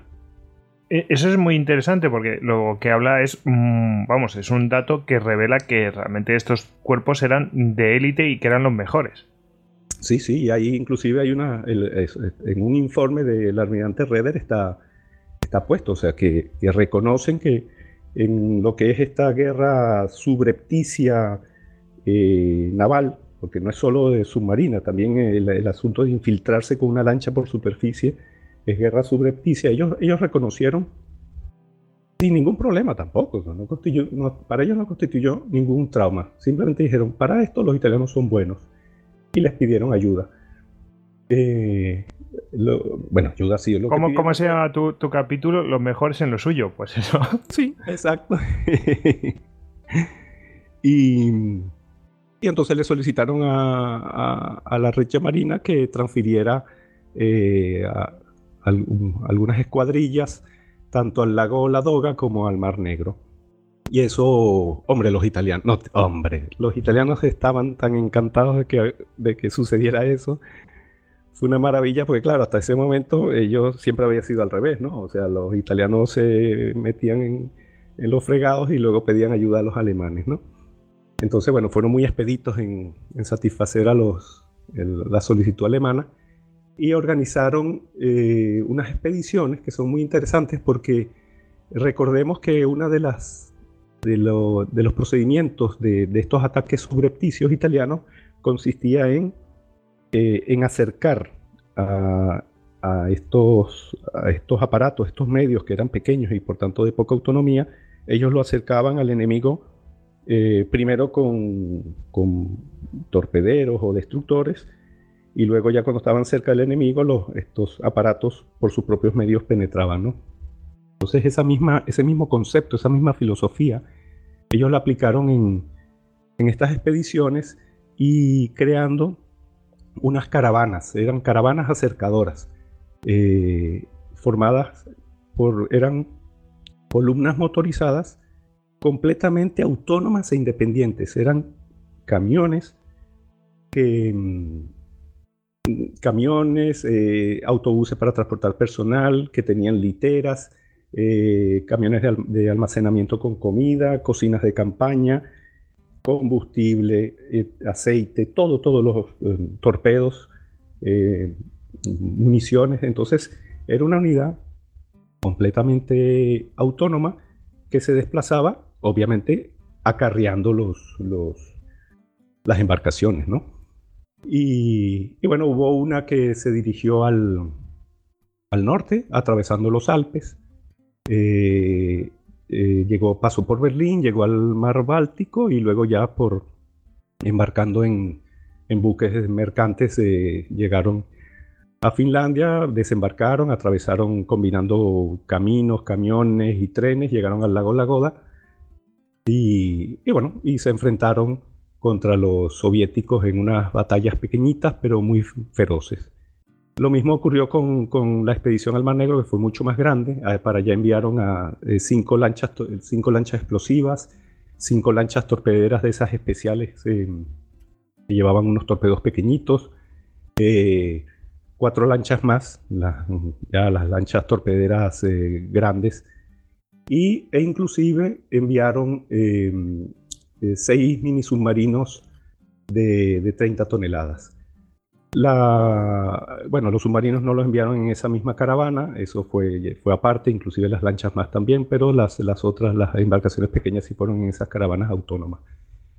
Y esto, y bueno, llegaron al Mar Negro y durante un año entero estuvieron apoyando a los alemanes en unas encarnizadas batallas eh, contra la flota soviética del Mar Negro, eh, donde bueno, las dos partes recibieron castigo y, bueno, los, soviéticos se vieron sorprendidos porque estas lanchas pequeñas llegaron a, repeler y a dañar grave, a hundir.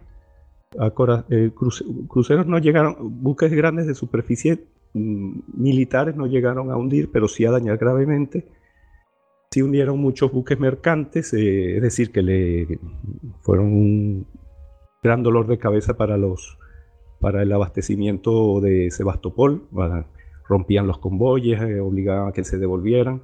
Eh, esta, la décima más, o sea, los italianos contribuyeron mucho a que Sebastopol finalmente cayera, que creo que resistió 10 meses el sitio de Sebastopol. Y y bueno, luego del invierno, ya cuando los, en, el, 1943, cuando los soviéticos comenzaron a, desquitarse y a recuperar terreno, bueno, eh, todos eh, los italianos se replegaron. También recordemos que en el 43, en septiembre, ya Italia se, había rendido y, bueno, y se acabó esta, esta expedición. Fueron repatriados todos, ¿no? Y esto es muy interesante de, eh, regresamos a ese punto en el que yo soy muy fanático del el acervo cultural de los pueblos, ¿no? Y, no era la primera vez que los italianos atravesaban las montañas para ir a pelear en Allende los Alpes, ¿no? Eso, eso, cuéntalo porque es muy... Esto nos lo contaba fuera del micrófono y estamos, vamos, yo me quedo flipado. bueno, apartando que, que, hay, hay bajo relieves, en, creo que en la columna de Trajano hay un bajo relieve de galeras romanas navegando el Danubio. Eh, hay un, un episodio interno, ¿no? Este, este, esto yo no lo incluí en el libro, porque aparte que, distraía mucho del hilo argumental del capítulo en cuestión, era, fue una lucha entre italianos, ¿no? Pero ocurrió a, mediados del siglo XV. Eh, el, bueno, tenemos que recordar que Italia era un conglomerado de pequeños reinos, bueno, como el resto de Europa también. Y a un cierto punto el duque de Milán se le antojó que el lago de Garda eh, tenía que ser suyo y, se lo arrebató al, a, Venecia, a la República de Venecia, una república marinera, eh, con apoyo, hombre, el duque de Milán no tenía barcos, entonces eso lo hizo con ayuda de eh, la República de Génova y se apoderó del lago, construyeron algunos, construyeron sus galeras de lacustres y se apoderó del lago. Y también estuvo sitiando las ciudades que permanecían leales a, Venecia, como Brescia, por ejemplo, que queda al sur. Y, hombre, y los, venecianos no se quedaron de brazos cruzados y en 1439 armaron una expedición con 33 eh, galeras, 25 grandes, 6 galeras sutiles y dos fragatas que llamaban ellos. Eh, remontaron el río Adige Adigio se dice en castellano, eh, lo remontaron hasta Verona. Eh, eh, ya remontar eso con esos barcos tan grandes implicó derribar algunos puentes, alargar ciertas zonas. y luego, una vez superada Verona, em, y del lado mm, de levante de unas montañas, bueno, Gregorio sabe más, esa zona del lago de Garda y son las estribaciones meridionales de los Alpes y son como dedos de, dedos de una mano, ¿no? Eh, cada dedo es una montaña y en el medio hay unos profundos valles que suelen tener también lagos, ¿no? Lagos muy profundos porque provienen de glaciaciones y, o de antiguas, bueno, me acuerdo, morrenas o, Sí, sí, no, es así. Eh, ahí lo que había en esos lagos probablemente sería un glaciar que, bueno, pues eh, quedó estancado eh, por el, relieve y bueno, pues fue acumulando ahí una morrena y cuando se fue el glaciar, pues ahí quedó mm, como la morrena hacía como un arco y cerraba esa zona, pues se ha quedado como un lago. Mm. Y, ahí no, no hay escorrentía, se queda ahí el lago. Y, profundísimo, ¿eh? tiene casi 350 metros. Eh, Porque cuando el glaciar no tiene dónde salir, pues va excavando poco a poco. Aparte, bueno, después termina saliendo, ¿no? Para afuera, pero, pero mientras tanto va excavando para abajo. Eso es.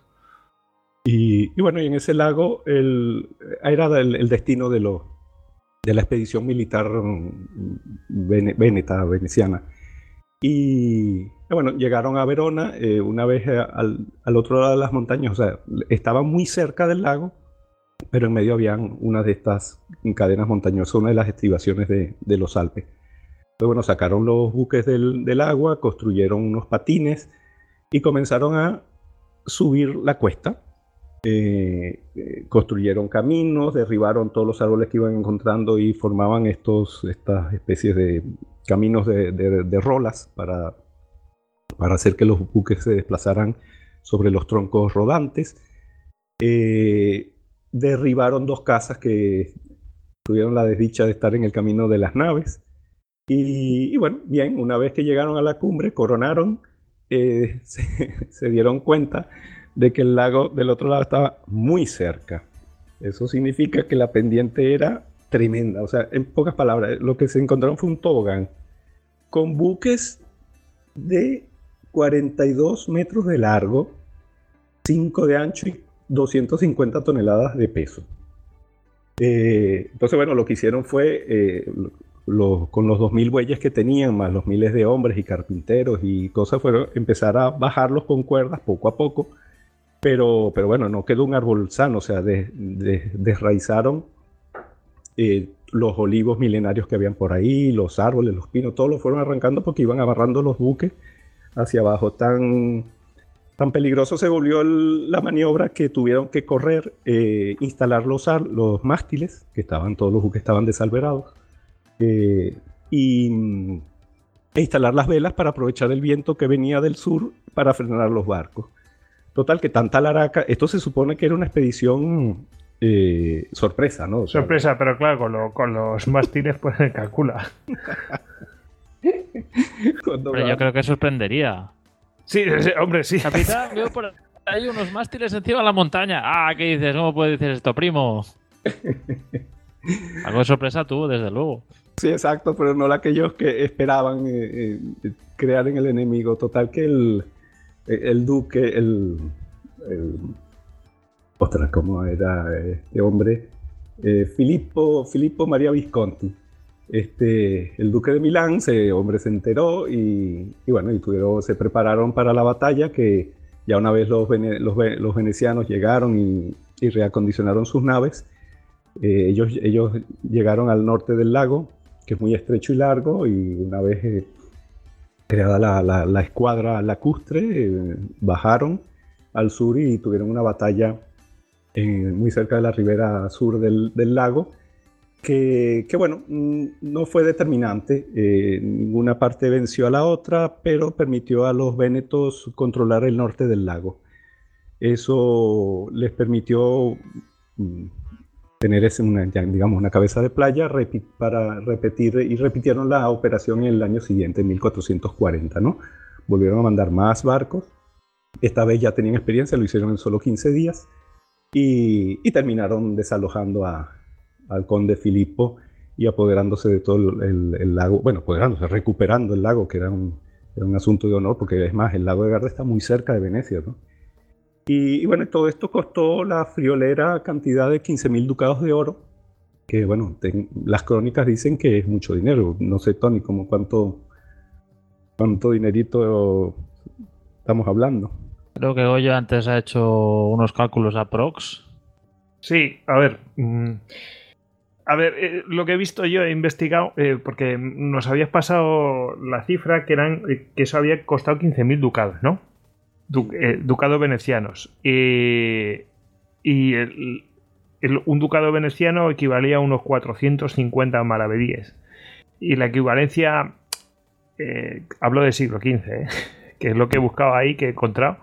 La equivalencia en la actualidad vendrían a ser unos 16 euros cada maravedí. Con, con- con nuestro modo de vida actual, ¿no? Entonces, las cuentas que me salen son 108 millones de euros costó esa expedición. Que es una burrada. Pues sí. 108 millones de euros. No son 3 o 4 millones de euros, que es una animalada. No, no, son 108 millones de euros. Una, una verdadera burrada.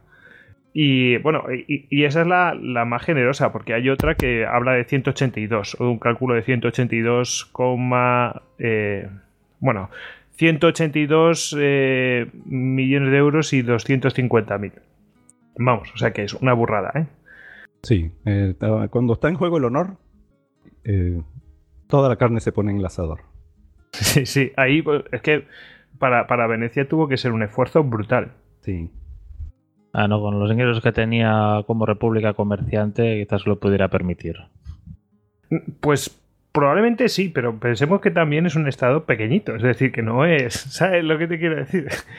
Que, que se- seguro que tenían un montón de capital para hacerlo y por eso lo hicieron, si no, no lo hubieran hecho, la pela es la pela. Pero, pero ostras, eh, hay que decir que es que eh, pusieron ahí, se la jugaron, vamos. Y, el- y bueno, y ahí eso es, a mí me llama mucho la atención, creo que ya ha quedado un poco patente en este programa, que eh, eh, eso, pues los antecedentes, los antecedentes de, mm, recue- vuelvo a insistir, estos son em, acciones que ocur- ocurrieron en momentos en los que había un gran aislamiento entre, unas, entre unos pueblos y otros, ¿no? Este, porque ahora, digamos, nosotros nos encontramos con una situación del, del género y recurrimos a la historia, tenemos gran cantidad de información y podemos decir, bueno, ¿cómo resolvió este problema táctico, estratégico, tal pueblo o tal otro? ¿no? Por eso es que se estudia historia eh, en cualquier disciplina, económicas o militares o lo que sea. Pero en ese entonces, mm, nada, o sea, el- surge del pueblo la tradición oral o, el misterio, el espíritu, que hace recurrir a cosas que ya tus antepasados hicieron, ¿no? Entonces a mí, a mí este tipo de conexiones me, llama la atención y, bueno, me entretiene mucho. bueno, ¿qué hemos visto? Agua, mar, ah, hemos visto eh, mundo submarino, mundo de superficie, tierra y... Nos queda el aire. El aire, el aire. Que yo decía que, vamos a ver, ahora veremos, pero decía que la gente le llama la atención, pero ahora a nadie le extraña, además ha salido en películas y de todo, eh, a, los Navy SEALs tirándose en paracaídas y haciendo uno de estos de saltos de alta altitud y de baja apertura, vamos. Bueno.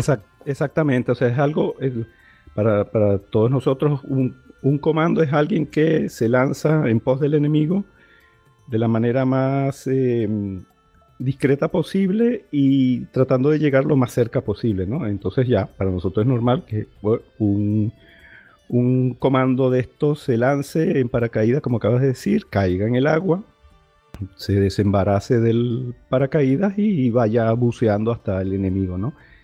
Este, ¿Cuándo ocurrió eso por primera vez? Este, estamos hablando de volar, ya hemos dicho que en el Mediterráneo se luchaba bajo el agua desde hace muchos milenios, pero lanzarse de un avión para hacer esto mismo, eh, la décima flotilla más, eh, bueno, lo preparó, lo hizo, nunca lo llevó a cabo en combate, porque bueno, no se presentó ni la necesidad ni, la, ni el momento oportuno, pero en 1940 la idea surgió en 1941, a principios, cuando estaban conquistando Grecia, ya estaban involucrados los alemanes, entonces uno de los planes contemplaba la toma del canal de Corinto. Y, bueno, ahí surgió, habían, bueno, tomarla, tomarla, eh, tanto el norte como el sur, eh, por tierra, pero se surgió con la necesidad de eh, atacar también por el agua. ahí a alguien se le ocurrió lo de mandar gente nadando, que, pero que cayera desde un avión. Ahí surgió, obviamente se contactó a la, a la escuela de buceo de buzos que estaba ya funcionando en, en, Livorno y, bueno, al final no, dio tiempo y no se, los alemanes conquistaron muy rápidamente esa zona, pero la idea al quedar se siguió desarrollando y, y bueno, entonces se recurrieron al batallón San Marcos, que son los infantes de marina de, de la Marina Italiana, de la Regia Marina, se escogieron unos paracaidistas y, se fueron diseñando unos equipos. Al final esto terminó eh, con la creación de un, de un cuerpo llamado Nuotatori Paracadutisti, la palabra se entiende, nadadores paracaidistas, eh, que hacían lo que hacen actualmente los, los Navy SEAL y, sus equivalentes en las demás eh, armadas del mundo. Pues. Lanzarse desde un avión con paracaídas, caer en el agua y usar los equipos diseñados para tal fin. que tenían los nadadores paracaidistas? Tenían los autorrespiradores, eh, tenían unos chalecos eh, flotantes eh, llamados samurai, porque cumplían doble propósito, eso, ayudar a la flotabilidad y llevaban cargadores. tenían unos bolsillos para llevar cargadores de ametralladoras. eso tiene que pesar, ¿eh? Sí, eh, tenían, podían tener, bueno, habían configuraciones, ¿no? Estamos nombrando todo lo que tenían, no es que cada uno se lanzara con todo, ¿no? Tenían contenedores estancos para llevar explosivos, también en el chaleco, en el samurai te llevaban colgadas granadas, además de los cargadores. Eh, la ametralladora, el Mitra italiano, claro, iba enfundado en, goma para que no le entrara agua. Algo muy interesante, llevaban silenciador. Eh, está muy bien. Ah, dime. No, no, que eso está muy bien, que llevan silenciador, o sea que no es ninguna tontería. No, no, no, es que estaba todo pensado para, para infiltrarse. Eh, aletas. Eh, y, bueno, dependiendo si, si, si, iban a incursionar por. Si iban a incursionar bajo el agua, bueno, llevaban máscara, el autorrespirador, como hemos nombrado. También, también había otro, otra manera de infiltrarse muy interesante que era prescindiendo del, respirador, era nadar, o sea, infiltrarse, pero nadando en superficie. para, en este caso ellos no llevaban en las máscaras, sino que usaban casco, casco de paracaidista, eh, el, el samurái eh, y una colchoneta inflable.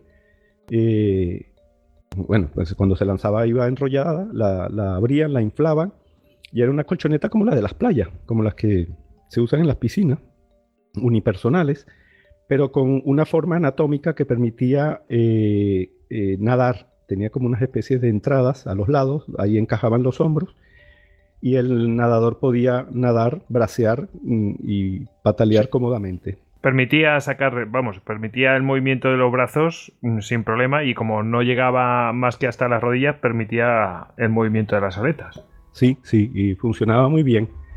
Eh, también desarrollaron pequeñas balsas neumáticas e inflables también en una vez eh, eh, posados en el agua. Eh, llegaron a desarrollar unos pequeñísimos motores fuera de borda también que se aviolanzados. Eh, y bueno, señores, una unidad, una unidad que sí, que podría estar ahora operando en cualquier parte, ¿eh? completamente moderna, contemporánea. Y muchos la querrían ahora mismo. Sí. Bueno, de hecho, muy pronto una implantación de todo esto ocurrió poquísimos años después de la guerra porque todos estos inventos que eran de Eugenio Wall, que ya lo hemos nombrado, eh, que es el padre de los hombres gamma también, de, la, décima flotilla, eh, como él fue uno de los oficiales que adhirió a esta décima flotilla de, de la República de Saló, cuando la guerra terminó, todos esos oficiales, em, hombre, no, no, no fueron procesados, o sea, se les reconocieron todos sus méritos de guerra, pero pasaron como una especie de limbo eh, por haber continuado la guerra del lado incorrecto, ¿no? Eh, y entonces, bueno, muchos de ellos, muchos de ellos emigraron, entre ellos Eugenio Wolf, eh, que se fue con su familia a Argentina a, crear, iniciar una nueva vida, crear una escuela de buceo y la y trabajó, no sé exactamente quién contactó a quién, pero en poco tiempo estaba trabajando para la Armada Argentina que em, implantó, o sea, los primeros, el primer grupo de comandos navales creado en Latinoamérica fue de la Armada Argentina que tenía todo esto. O sea, que no es casualidad, vamos. No, no, no, no. se llaman hombres rana, los hombres rana. Los, Te lo iba a decir, mi madre siempre me ha comentado, sí, los hombres rana. Y a mí me llamaba un montón la atención, me hacía gracia el nombre de los hombres rana. Bueno, aquí también se utiliza, pero para otro tipo de, eh, pues los cuerpos estos de la Guardia Civil eh, para rescatar cuerpos y cosas de estas, los hombres rana, vamos. Ajá, exacto, pero ya la connotación es esa, la connotación es otra. De, comando, comando. Sí. Eran comandos y tenían sus balsas unipersonales, sus, chalecos, bueno, todo con otros nombres, ¿no? Pero todo lo instauró en poco tiempo, entonces fue muy interesante esa transferencia tecnológica. Perfecto. Avanti. Avanti tenemos, podemos hablar de algo que llama mucho la atención, que eh, en, esta, ya entra casi en el campo de la mitología eh, o del misterio, que son la décima flotilla más llegó a proyectar un ataque a Nueva York. Eh, esto suena a cuarto y milenio. Estoy seguro que en algún momento va a salir esto, estoy convencido. Es que es impresionante, claro. A diferencia de. Mm, ¿Te imaginas que te llaman para, hablar de esto en cuarto milenio? ¿Eh? Un día. Hombre, porque mi, eh, es, eh, es, un what if tremendo. Además que hay, y no es solo uno, uno contra, en este campo del, de, lo extraño está ese ataque contra mm, Nueva York y después otro que hubo contra Sebastopol ya mm, en 1955. Este, en, el, en el de Nueva York los italianos lo que querían hacer era lo mismo que dijo Tony que hizo mm, Gabriele D'Annunzio cuando voló sobre Viena, eh, o lo que hizo Doolittle cuando atacó Tokio. La idea era efectuar un ataque que ya se sabía a priori que no iba a tener una gran consecuencia militar, pero sí propagandística, ¿no? y, bueno, los italianos eh, esa, idea siempre la acariciaron, ya desde el principio habían pensado en, bombardear mm, con aviones Nueva York. eso, esta serie de proyectos no, no pasaron de hacer prototipos y alguna que otra prueba. De hecho, en una de esas, en una de esas de cuando se estaba hablando sobre atacar a Nueva York con aviones italianos desde el aire, a sabiendas de que no se iba a lograr gran que, eh, se habló de lanzar panfletos o en una de esas Mussolini también dijo de lanzar naranjas de Sicilia. Este, ¿Cómo naranjas de Sicilia? Naranjas, sí, lanzar naranjas, aviones cargados de naranja, como diciendo, mira, mira. Podía ser bomba, podía ser bombas, pero mira, os regalamos naranjas. Os regalamos naranjas, sí, la idea era como, bueno, esa, no, no, hacer sentir seguro a la población, como que el Atlántico nos protege, ¿no? Tony, ¿querías decir algo? No, que es una naranja caída de una cierta altura, una determinada velocidad. Eh, ojo, ojo, arma muy letal. O que se lo digan a los jugadores de fútbol, que de vez en cuando les tiran naranjas y cosas de estas. sí, ostras. Bueno, y cierto, cierto. Y si a ti, hombre, y si tienes una suerte y, bueno, no, no era Washington, era Nueva York, no. El, y, pero el, el plan de la décima flotilla no se quedó en el papel o, en el, o simplemente a nivel de prototipos. O sea, la décima flotilla lo fue desarrollando, eh, creó los equipos, los desarrolló, hizo pruebas y, y los tenía a punto. O sea, ya llegó un momento en el que, en el que tenía todo preparado, pero llegó el armisticio. Llegó el armisticio y el plan se tuvo que suspender, pero ya tenían, eh, se iba a realizar con un submarino que iba a llevar eh, sobre la cubierta otro submarino, un mini submarino, eh, pequeñito, pequeñito, de 10 metros de largo y 2 de ancho. Eh, y ese mini submarino, o sea, el, submarino madre iba a atravesar todo el Atlántico. De hecho, ya se habían hecho pruebas de lanzamiento y recuperación de uno con otro. Y el plan era atravesar el Atlántico, ponerse en, en la boca del río Hudson, en el estuario, en la desembocadura, lanzar el mini submarino, mm, remontar el río y, bueno, y, poner bombas en todos los barcos. el plan operativo en detalle lo cuento en el libro, pero imaginaros, o sea, de, es que ellos contaban con la experticia, contaban, los medios funcionaban, porque no es que iban, en este caso ya ellos habían aprendido, no iban a experimentar en el Hudson, ¿no? Ya frente a Burdeos, habían estado durante todo un verano probando los equipos. Eh, el lanzamiento e inclusive la recuperación. Que no, la recuperación no estaba contemplada en el plan de ataque, pero ellos lograron volver a enganchar el submarino, al, el mini submarino al submarino. Es que esto es ciencia ficción. Es que es lo de ahora, vamos. O sea, eh, lo que hacen ahora que sacan un submarino de un submarino y todo eso, vamos. Eso no es nuevo, vamos. es tremendo. Y, y bueno, el, pero bueno, las circunstancias de... Eh, bueno, en realidad no, el armisticio no fue lo que, lo que, lo que dio al traste con el proyecto. El, problema fue que el submarino madre fue hundido. Por cierto, fue hundido aquí, aquí al lado, en, frente a Vigo. Y, y bueno, tenían que preparar otro, pero ya tenían todos los, los diseños y todo eso. Y como les había ocurrido eso, lo que, lo que decidieron fue, bueno, ya que estamos, vamos a aprovechar y en vez de usar estos dos mini submarinos que eran los, los, primeros, eh, estaban ya construyendo una segunda serie de mini submarinos mucho, mucho mejores. Entonces habían pospuesto el ataque para el siguiente año, ¿no? O sea, 1944. Este, pero que si no les hubieran hundido el Leonardo da Vinci, así se llamaba el submarino, el primer submarino nodriza, hubieran podido emprender el ataque. Solo que se atravesó el 8 de septiembre. Bueno, se atravesaron los británicos hundiendo el barco, pero, pero ahí. Y el otro misterio, esto sí es misterio, misterio. Es que eh, cuando, cuando Italia se rindió, se afirmó el armisticio y luego se acabó la guerra en 1945, eh, Italia tuvo que pagar, eh, tuvo que, resarcir a los, a los vencedores, ¿no? y la mayoría de la mayor parte de sus buques fueron entregados a, a, Grecia, parte a Grecia, parte a Francia. A Estados Unidos no le, correspondían, pero no los quiso, Inglaterra tampoco. Eh, pero Rusia sí, Rusia quiso todos los buques que, que, estaban en la, en la, lista, los necesitaba de hecho. Y un, un gran acorazado, el Julio César, estuvo entre el botín de guerra.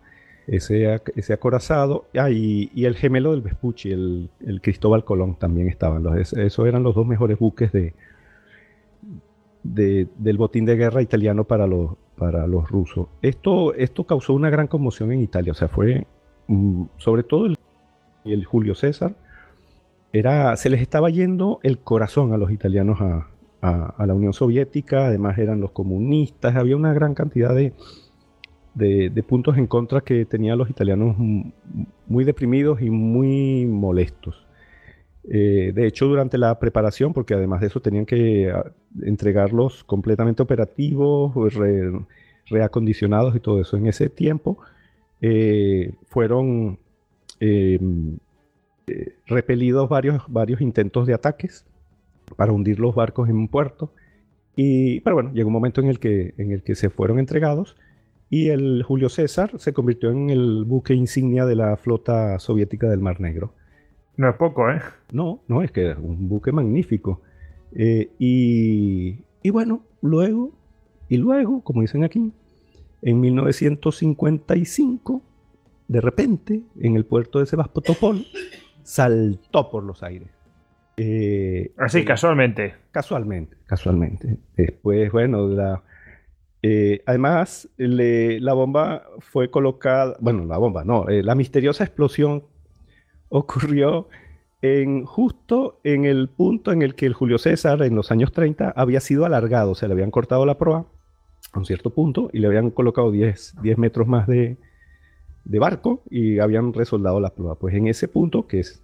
Bueno, que eso, que, ¿quién lo sabría? Lo sabría, vamos a ver, ¿quién hizo la esa extensión.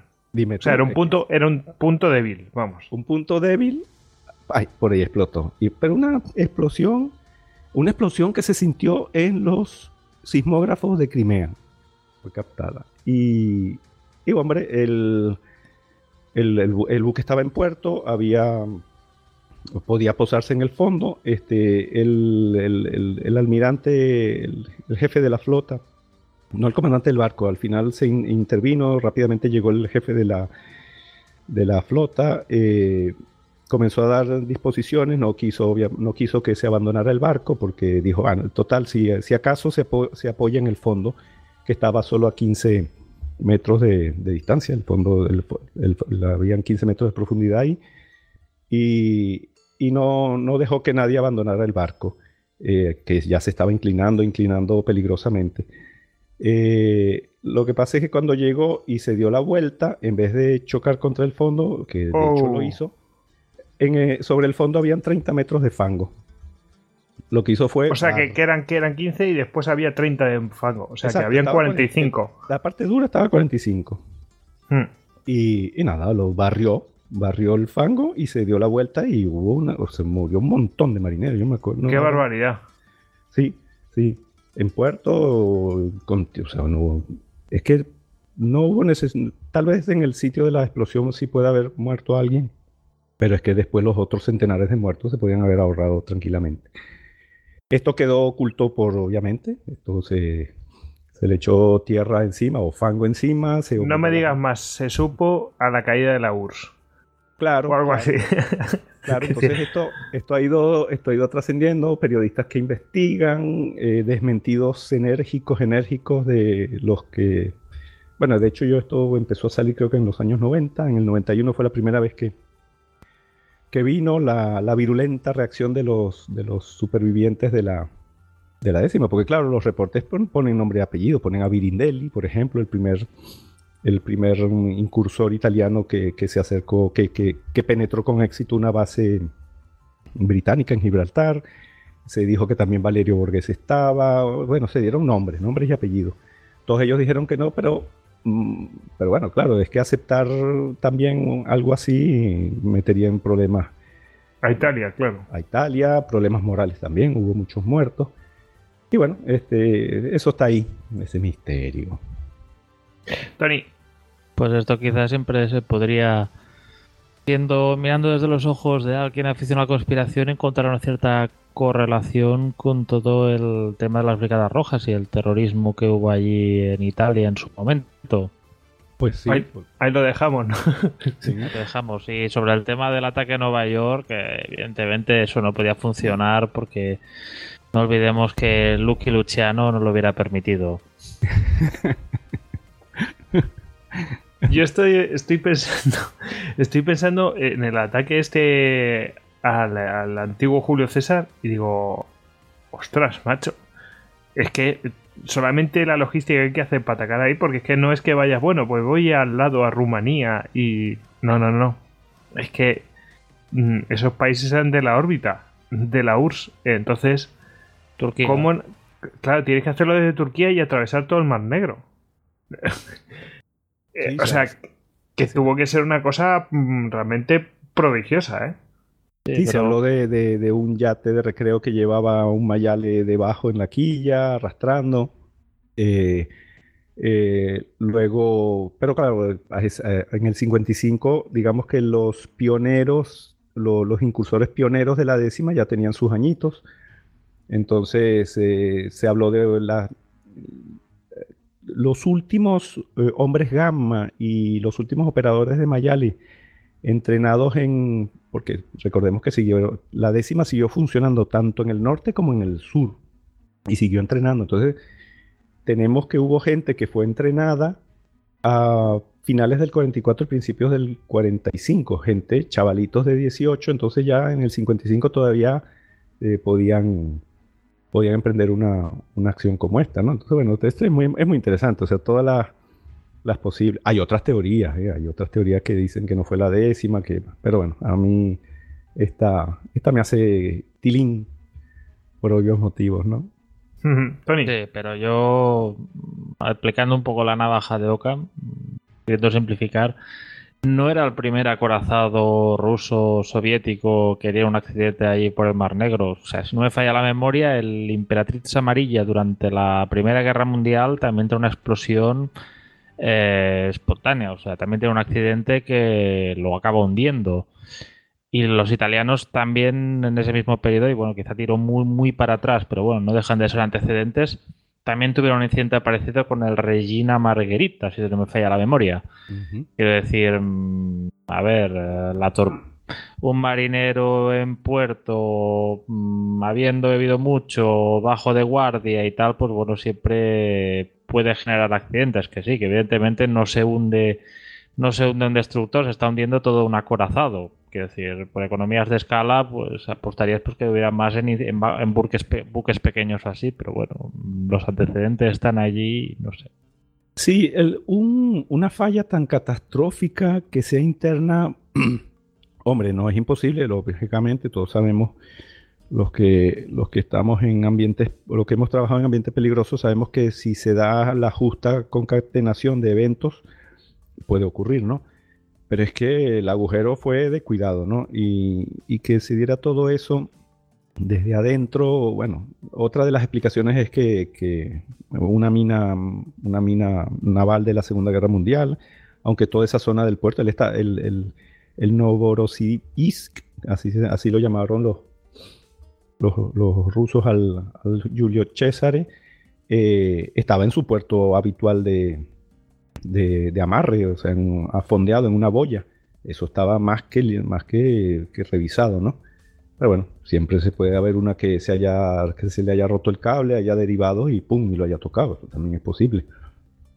Bueno, ¿qué nos queda? Eh, habíamos prometido hacer una pequeña referencia al tema de diferenciar que hay entre una, por por cierto, hablando de esta hipotética intervención, entre los eh, incursores de la décima flotilla más y, por ejemplo, mm, ataques terroristas que hemos visto. eh, eh, sobre buques norteamericanos, creo que fue, había uno en el Mar Rojo que lo intentaron hundir así, etcétera.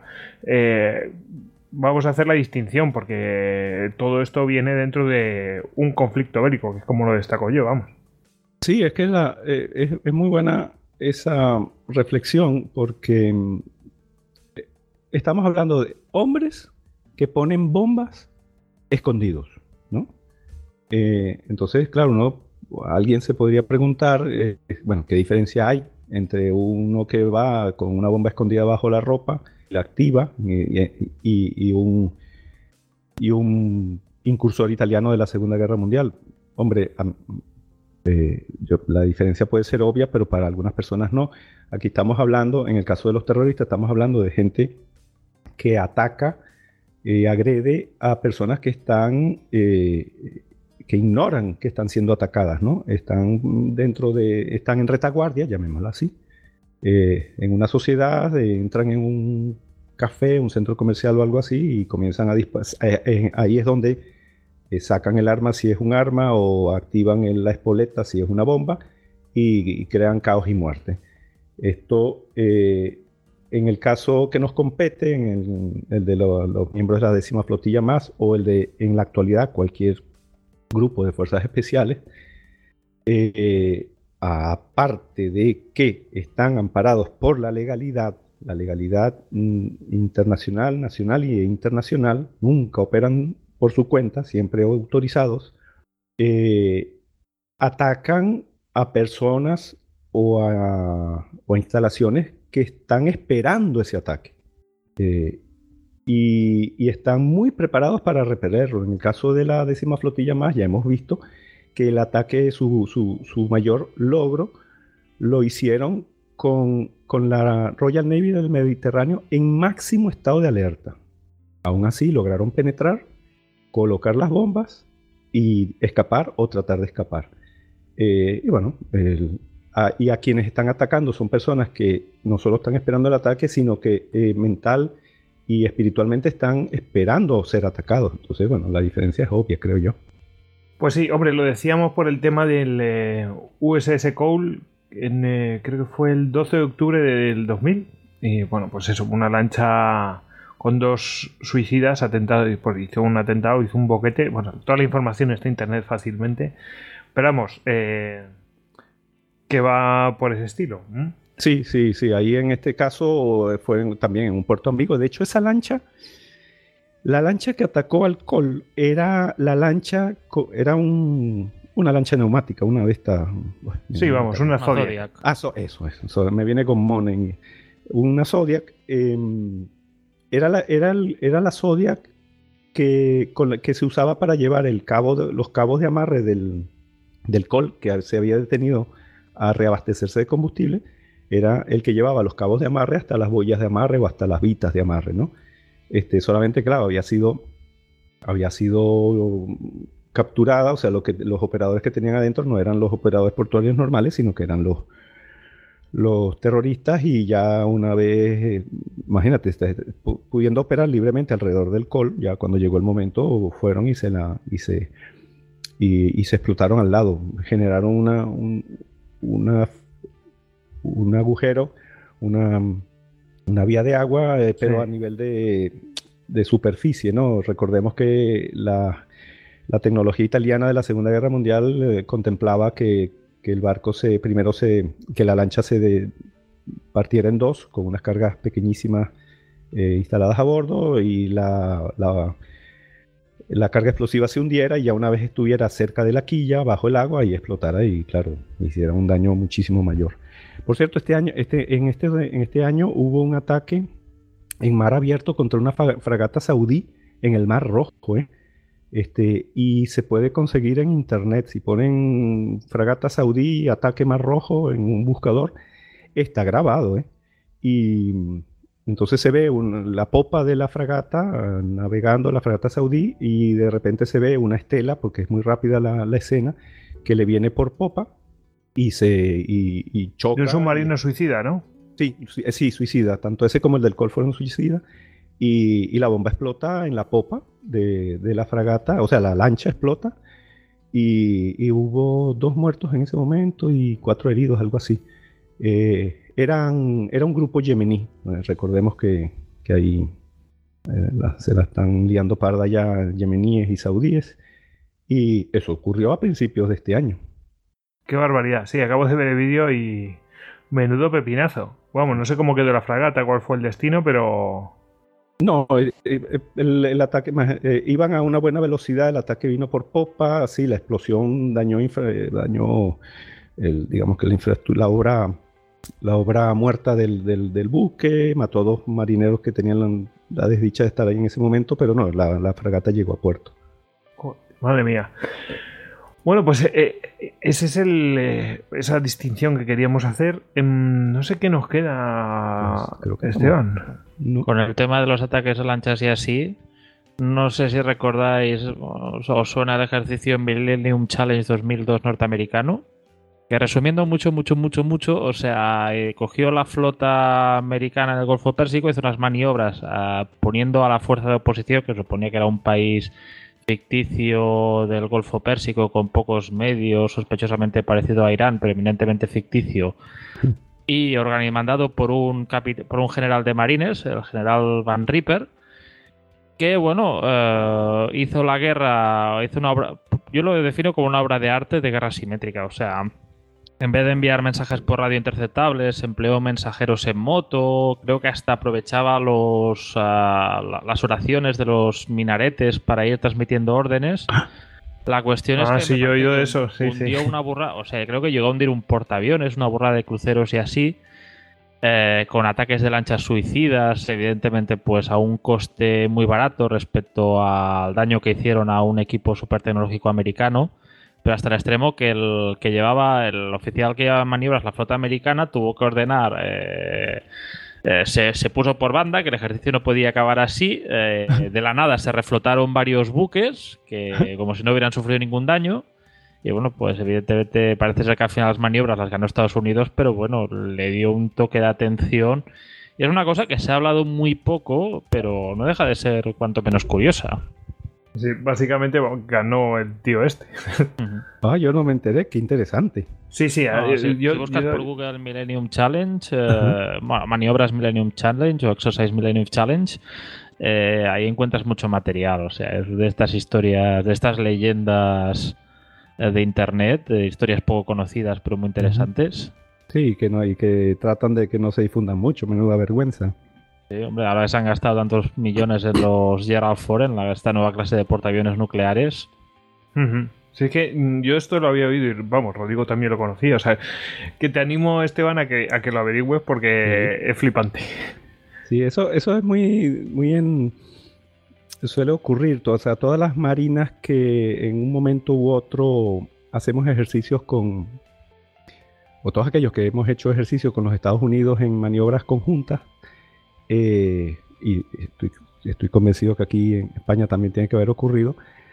eh, en esas maniobras se le logran meter unos goles a, a los Estados Unidos que, que de cuidado, ¿eh? Y como por ejemplo submarinos que se ponen a navegar un buen trecho debajo del, del- del buque principal de la flota, que generalmente era un portaaviones, eh, y ese tipo de cosas. Eh, hombre, eso para la marina pequeña en cuestión resulta un, un, Un gran orgullo. logro un Sí. de orgullo y satisfacción.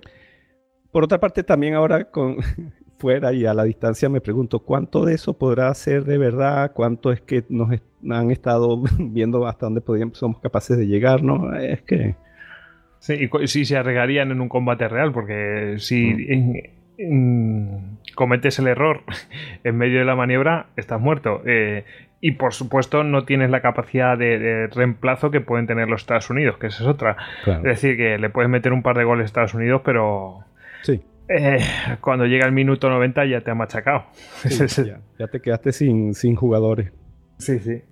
Hablabas Oye. de esto y me parece que hace poco han hecho unas maniobras y un submarino de ataque francés se había metido bajo la pantalla de la flota, pantalla protectora pantalla de la flota norteamericana y también había conseguido hundir un portaaviones. Ujú.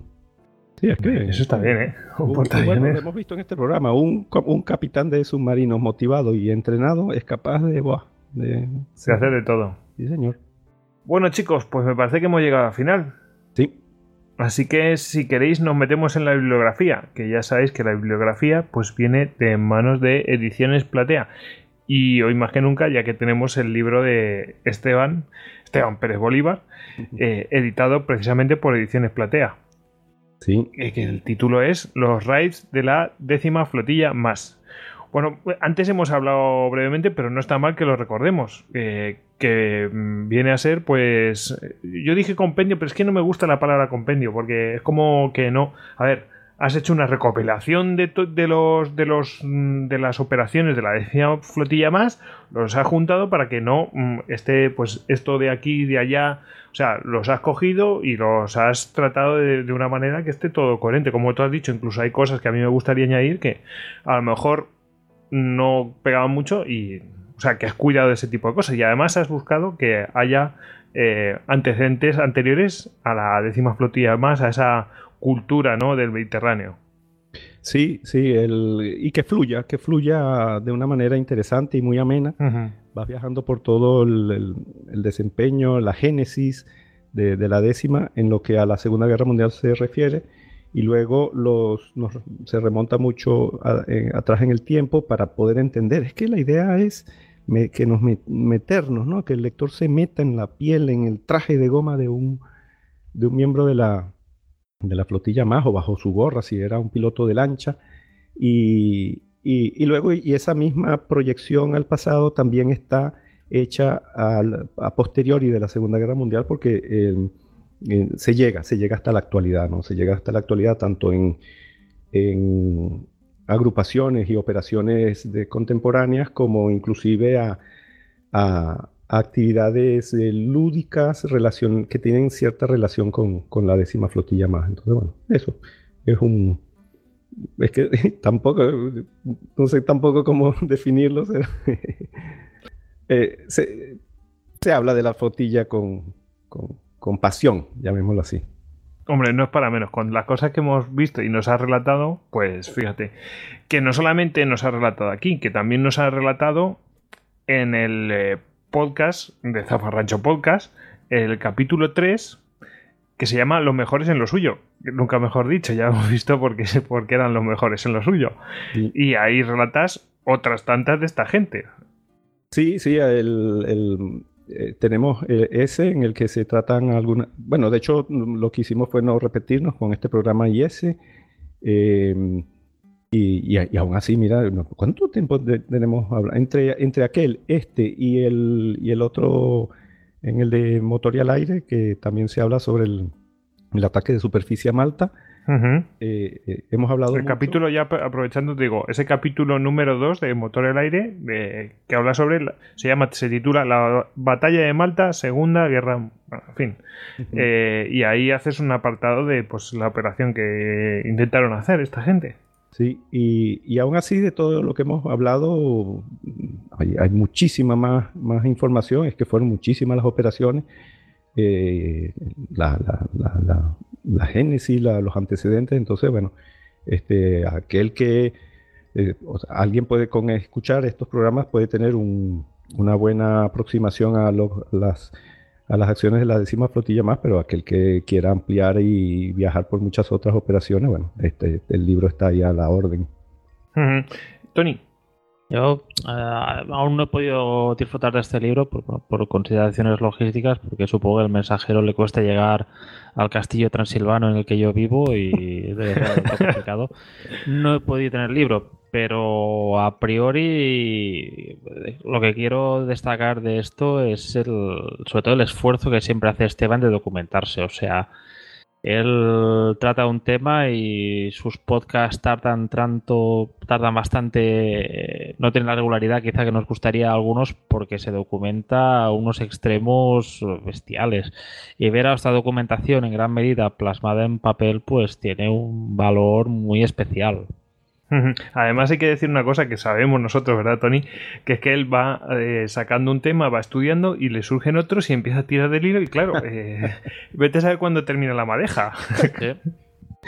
Sí, sí, eh, sí, sí, es- bueno, me, bueno, me calaste tal cual, este, eh, es así, y, y bueno, pero bueno, el- por suerte hemos llegado a un acuerdo los oyentes y yo para,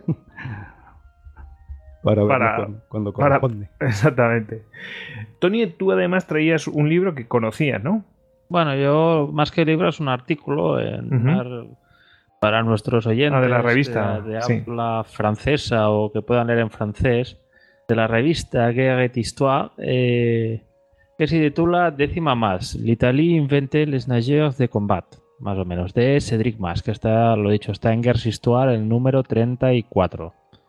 Que también está bien, pues enlaza un artículo de un tal David Zambó, que está en una revista llamada Ligne de Front, que venía a decir como que eh, con la décima más, con las tropas alpinas y así, el título en francés pero venía a ser como si Italia hubiera inventado las fuerzas especiales. Quizás es una premisa, eh, diría yo, atrevida, porque bueno, siempre un inglés te sacará lo- los fusileros británicos, eh, los Rangers eh, americanos del siglo XVII o así, pero bueno, mm, se plantea y se defiende a su manera. No he podido encontrar el artículo en formato digital, donde no, no tenía acceso a él en papel físico, pero bueno, la premisa parecía interesante. Bueno, teníamos además dos, eh, dos links eh, que yo creo que los has añadido tú, Esteban. Uno que... De-. Ah, ha sido tú. vale, Yo uno es de... aquí con nocturnidad demasiado, pero claro, como el link no te permite colorear, pues no sabía de quién es. Ah, ya va. Ah, Estos son nuestros secretos, coloreamos y así sabemos de quiénes son cada uno. Bueno, la cosa es que bueno, he querido sacar dos webs. eh, la primera, la que te da más información sobre temas de Segunda Guerra Mundial en Italia, que es www.comandosupremo.com. Seguramente lo que tú quieras encontrar de Italia en la Segunda Guerra Mundial eh, lo encontrarás allá.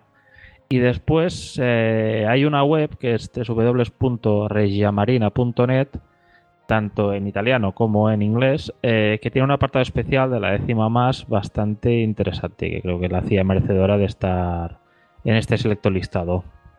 El de Comando Supremo yo creo que alguna vez lo, lo has mencionado aquí. Sí, sí, un clásico. Exactamente. Bueno, también tenemos que mm, recomendar una película que nos está apuntando aquí Esteban. Esteban. Sí, hay varias películas, pero eh, creo que hicimos referencia a una en la que se veían acciones submarinas grabadas ex profeso para la, para la película, realizadas por antiguos operadores de la décima flotilla más.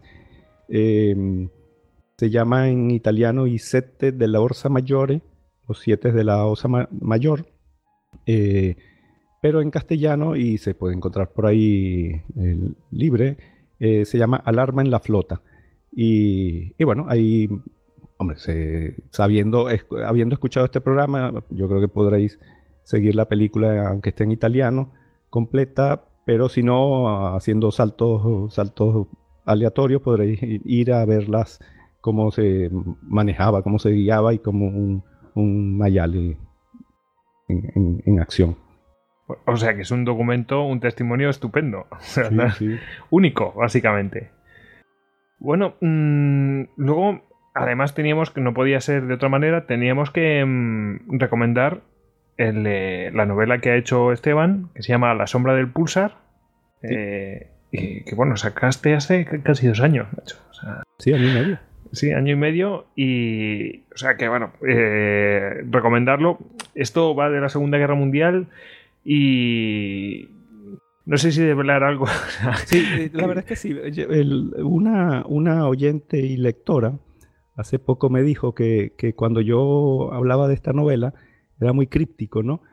es mejor no Eh, saber nada. No, no, pero, pero sí, porque es que la premisa yo siempre la mantuve en secreto, pero es que como, como ocurre bastante al principio, tampoco, tampoco mm, puede mantenerse en secreto. O sea, y podemos hacerlo ahora.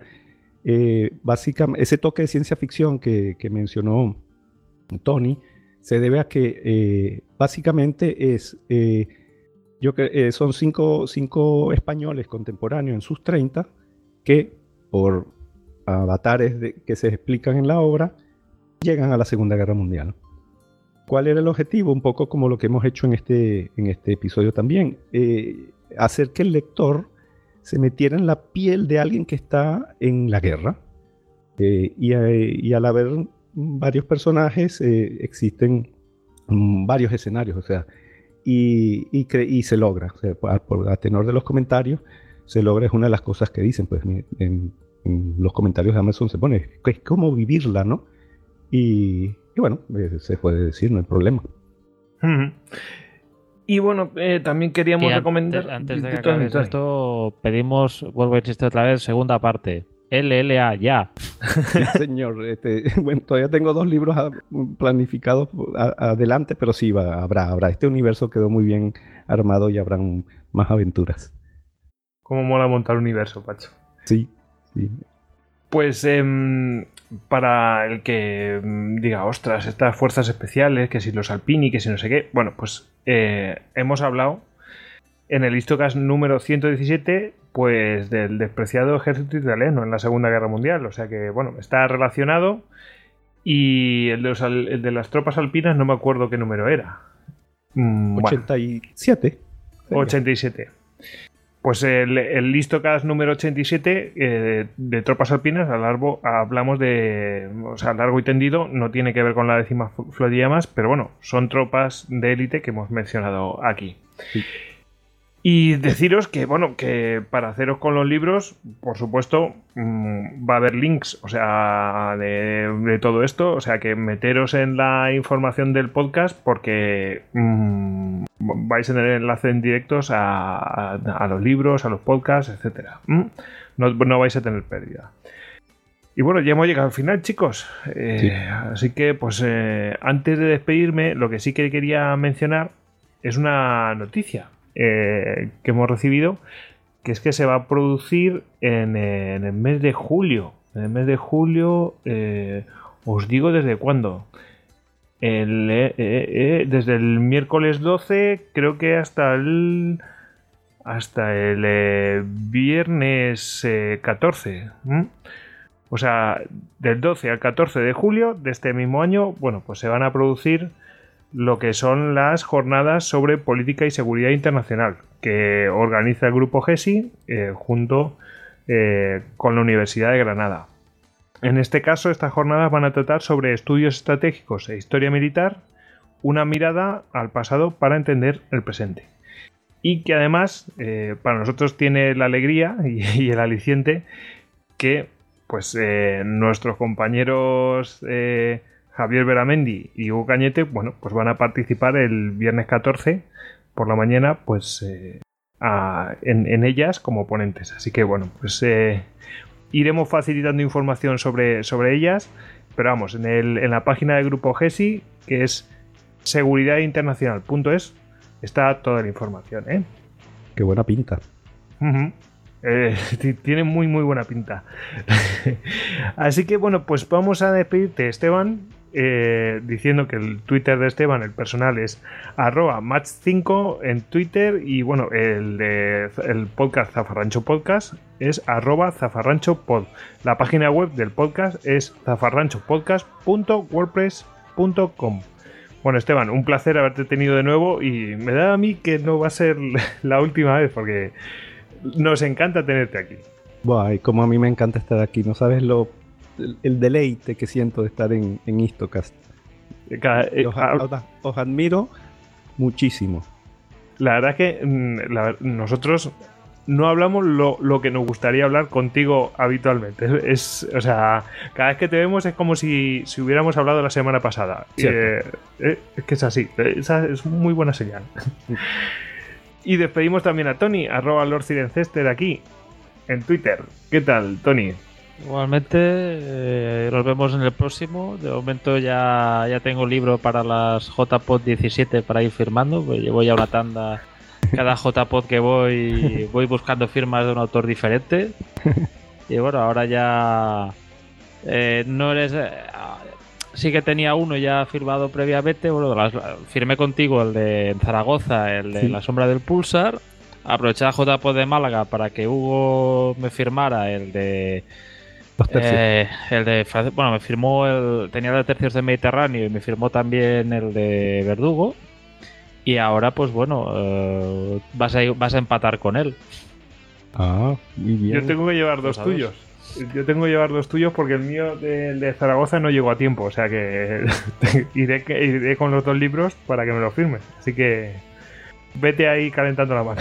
me parece que vas a tener que firmar unos cuantos. Esperemos que no coincida porque los compañeros míos de Italia están organizando el, el 35 enale, el, los 35 años de que de habernos conocido por primera vez. Y no sé si en qué fecha está, están hablando de hacerlo, ¿eh? que parece que va a ser en Nápoles. Eso, eso es un, un buen motivo para no asistir, ¿eh? también te lo digo. No, hombre, Está excusado. justificada. Sí, sí. Bueno, y el que les ha hablado, arroba gojix barra bajas al duero en Twitter. Y ya sabéis que a todos nosotros nos tenéis eh, cuentas de Istocas en Twitter, en Facebook, en Google Plus, en Pinterest y en Telegram. Y cualquier cosa que necesitéis en istocas.com. Y bueno, ya hemos llegado al final, nos toca despedirnos. Venga, despedirse todos. Adiós. Adiós. Agur. Semper Fidelis.